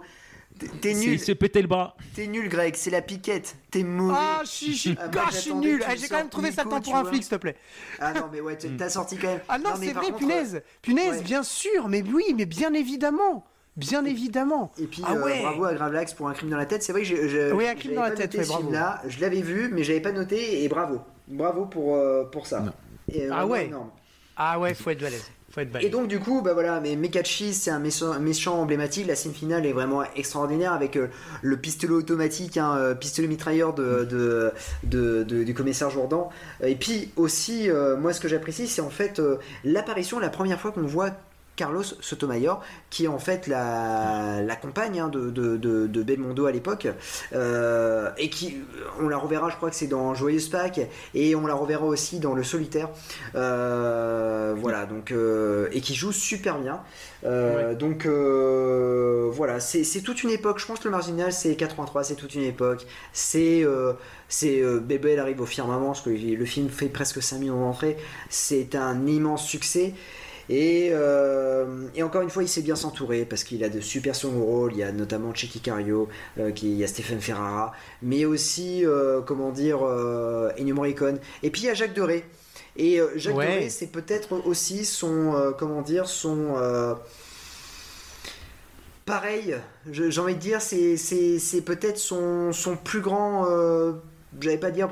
Bah si, c'est son plus grand succès et, euh, et ça sera, euh, d'après mes souvenirs, peut-être le, le dernier gros succès de, de Jacques Doré. On en parlera tout à l'heure, mais ça sera peut-être le, c'est, pour moi, c'est peut-être le dernier succès de Jacques Doré. Et Carlos Sotomayor, c'est euh, c'est bien le euh, la femme pour qui euh, ils ont ils sont allés euh, À la comment pour soirée à la à soirée fait, ouais, et ils étaient complètement Ah oui, oui. torchés avec Coluche et euh, Michel Bougelin, on est d'accord. Oui, tout à fait, parce que en Mais fait, cette ça. vidéo, je me la regarde tous les matins. Ah non, Depuis que je l'ai Belmondo, euh, découverte, je me la regarde tous les matins, tellement elle est bonne. Mais c'est génial. En fait, Belmondo a, a- a- a produit le, le disque de Carlos Sotomayor et donc il avait organisé une soirée de lancement et, et- et franchement la vidéo. Non, il n'a pas organisé une soirée, il a organisé un dîner. D'ailleurs, comme dit Coluche, non, on l'a pas encore écouté, par contre, on a écouté le dîner. Et c'était déjà très bien. Ouais, j'ai vu le clic. Regardez-moi cette musculature. Bon, en même temps, j'ai un costard qui me met pas trop en valeur. Moi Ah j'adore, non, c'est la référence énorme. qu'il fait à Hold Up Mm. en disant euh, Non, mais achetez ce disque et tout ça, c'est franchement bien. Et puis, si vous pouvez aller voir Hold Up, il est encore dans deux salles. si vous y allez, ils vont rajouter deux, deux autres, ça fera quatre Il est salles. encore dans deux salles. énorme, énorme, j'adore. Euh, Gravelax, euh, vas-y, euh, je- on t'écoute pour euh, nous parler de, du marginal. Eh bah oui, et donc le marginal, en fait, euh, bah, j'ai un sou- souvenir. Euh, alors, dire, c'est bête, un souvenir d'enfance, mais c'est parce que c'est ma mère qui me l'a qui me l'a évoqué. C'était que bah, souvent, euh, voilà, quand c'est avec les enfants, c'est euh, bah, tu veux que je te mette un film, etc. Puis euh, je sais plus, il y a un matin, il y a matin, je crois vers 7 heures où je m'étais réveillé tôt, et je fais, bah, c'est vrai que je, tu, tu veux que je te mette le marginal? Et en fait, au tout début du Marginal, il y a la scène où il est dans le, à Marseille, dans le, dans le café, et il y a Stéphane Ferrara qui se barre. Et en sortant du café, en étant à sa poursuite, euh, Belmondo, assez vite, il se prend une bagnole. Euh, il, bon, pas, pas beaucoup, hein, mais euh, il est sur le capot. Et, et, et en fait, je fais. Bah, donc à 7h du matin, je fais bah non, on va pas les déranger parce qu'en fait, on a des croyances quand on est enfant. Moi, je croyais que quand on mettait la cassette, et eh ben, c'était en direct. donc, je, euh, euh, donc à, chaque, coup, j'emmerdais Belmondo parce qu'il devait se prendre une bagnole euh, pour de vrai, encore et encore et encore oh, et encore. Oh le pauvre C'est mignon. Voilà. Les, les, les, croyances qu'on avait quand on était enfant. Et donc, ouais, donc en fait, c'est pour ça que forcément, ça me rappelle l'enfance parce que bah, il y, a ce souvenir-là qui est là.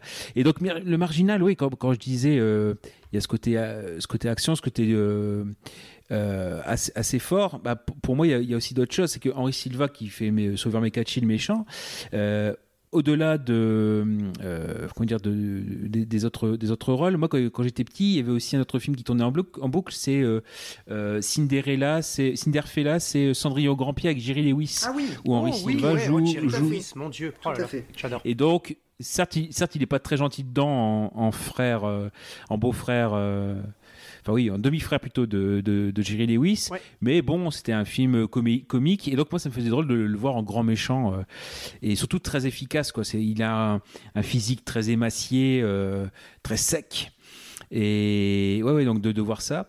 Et moi, pour moi, quand je, quand je parlais tout à l'heure euh, et je demandais pourquoi, enfin, à quel âge plutôt euh, tu avais vu le, film, c'est que moi, par exemple, il y avait une des morts dedans qui, euh, qui m'avait frappé, ne serait-ce que par le regard de l'acteur, c'était la mort de Francis, la mort de Chiquicario. Ah, pareil, bah écoute, pareil, je, pense, je pense toujours à cette mort-là.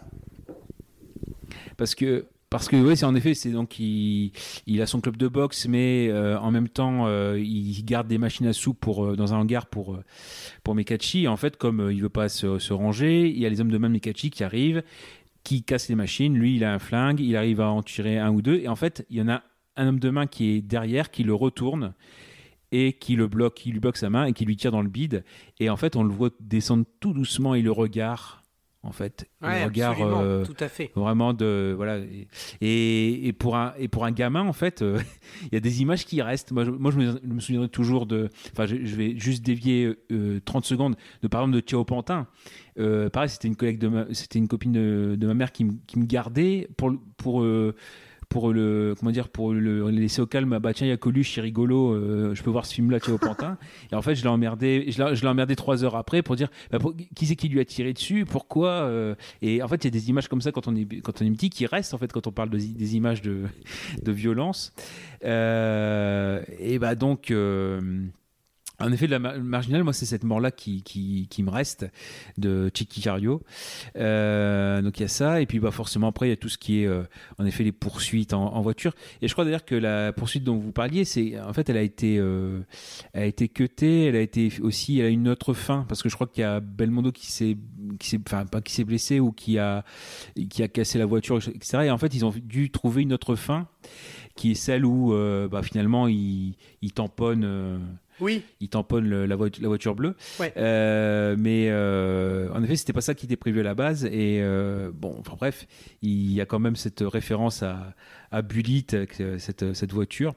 Et donc toujours, toujours assez, assez spectaculaire. Donc le, c'est pareil aussi, c'est Belmondo, mine de rien, il y a des films quand même où euh, quand les scénarios sont un peu creusés, bah, finalement, quand on les découvre à différents âges, par exemple le fait qu'il soit muté au départ de Marseille pour Paris, etc., euh, parce que bah, a trouvé un cadavre dans son, dans son salon, etc., euh, pareil, c'est au fur et à mesure du temps, on arrive à bien, bien assimiler les choses.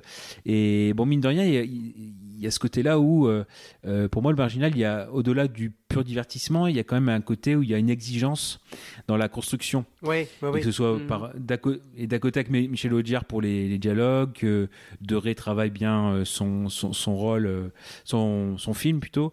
Et non, mais je, trouve quand même, j'aime bien ce côté assez sec de, des films de Belmondo. Et en, fait, le côté un peu léger ou, comique ou, qui, donne envie de voir, ça, c'est que bah, comme il y a ce naturel sympathique de Belmondo, euh, même s'il y a ce côté hard boy entre guillemets ou dur à cuire, il, y a quand même la sympathie du personnage. Et enfin, vous l'avez dit, et on l'a dit souvent pour, euh, les autres films, c'est le, le fait de la, façon dont il est entouré. Donc Henri Sylvain en grand méchant. Euh, après, on lui reprochera aussi que les méchants de ses films, à un moment donné, ils sont tous étrangers. Donc là, italiens. On en parlera peut-être avec un autre film aussi après. Euh, mais il y a aussi d'autres, d'autres, d'autres, comment dire, d'autres. Tiki Cario, bien sûr, Pierre Vernier. Et je pense aussi à un petit rôle de Jean-Claude Dreyfus, oui, tout à fait, qui est un travesti. Et puis, et puis bah, vous en parliez aussi de, de Simon, le Roger Dumas, qui était son, qui était son, son compagnon de, de, régiment dans L'Homme de Rio, et qu'on retrouve là en Simon. Euh, euh, voilà, tu, tu claques le, le mec, euh, il se bloque. Ouais. tu leur mets une, il peut plus rien dire. Ah ouais, non, mais c'est. voilà. Non, non, mais, donc, donc, ce qui fait que non, Roger Dumas, etc., c'est très, très, très fort. Il y, a, encore Claude Brosset aussi. Hein. Il faut oui, rappeler aussi. En, exact. À, la, toute fin. Fait. D'accord. Antonio Baldi. et, et, pareil aussi, quand j'étais petit, je me demandais pourquoi est-ce que, est-ce que, est-ce que Baldi, Baldi qu'on voit pas beaucoup, euh, euh, meurt, etc. Pourquoi Alors que bon, euh, et qui, qui est ce personnage aussi Parce que c'est un envoyé de Mekachi. Et, et non, et cette fin aussi où, enfin bon, ah bah la fin, je la laisse Mais enfin, on l'a un peu évoqué. Et il y a aussi une scène à évoquer peut-être aussi, c'est la scène du Caridas. Oui, exact. Le bar, le bar homosexuel. Oui, tout à fait. Ah, bah, ah oui, oui, oui, tout à fait. Oui. Je voulais en parler, mais vas-y, vas-y, je t'en prie, parle-en. Bah non, mais, bah c'est, donc en effet, il, euh, il recherche en effet Freddy Chimiste, qui, qui est joué par Michel Robin, je crois. Oui, tout à fait. Et euh, voilà, et qui donc euh, bah, est connu pour être homosexuel. Et donc la piste, ça le mène à, ça mène à Belmondo, enfin Jordan, à, à aller inspecter du côté de, du, du Caridas, en effet. Donc on voit le côté homosexuel un peu Frankie Goes to Hollywood, relax, avec, ils sont tous en cuir. bon, c'est, c'est, c'est, une, c'est une version cuir de d'homosexualité, mais où euh, en effet, il y en a un qui. donc euh, Freddy, bah oui, il servait de paillasson euh, sur le bar. Si tu veux, tu peux le remplacer.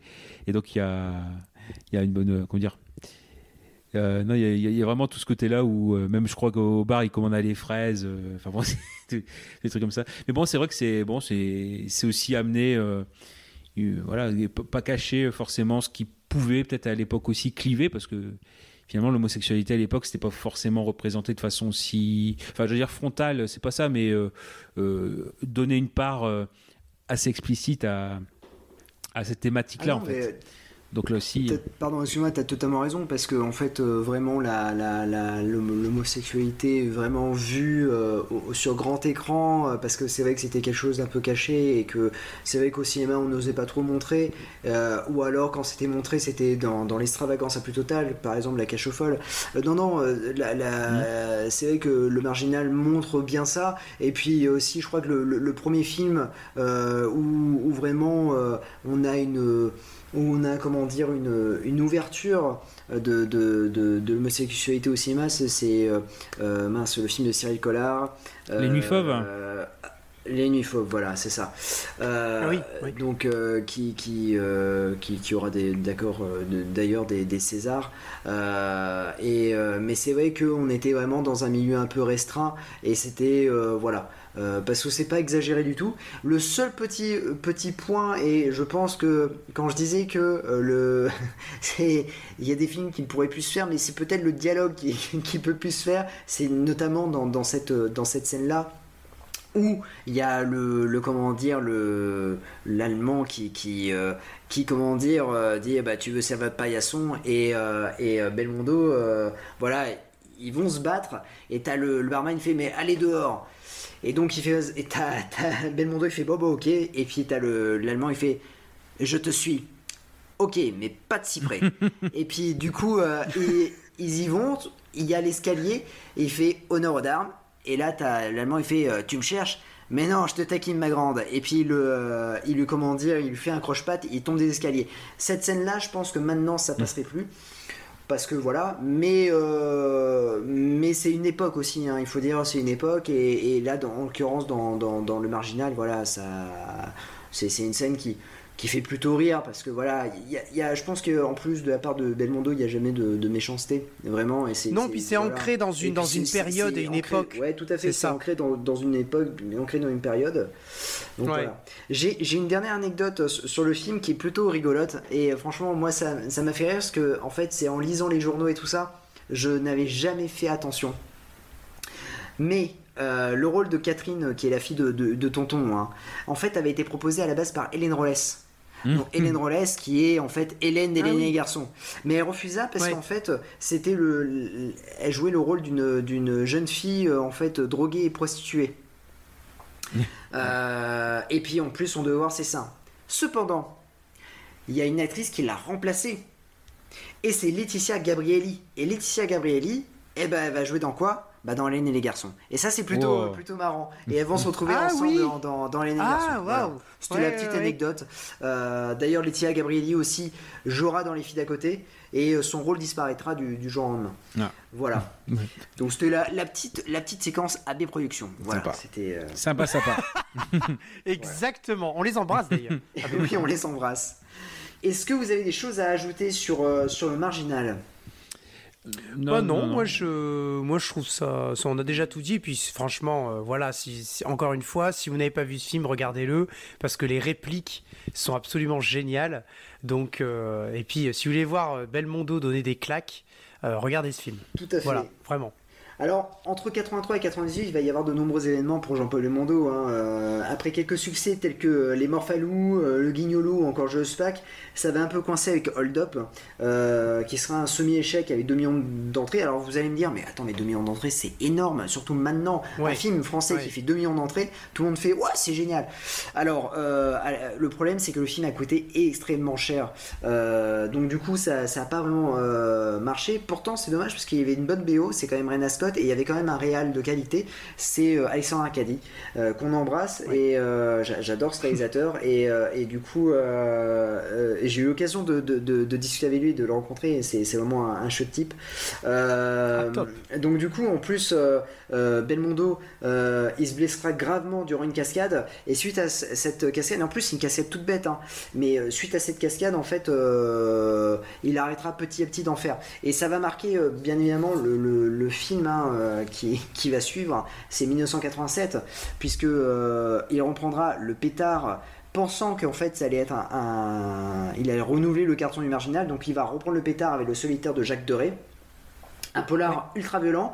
Mais malheureusement voilà c'est là qu'on va voir les limites un peu.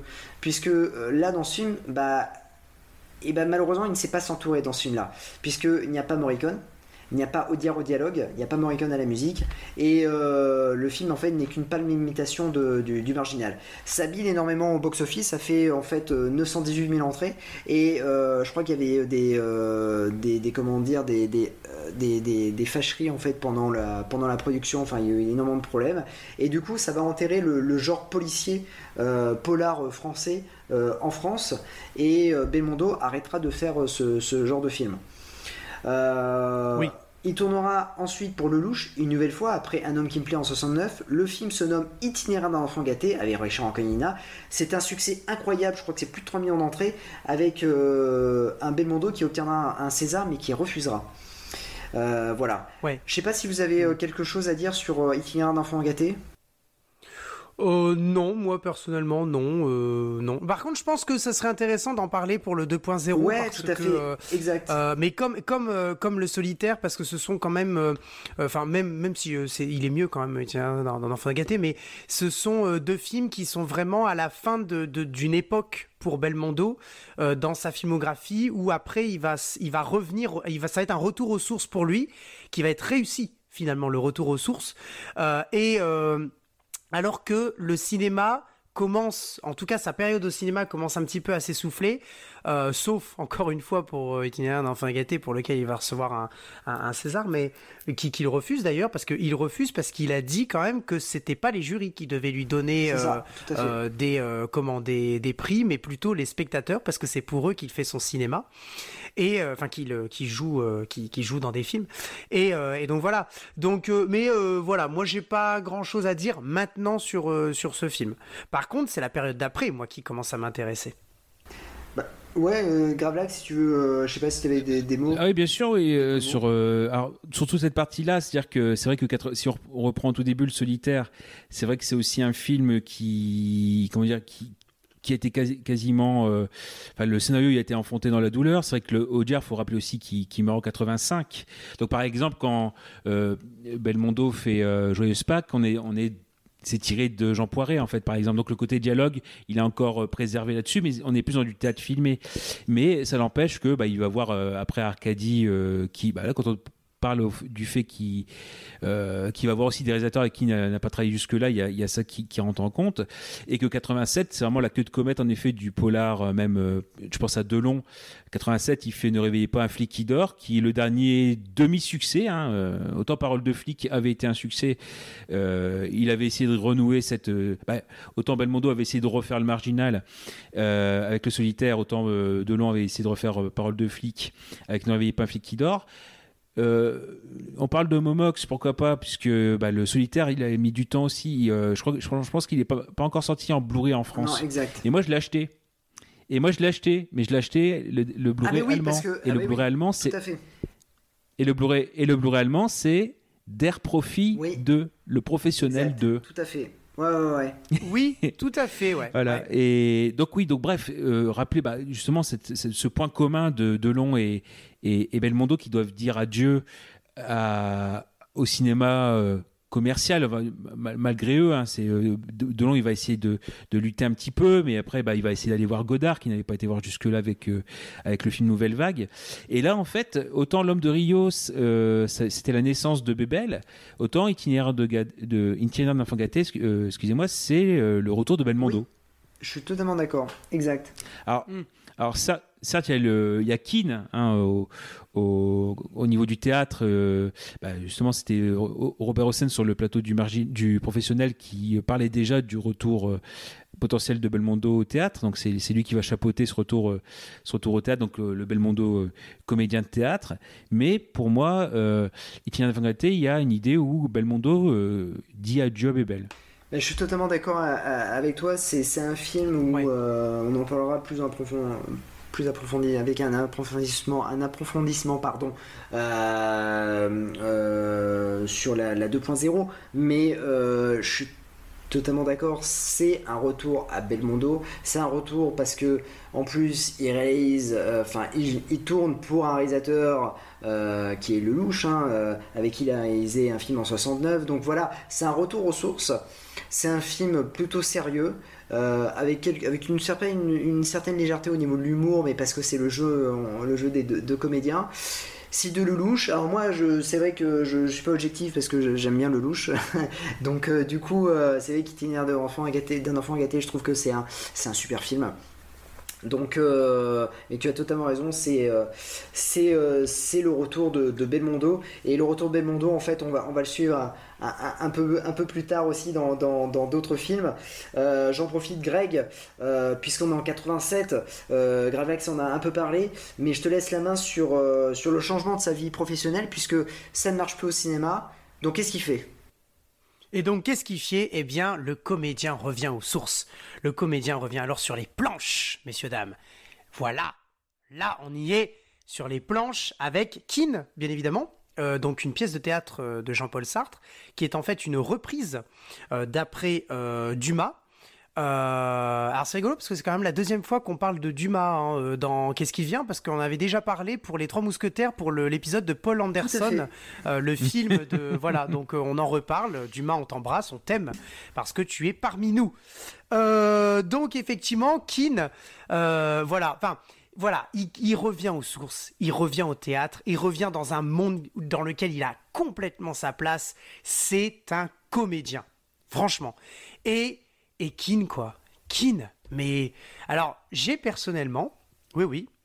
Oui, oui, je l'ai fait. J'ai regardé la pièce de théâtre, 3 heures. hein. Donc euh, voilà, elle est sur Mhm. elle est, elle est sur dispo, elle est, elle est sur dispo, elle est sur YouTube, elle est dispo.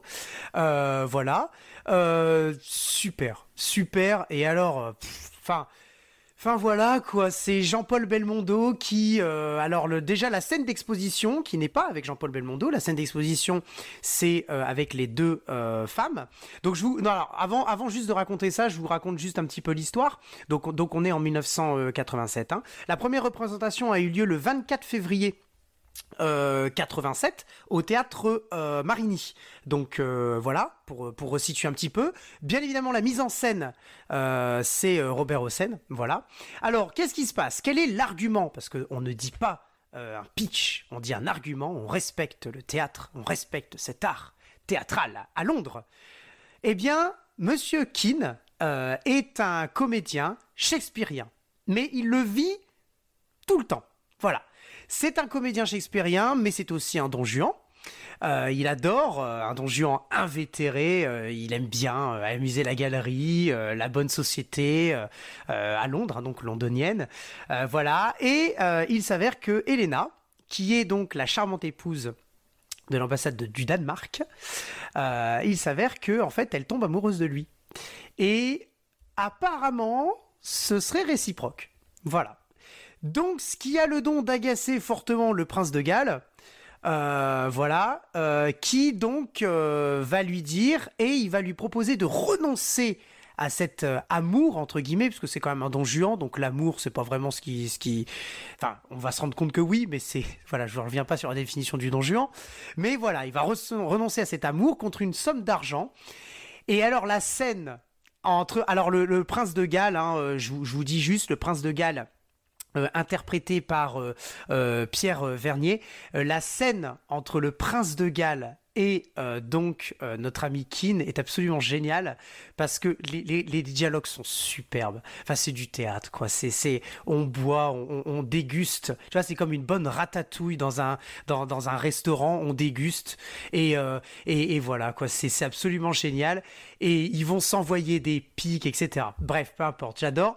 Je reviens juste sur la scène d'exposition où il n'y a pas Belmondo. Il y a les deux femmes, Elena et Anna. En fait, euh, euh, ce qui est absolument génial, c'est qu'on se rend compte, parce qu'on ne sait pas réellement de quoi ça parle, mais on se rend compte que toute la pièce va être autour de Keane. Mais on ne sait pas encore qui c'est. Par contre, elles le décrivent très bien. Elles, font des références à Shakespeare, parce que euh, Anna reproche que euh, Elena va trop au théâtre et lui dit qu'est-ce que t'es allé voir? Je suis allé voir Shakespeare, une œuvre de Shakespeare. Enfin bref. Et euh, donc euh, elles discutent des œuvres de théâtre, donc il y a plein de références et elles disent oui mais Keane, donc elles en viennent sur euh, sur le, personnage de Keane et il dit oui mais c'est un don Juan. Elle le dit comme ça. Elle dit euh, mais non, mais enfin elle le dit pas comme ça. Je, raconte très très mal. Hein. Faut vraiment voir la pièce, mais elle lui dit mais non c'est pas un don Juan machin. Enfin bref.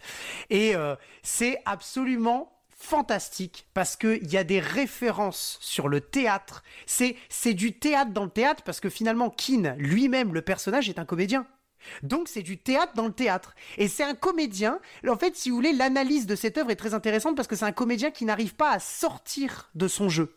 À chaque fois qu'il est en présence de quelqu'un, il va interpréter un rôle. En fait. Et c'est ça qui est extrêmement génial. Et qui plus est, c'est aussi une réflexion sur l'hypocrisie de la société, un peu ce qu'avait mis bien des, années aupa- auparavant Molière dans Le Misanthrope, qui est une pièce absolument fabuleuse, tellement fabuleuse qu'on a accusé Molière que ce soit pas lui qui l'ait écrite. Et euh, et puis donc l'hypocrisie de la société. Enfin voilà, il y a, plein de choses. C'est moi je trouve ça absolument génial. Les, les rôles que nous nous jouons dans la société, on joue tous des rôles. Voilà, quand on va, quand on, quand c'est la nouvelle année, quand on souhaite bonne année à quelqu'un, mais en fait on lui souhaite pas bonne année parce qu'on l'aime pas cette personne, mais on est obligé de lui souhaiter bonne année parce que c'est comme ça, c'est l'hypocrisie, c'est des choses qu'on doit faire. Voilà, et c'est un peu tout ça qui est mis un peu en avant dans cette dans cette pièce qui est absolument géniale en cinq actes. Je l'ai pas dit, mais c'est important en cinq actes. Voilà. Et, euh, et donc Keane, quoi. Enfin, Keane, euh, absolument, euh, absolument génial. Bref, Jean-Paul Belmondo arrive à la scène numéro 3, me semble-t-il. Scène 3. Et qu'est-ce qui se passe? Il apparaît sur le balcon. Et là, le public n'a n'a pas le droit normalement, hein, mais le public l'a applaudi, se sent obligé de l'applaudir tellement c'est beau de, le revoir sur des planches. Enfin là, il n'était pas sur le planche, il était sur le balcon, mais enfin bref, peu importe. Et, euh, et qu'est-ce qu'il fait? C'était très rigolo ce moment-là. Il, euh, il salue, en fait. Il, euh, donc il, il salue, donc il se, il se courbe, il se penche en saluant, mais en fait il voulait pas saluer le public. En fait, c'est un comédien, Keane, le personnage de Keane. Donc il rentre sur le balcon, il salue, mais en fait il saluait pas le public, il saluait les autres personnages qui étaient eux en bas, dans le, sur le, les planches, sur la scène. Et en fait, comme les gens l'ont applaudi, il l'a salué une deuxième fois, en fait. Et on a vu qu'il s'est relevé, puis il, il resalue parce qu'il regarde le public. Voilà, c'est un, c'est une petite anecdote. Regardez-le, c'est absolument génial et c'est fait avec spontanéité. C'est du Jean-Paul. Donc, euh, donc voilà. Je, j'en dis pas plus parce que j'ai vraiment adoré. Alors, il va enchaîner hein, le Cyrano de Bergerac, bien évidemment. Il va enchaîner, euh, euh, enfin, il va enchaîner, je veux dire, il va continuer euh, comment dans euh, ces, euh, ces, pièces de théâtre, la, puce à l'oreille d'une mise en scène de, donc de Monsieur Feydeau, d'une mise en scène de, Bernard Murat. Enfin, il y, en a plein et enfin plein. Je dis, il y en a quelques-unes, trois ou quatre, mais qui vont être absolument des, des succès. Et il faut savoir que une pièce qui est jouée, elle n'est pas jouée qu'une seule fois, bien évidemment, mais ça on s'en doute. Donc donc voilà. Je finis sur cette période géniale par vous, si j'avais envie, j'ai trouvé ça génial. Il y a une vidéo euh, où il est interviewé par un journaliste. Et il lui dit, il lui pose la question, alors, qu'est-ce qui peut pousser un homme dans la cinquantaine à qui rien ne manque euh, à une telle aventure? Donc l'aventure de revenir sur les planches 28 euh, ans après, hein, entre 1959 et 87, s'il vous plaît. Hein. Et voilà ce qu'il a répondu. Je trouvais ça absolument génial. Eh bien, vous savez, ce qui m'a poussé, c'est l'envie de jouer au théâtre, l'envie de jouer ce rôle superbe. Et vous savez, je crois que dans la vie, il y a deux choses. Arrivé à un moment donné, on peut se dire ou je prends une canne à pêche et je n'attends plus rien de la vie, ce qui est très triste, ou alors la vie est toujours formidable et il y a toujours des passions. Je crois que quand la passion n'est pas partie, faut jouer tant qu'on en a envie. Je crois qu'on vieillit au moment où on n'a plus envie de quelque chose. Et moi, j'avais envie d'aller sur les planches. Voilà ce qu'il a répondu à ce journaliste. Je trouve ça absolument fabuleux. Merci Jean-Paul Belmondo d'être revenu sur les planches parce que ta pièce Kin, enfin ta pièce, ton rôle Kin dans la pièce Kin, absolument fabuleux. Voilà. Bah, c'est un, c'est ouais, c'est un vivant hommage à ce que tu nous as fait. Euh, tu m'as même étonné parce que je ne savais pas que tu avais vu la, pièce et là je suis euh, cloué sur place. Euh, voilà, C'était la petite surprise. bah, honnêtement, on peut s'arrêter maintenant, hein, parce que là, c'est vraiment, tu m'as cloué sur place. Non, non, c'est super beau. Euh, j'ai beaucoup, beaucoup apprécié et ça nous permet en fait de, de, bah de, de, voir l'autre facette de Jean-Paul Belmondo parce que, bah, comme je disais au départ, hein, euh, le départ, c'est lui, c'est le théâtre et c'est pas le cinéma. Et donc, il revient, il revient aux sources. Et ça, c'est vraiment, vraiment extra et ça a été bénéfique aussi pour pour sa seconde carrière, parce qu'après il a, il a acheté un théâtre, hein, euh, il a acheté un théâtre, il s'est fait plaisir, le rêve de, de, sa vie. Et euh, non, c'est, non, franchement là, tu m'as, tu m'as tué. Euh, tu m'as, bien scotché là. il va revenir au cinéma, hein, bien sûr, hein, Bébel, hein, avec le super polar, l'inconnu dans la maison. Si vous avez l'occasion aussi, regardez-le parce que c'est un film qui est sous-estimé et c'est un très très très bon film. Euh, il va refaire un film avec Le Lelouch euh, dans lequel il va jouer le rôle de Valjean, donc c'est bien sûr Les Misérables, qui aura un, modeste succès, hein, plus d'un million d'entrées au, cinéma. Ça reste quand même un succès, un très bon succès pour, euh, pour Lelouch. Et puis ça sera la reconquête du million pour, pour, pour Belmondo, donc c'est pas négligeable. et puis, et puis bien sûr, il y aura il va, il va se faire avoir, hein, bien évidemment, euh, euh, avec un film euh, qui s'appelle Désiré. ce film-là, c'est un peu particulier, c'est tiré d'une pièce de, Sacha Guitry, produit par la Gaumont.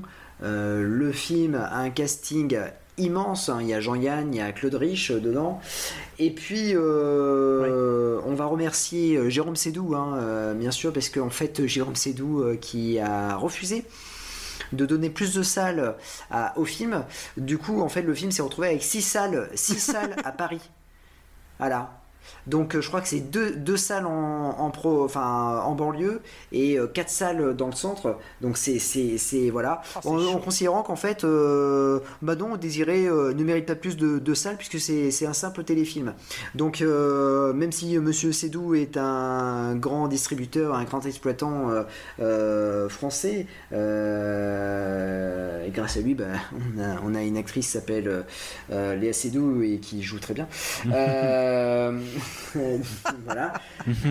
Euh, du coup, euh, en fait, il faut apprendre que Désiré non n'est pas n'est pas du tout un, un téléfilm et euh, que euh, voilà, c'est un c'est aussi un, un film très léger euh, et qui aurait mérité en fait une exploitation euh, un peu plus grande, d'autant plus quand euh, euh, Gaumont a, a bien profité du succès de, de Jean-Paul Belmondo durant plusieurs années, puisqu'il Oui, a tout fait gagner fait, ouais. un paquet de Mm. fric. Ouais. Lui aussi en a gagné, mais bon.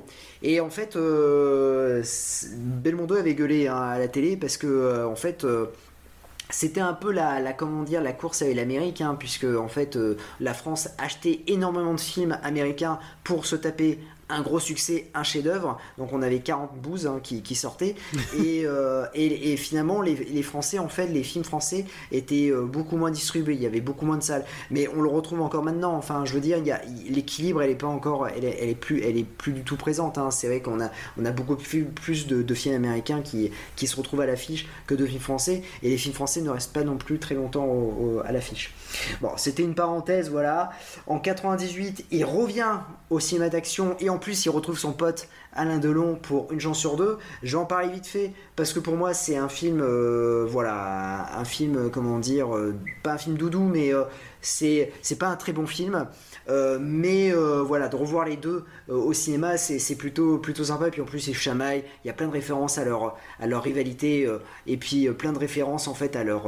Enfin, bien sûr, pseudo-rivalité, parce qu'ils n'ont jamais été vraiment rivaux, à part peut-être dans Borsalino, euh, où il y a eu des problèmes euh, financiers, problèmes de production et tout ça. Mais, Problème euh, d'affiche aussi, il me semble. hein. Problème d'affiche, tout à fait, bah oui. C'est ça. Et puis, euh, et puis euh, du coup, en fait, euh, là, il, il se retrouve en fait avec Vanessa Paradis euh, dans, le film. Le film est réalisé par Patrice Lecomte. Le film a réalisé plus d'un million d'entrées. Alors, vous allez me dire, c'est énorme. Oui, mais il a coûté énormément de- d'argent. Je crois qu'il a coûté plus de 22 millions de francs. Donc, bon, bah, ça a été, ça a été un flop en fait. Et donc, euh, du coup. euh, euh, c'est là où Gravelax euh, faisait un parallèle avec la carrière de Delon et la carrière de Belmondo, euh, puisqu'en fait, ce film-là, euh, ça leur a permis d'avoir un dernier succès pour eux, un succès d'estime, hein, parce qu'un million d'entrées, c'est quand même, c'était quand même énorme. Mais euh, c'est vrai que Belmondo, en fait, euh, avec Désiré, il avait fait 138 000 entrées, ce qui est, euh, ce qui est en fait une, euh, bah, pour un Belmondo, c'est, c'est pas bon. Et puis euh, Delon, en fait, enchaînait les films, mais c'était des catastrophes. Il a enchaîné des films qui ne dépassaient même pas le, euh, 100 000 entrées. C'est-à-dire qu'il a enchaîné un crime de Jacques Deray euh, qui a été un flop total. Il a enchaîné euh, L'ours en L'Ours peluche. Ouais. qui a fait 78 000 entrées, je crois. Et puis, bien sûr, le chef-d'œuvre. Le chef-d'œuvre Le jour. de Ber- ouais, le jour et la nuit de Bernard Henri, Henri Lévy. C'est franchement, c'est euh, Ah, le chef- BHL. ah, alors là, c'est c'est le chef-d'œuvre de voilà. Un, un jour, il faudra faire une émission sur euh, sur Bernard Henri Lévy. Ça durera 3, minutes, mais on parlera de, de Bernard Elle sera Henri plus courte que Bruce, euh, que Bruce Lee, quoi. C'est formidable. Voilà, pour, pour, pour dire que bah, voilà, ce film est, est une. euh, voilà, est un ovni et voilà, c'est. euh, Est-ce qu'il aurait dû se faire? Non, mais bon, il s'est fait quand même. Euh, du coup, en fait, euh, c'est c'est un voilà, c'est la fin de, en fait, une chance sur deux, c'est peut-être la fin de, de- de deux icônes. Mais c'est pas totalement la fin pour Belmondo, c'est la fin pour Delon parce que la prochaine fois qu'il retournera, ça sera dans Astérix Obélix aux Jeux Olympiques. Il jouera le rôle de, Oui. de Jules César. Ouais. Cependant, cependant, euh, Belmondo euh, va jouer dans un film que moi j'apprécie énormément. Pourquoi? Parce que j'apprécie déjà le réal, c'est Cédric Lapiche. Et puis pour moi, c'est euh, voilà, avec ce film, c'est la boucle est bouclée. Euh, je, je- je vais rapidement en parler, puis après je vais laisser, j'ai laissé la main à, à Gravelax. Je sais Greg, tu l'as pas vu, Non, non, du Donc tout. voilà. celui-là, j'ai pas vu. mais bon, ça va t'apprendre. Voilà, on va t'apprendre pas mal de choses et peut-être, je pense que peut-être à la fin, tu vas te dire, ah, j'ai, euh, j'ai peut-être me pencher là-dessus. Alors, euh, Ouais. peut-être, c'est quoi? C'est euh, le soir du réveillon de l'an 2000. Lucie demande à Arthur de lui faire un enfant. Lui ne se sent pas prêt à être père. Et au cours de la soirée, quand la fête bat son plein, Arthur vit une expérience troublante. Il se retrouve transporté 70 ans plus tard dans un Paris ensablé. Il fait alors la rencontre d'un vieux monsieur chevelu qui affirme être son fils. Ce patriarche s'efforce alors de convaincre son géniteur de revenir dans le présent et de faire un enfant à Lucie afin qu'il ne disparaisse pas. Euh, je, trouve que voilà, euh, ce film en fait de, de Clapiche, c'est un, beau film. Déjà, c'est euh, Belmondo va vers l'inconnu. pour moi aussi, c'est un film très théâtral. désolé pour le bafouillement, mais c'est vrai que on est à 3h30 d'émission et c'est vrai, vrai, que ça commence, un peu à piquer. Donc je m'excuse auprès des auditeurs. Mais euh, voilà, euh, avec en fait peut-être je vois plus euh, comme un adieu au cinéma pour Bébel, voilà. Il y a des références à sa, carrière, on le voit jeune, voilà. Il quitte le cinéma pour autre chose, et quelle est cette autre chose? Bah, C'est le théâtre, où il va, vraiment perdurer après ses, multiples succès d'avant. le film est d'une sensibilité folle, Duris et Belmondo, bah, ça match euh, c'est, ça forme un beau duo.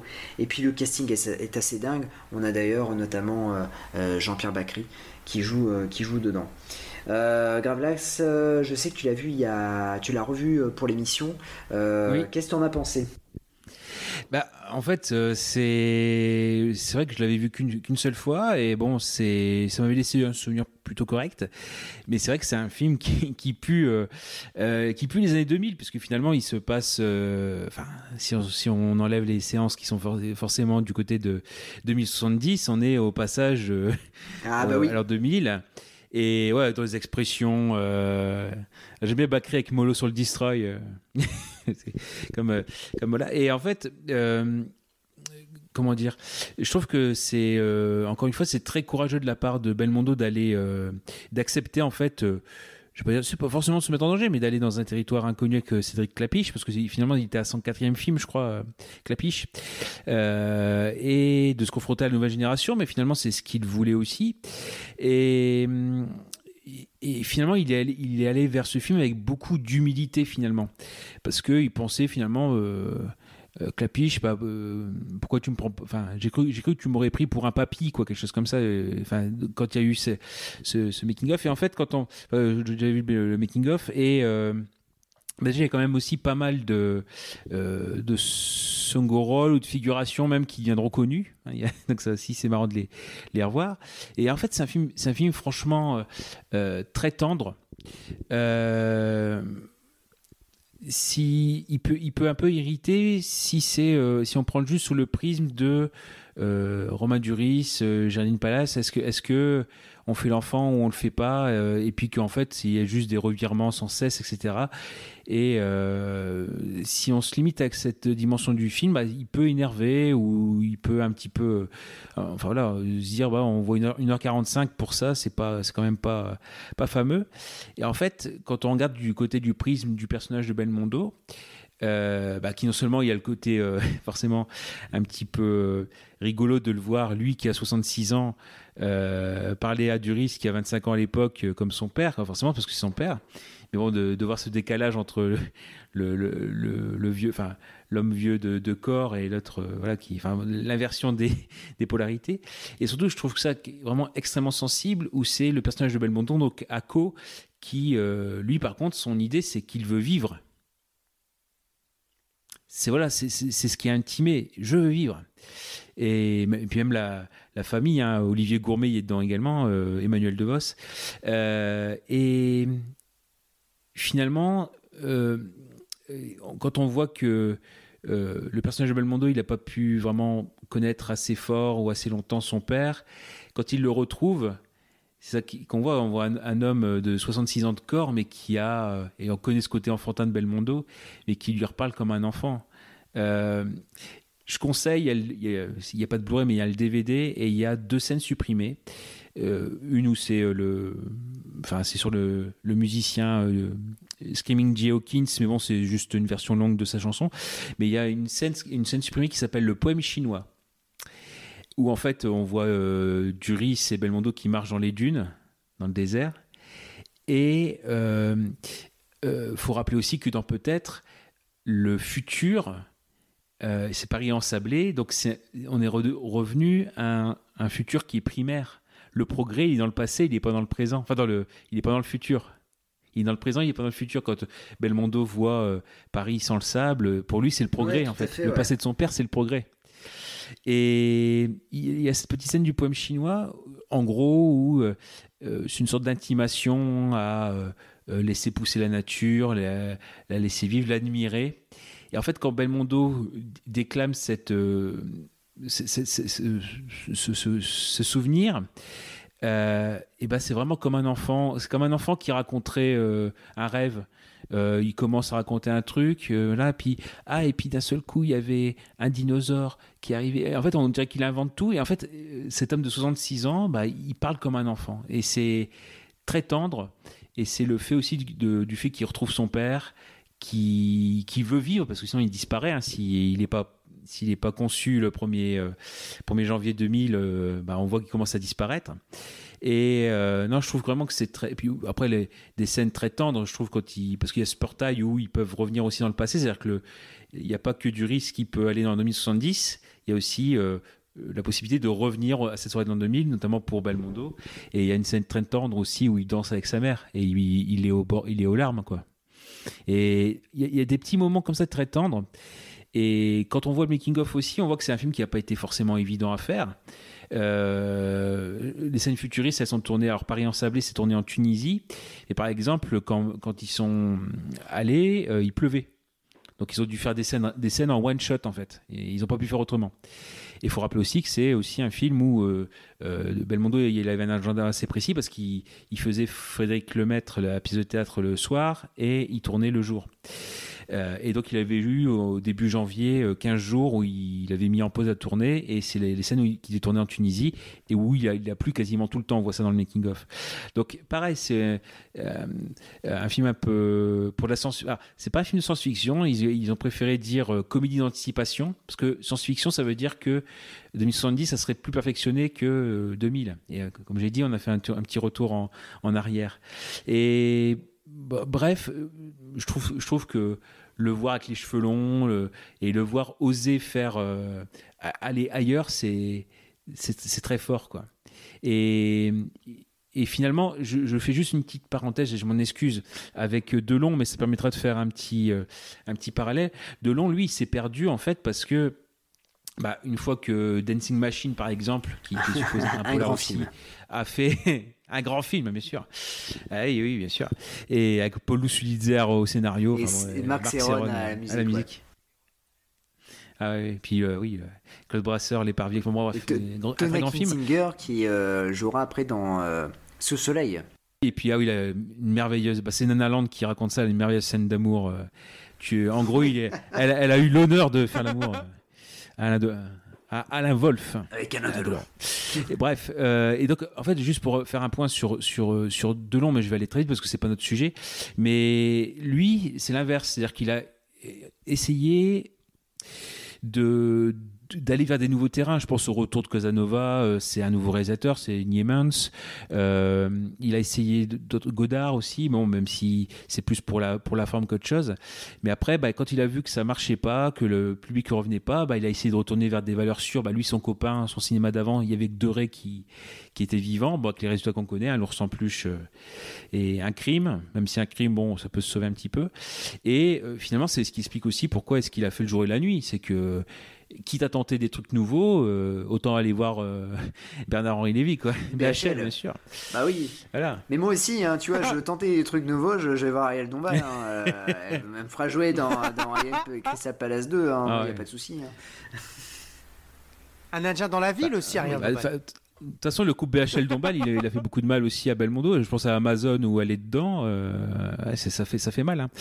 Euh, et bref, voilà, tout ça pour dire que bah, la recherche de nouveaux, euh, nouveaux terrains, bon, heureusement, Belmondo, pour lui, il avait le théâtre aussi. Bah, il avait ça en sécurité, en filet de sécurité, donc il pouvait se permettre aussi ça. Mais que Delon avait essayé également. Hein. malheureusement, sans, sans, succès. Et c'est pour ça que on a cette image d'un acteur qui, certes, est maintenant, bah, on connaît les pensées qu'il a. Euh, bah, de toute façon, il voit tout le monde partir euh, depuis un certain temps, donc il a plus vraiment un grand goût de vivre. Mais il a essayé de long. C'est ça qu'on oublie parfois. Il a essayé, puis finalement ça n'a pas marché. Lui, il est parti vers la télé, par exemple. Oui, avec euh, Fabio Montal, euh, voilà, et il a, il, a, il a retravaillé avec euh, son un de ses réalisateurs fétiches, hein, qui lui a permis d'avoir deux gros succès, enfin deux succès, un succès Parole de flic et puis comment dire, Ne rêvez pas un flic qui dort, qui avait fait 800 000 entrées, et c'était José, José, Pinello, qui avec qui il, a, il avait fait, il me semble, Fabio Montal la la, la série télé euh, qui était euh, plutôt une violente en plus, euh, parce que je crois qu'elle était en 12 ans, mm. elle passait sur TF1, je me rappelle. Et puis il avait fait aussi la série Franck, Riva, il me semble. donc oui, Delon il a essayé avec Mireille Dark. D'ailleurs, ils ont fait la, route de Madison. Mm. et puis je crois qu'il avait joué aussi avec sa, sa fille. donc donc voilà, c'est Delon, oui, il a, il a, il a essayé. Mais ça n'a pas marché, ça n'a pas pris. Et euh, voilà, mais parce qu'en fait, Belmondo avait plus un, jeu euh, théâtral, c'était plus, euh, voilà, Belmondo faisait, faisait des films sérieux, mais faisait aussi beaucoup de, de déconnes, alors que Delon, il est toujours resté dans le film sérieux, le film violent, et puis le porter en lui, il portait son visage. D'ailleurs, il y a, une très belle une remarque, alors c'est un journaliste qui pose la question à, Belmondo en disant pourquoi on arrive à retrouver des successeurs, notamment Jean Dujardin ou Albert Dupontel, alors que Delon, bah Delon n'aura jamais de successeur. Et Belmondo, il dit comme ça, il fait bah, parce que en fait, euh, Delon est froid déjà comme euh, comme bonhomme. C'est quelqu'un de froid, c'est quelqu'un de, sérieux, et donc en fait, on peut pas imiter Delon. Parce que en fait, quand tu imites Delon, tu peux vite tomber dans le nanar.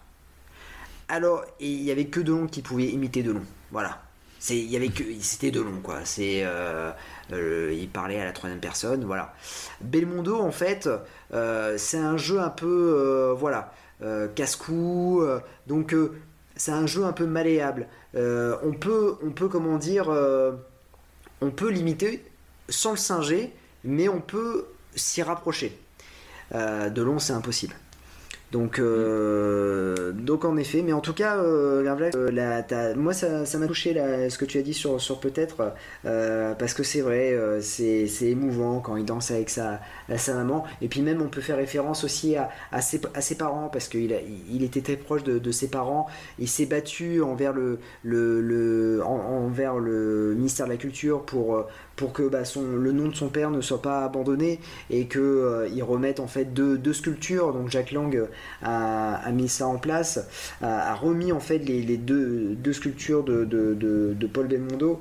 Euh, donc oui, il était très proche de ses parents et c'est vrai qu'aussi là aussi dans, peut-être euh, on, ressent en fait cette vive émotion en disant bah voilà je, je retrouve mes parents et c'est c'est très touchant quoi.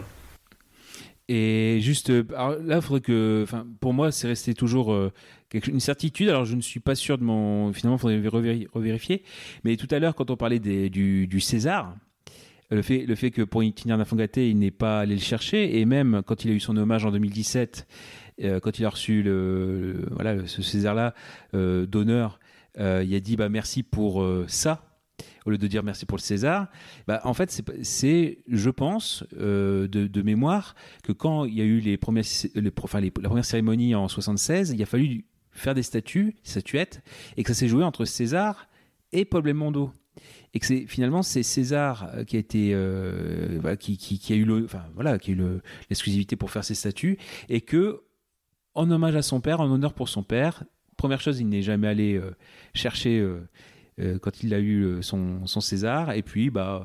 Euh, et c'est marrant de voir en 2017, alors qu'on sait que voilà, forcément il, est passé par ce par quoi il est passé, et ben il a toujours cette petite malice de dire merci pour ça. Alors on pense que c'est parce que voilà il, était diminué ou il savait plus quoi dire.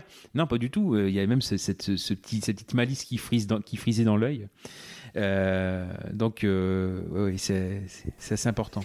totalement. Ah, je, ouais, c'est vrai. Et puis en plus, Belmondo, même à la fin, il avait toujours cette petite malice dans, dans les yeux et, euh, et c'était toujours euh, touchant de, de, de, voir ça. Euh, en 2000, Belmondo sera à l'affiche d'Amazon, hein, bien sûr, on en a parlé de Philippe de, Broca aux côtés d'Ariel Dombal. Hein. Euh, le point commun entre Ariel Dombal, entre Belmondo et Delon, bah, ils ont joué avec Ariel Dombal et ça a été des échecs. Le film Mm. sera un échec cuisant au box-office, hein, 79 000 entrées, c'est pas énorme. hein. Et puis voilà, en 2001, euh, il a un AVC qui va le priver des planches et des plateaux de tournage pendant longtemps. On a cru le perdre, hein, le euh, Jean-Paul Belmondo, et il s'est battu. hein, euh, les, les médecins pensaient qu'il n'allait jamais s'en remettre, et finalement, avec sa persévérance, sa force, et puis son, son, son, son, comment, son passé sportif, il a réussi à cet handicap. C'est-à-dire qu'en fait, en 2001, bon, on pensait que, que, que c'était terminé, et puis en 2008, on le revoit au cinéma dans Un homme et son chien. On va pas trop en parler, puisqu'en fait, euh, euh, c'est de Francis Huster, euh, parce que en fait, c'est plus un film. alors, ok, c'est un, beau film, oui ok. Cependant, bah, peut-être que Francis Huster a utilisé l'image de, Belmondo pour émouvoir le public et, voilà, c'est un peu un, peu un peu dommage voilà, c'est cette comment dire cette opportunité, voilà, c'est un, un peu, j'ai trouvé film un peu opportuniste. Mais bon, après, c'était le, le désir aussi de Belmondo de remonter, de, de- de pouvoir euh, refaire un film. Et d'ailleurs, euh, il y a deux projets qui devaient se faire et euh, qui se sont jamais faits, euh, signé euh, Claude Lelouch. Alors, c'est vrai que Claude Lelouch a énormément de, de, de, de- sujets, énormément de films. Il, il tourne un film tous les ans euh, maintenant. Et euh, ces deux films devaient se concrétiser et ça s'est pas fait. Un premier film, c'est un film de, gangster avec Franck Dubox et euh, Antoine Duléry.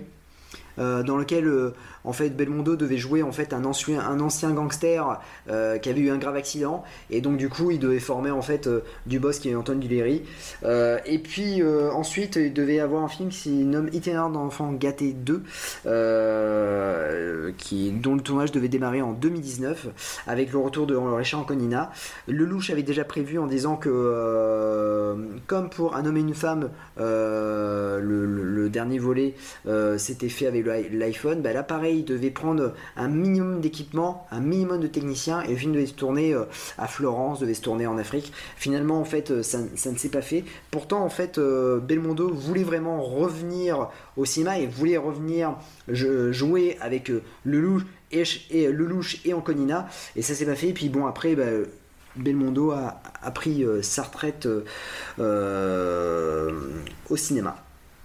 Voilà. Alors, euh, c'est là le moment le plus dur. hein. Voilà, Be- Bebel nous, nous a quittés et, et nous aussi, on va, on va se quitter dou- dou- doucement. hein. Voilà, c'est. euh, euh, ça a été une belle émission, les gars. Euh, J'ai envie de vous dire, euh, j'ai- Ouais. promis que je pleurerai pas euh, dans cette émission. mais euh, mais euh, merci, merci pour tout. Euh, merci euh, pour ce partage. Merci pour euh, ces analyses, euh, ces anecdotes. Euh, vous m'avez impressionné, vous avez géré. euh, euh, c'est 4 heures d'émission, mais, au départ, je me suis dit dans ma tête, quand j'ai vu le, le- truc, je vais, je vais la couper en deux, mais non, je vais la laisser 4 heures d'émission. Parce que c'est. Voilà. C'est une belle émission. Euh, pour moi, c'est euh, c'est peut-être une des plus profondes émissions qu'on ait pu faire. C'est une vient. émission euh, hommage. Voilà, Voilà, une on émission résume hommage en un mot, une belle émission hommage, belle- qui est la deuxième parce que la première c'était Joe avec Lara. Joe Lara, mais c'était un peu plus comique. avec Joe Lara, c'était un peu plus comique. Oui, c'est voilà, autre chose. voilà. On l'embrasse, on l'adore. Euh, Mais, là, oui, non, c'est un, un bel hommage, je pense, qu'on fait. euh, Et est-ce qu'il nous écoute de là où il est? Je pense que oui. Ah ben écoute, euh, ben, ouais, je- je- j'espère en tout cas et voilà, il va nous manquer beaucoup. en tout cas, merci, merci pour vos connaissances, merci pour votre amour pour Bébel, c'était vraiment chouette. Gravelax, du coup, c'est maintenant la, petite promo. hein. Où est-ce que on peut te retrouver? Alors, euh, pour ceux qui l'écouteront, euh, alors je sais pas quand est-ce que sort l'épisode. Et Alors, si tout se passe bien, si le montage cartonne, dimanche midi, Waouh. il sort. Alors, vous- alors si c'est dimanche midi, vous avez pu me voir peut-être la veille à Question pour un super champion. Sérieux Euh, Énorme. voilà. Euh, Bien. Oui, oui, Waouh. oui, oui, oui, c'est samedi, enfin samedi 18. Euh, non, mais sinon, surtout, surtout, surtout c'est euh, bien sûr le, le podcast ciné donc, euh, que j'anime avec euh, mes comparses Goubi et, et Kaza qui, s'appelle donc Tu l'as vu. le principe, c'est quoi hein, Donc, on, parle bien sûr de, de, films, mais on a, pour chaque épisode un sujet précis. Et en fait, moi, je suis quarantenaire, mes deux comparses, ils ont 25, 27 ans, ils sont étudiants en cinéma. Et le but, c'est d'être vraiment le, podcast le plus anti-boomer. C'est-à-dire que moi, il y a des films pour moi qui sont des classiques, mais je considère pas pour autant que euh, mes deux comparses doivent euh, les considérer comme des classiques. Donc, il y a des discussions. À l'inverse, ils me proposent des films aussi. Bon, après, ça dépend. Hein. Bien sûr, il y, a tous les sujets, les films les plus nuls, euh, les films à scandale, etc. Et non, vraiment, c'est voilà, on essaye de à chaque coup de faire un film chacun, de faire découvrir un film chacun. Et puis, des fois, c'est des films où on a un esprit découverte. on ne les connaît pas, mais on a envie de les voir. Et puis, on donne nos impressions aussi. Donc, voilà, on essaye d'être assez vivant. Et là, donc là, on vient de commencer la troisième saison début septembre. Et là, pour l'instant, on, vu les conditions d'enregistrement, on en fait un par mois. Donc là, on a commencé la troisième saison avec les films des années 1920. Merci. Ah eh ben écoute, euh, mais comme je t'ai dit, moi à partir de demain, je vais, je vais écouter ça dans le métro.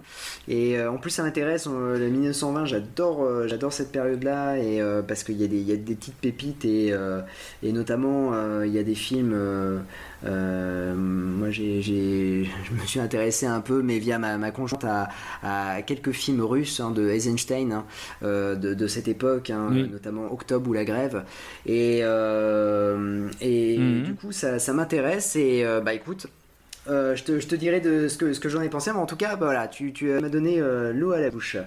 En tout cas, merci, merci à toi, merci, pour tes connaissances. honnêtement, tu m'as bluffé, tu m'as bluffé. Non, franchement, c'était, c'était énorme.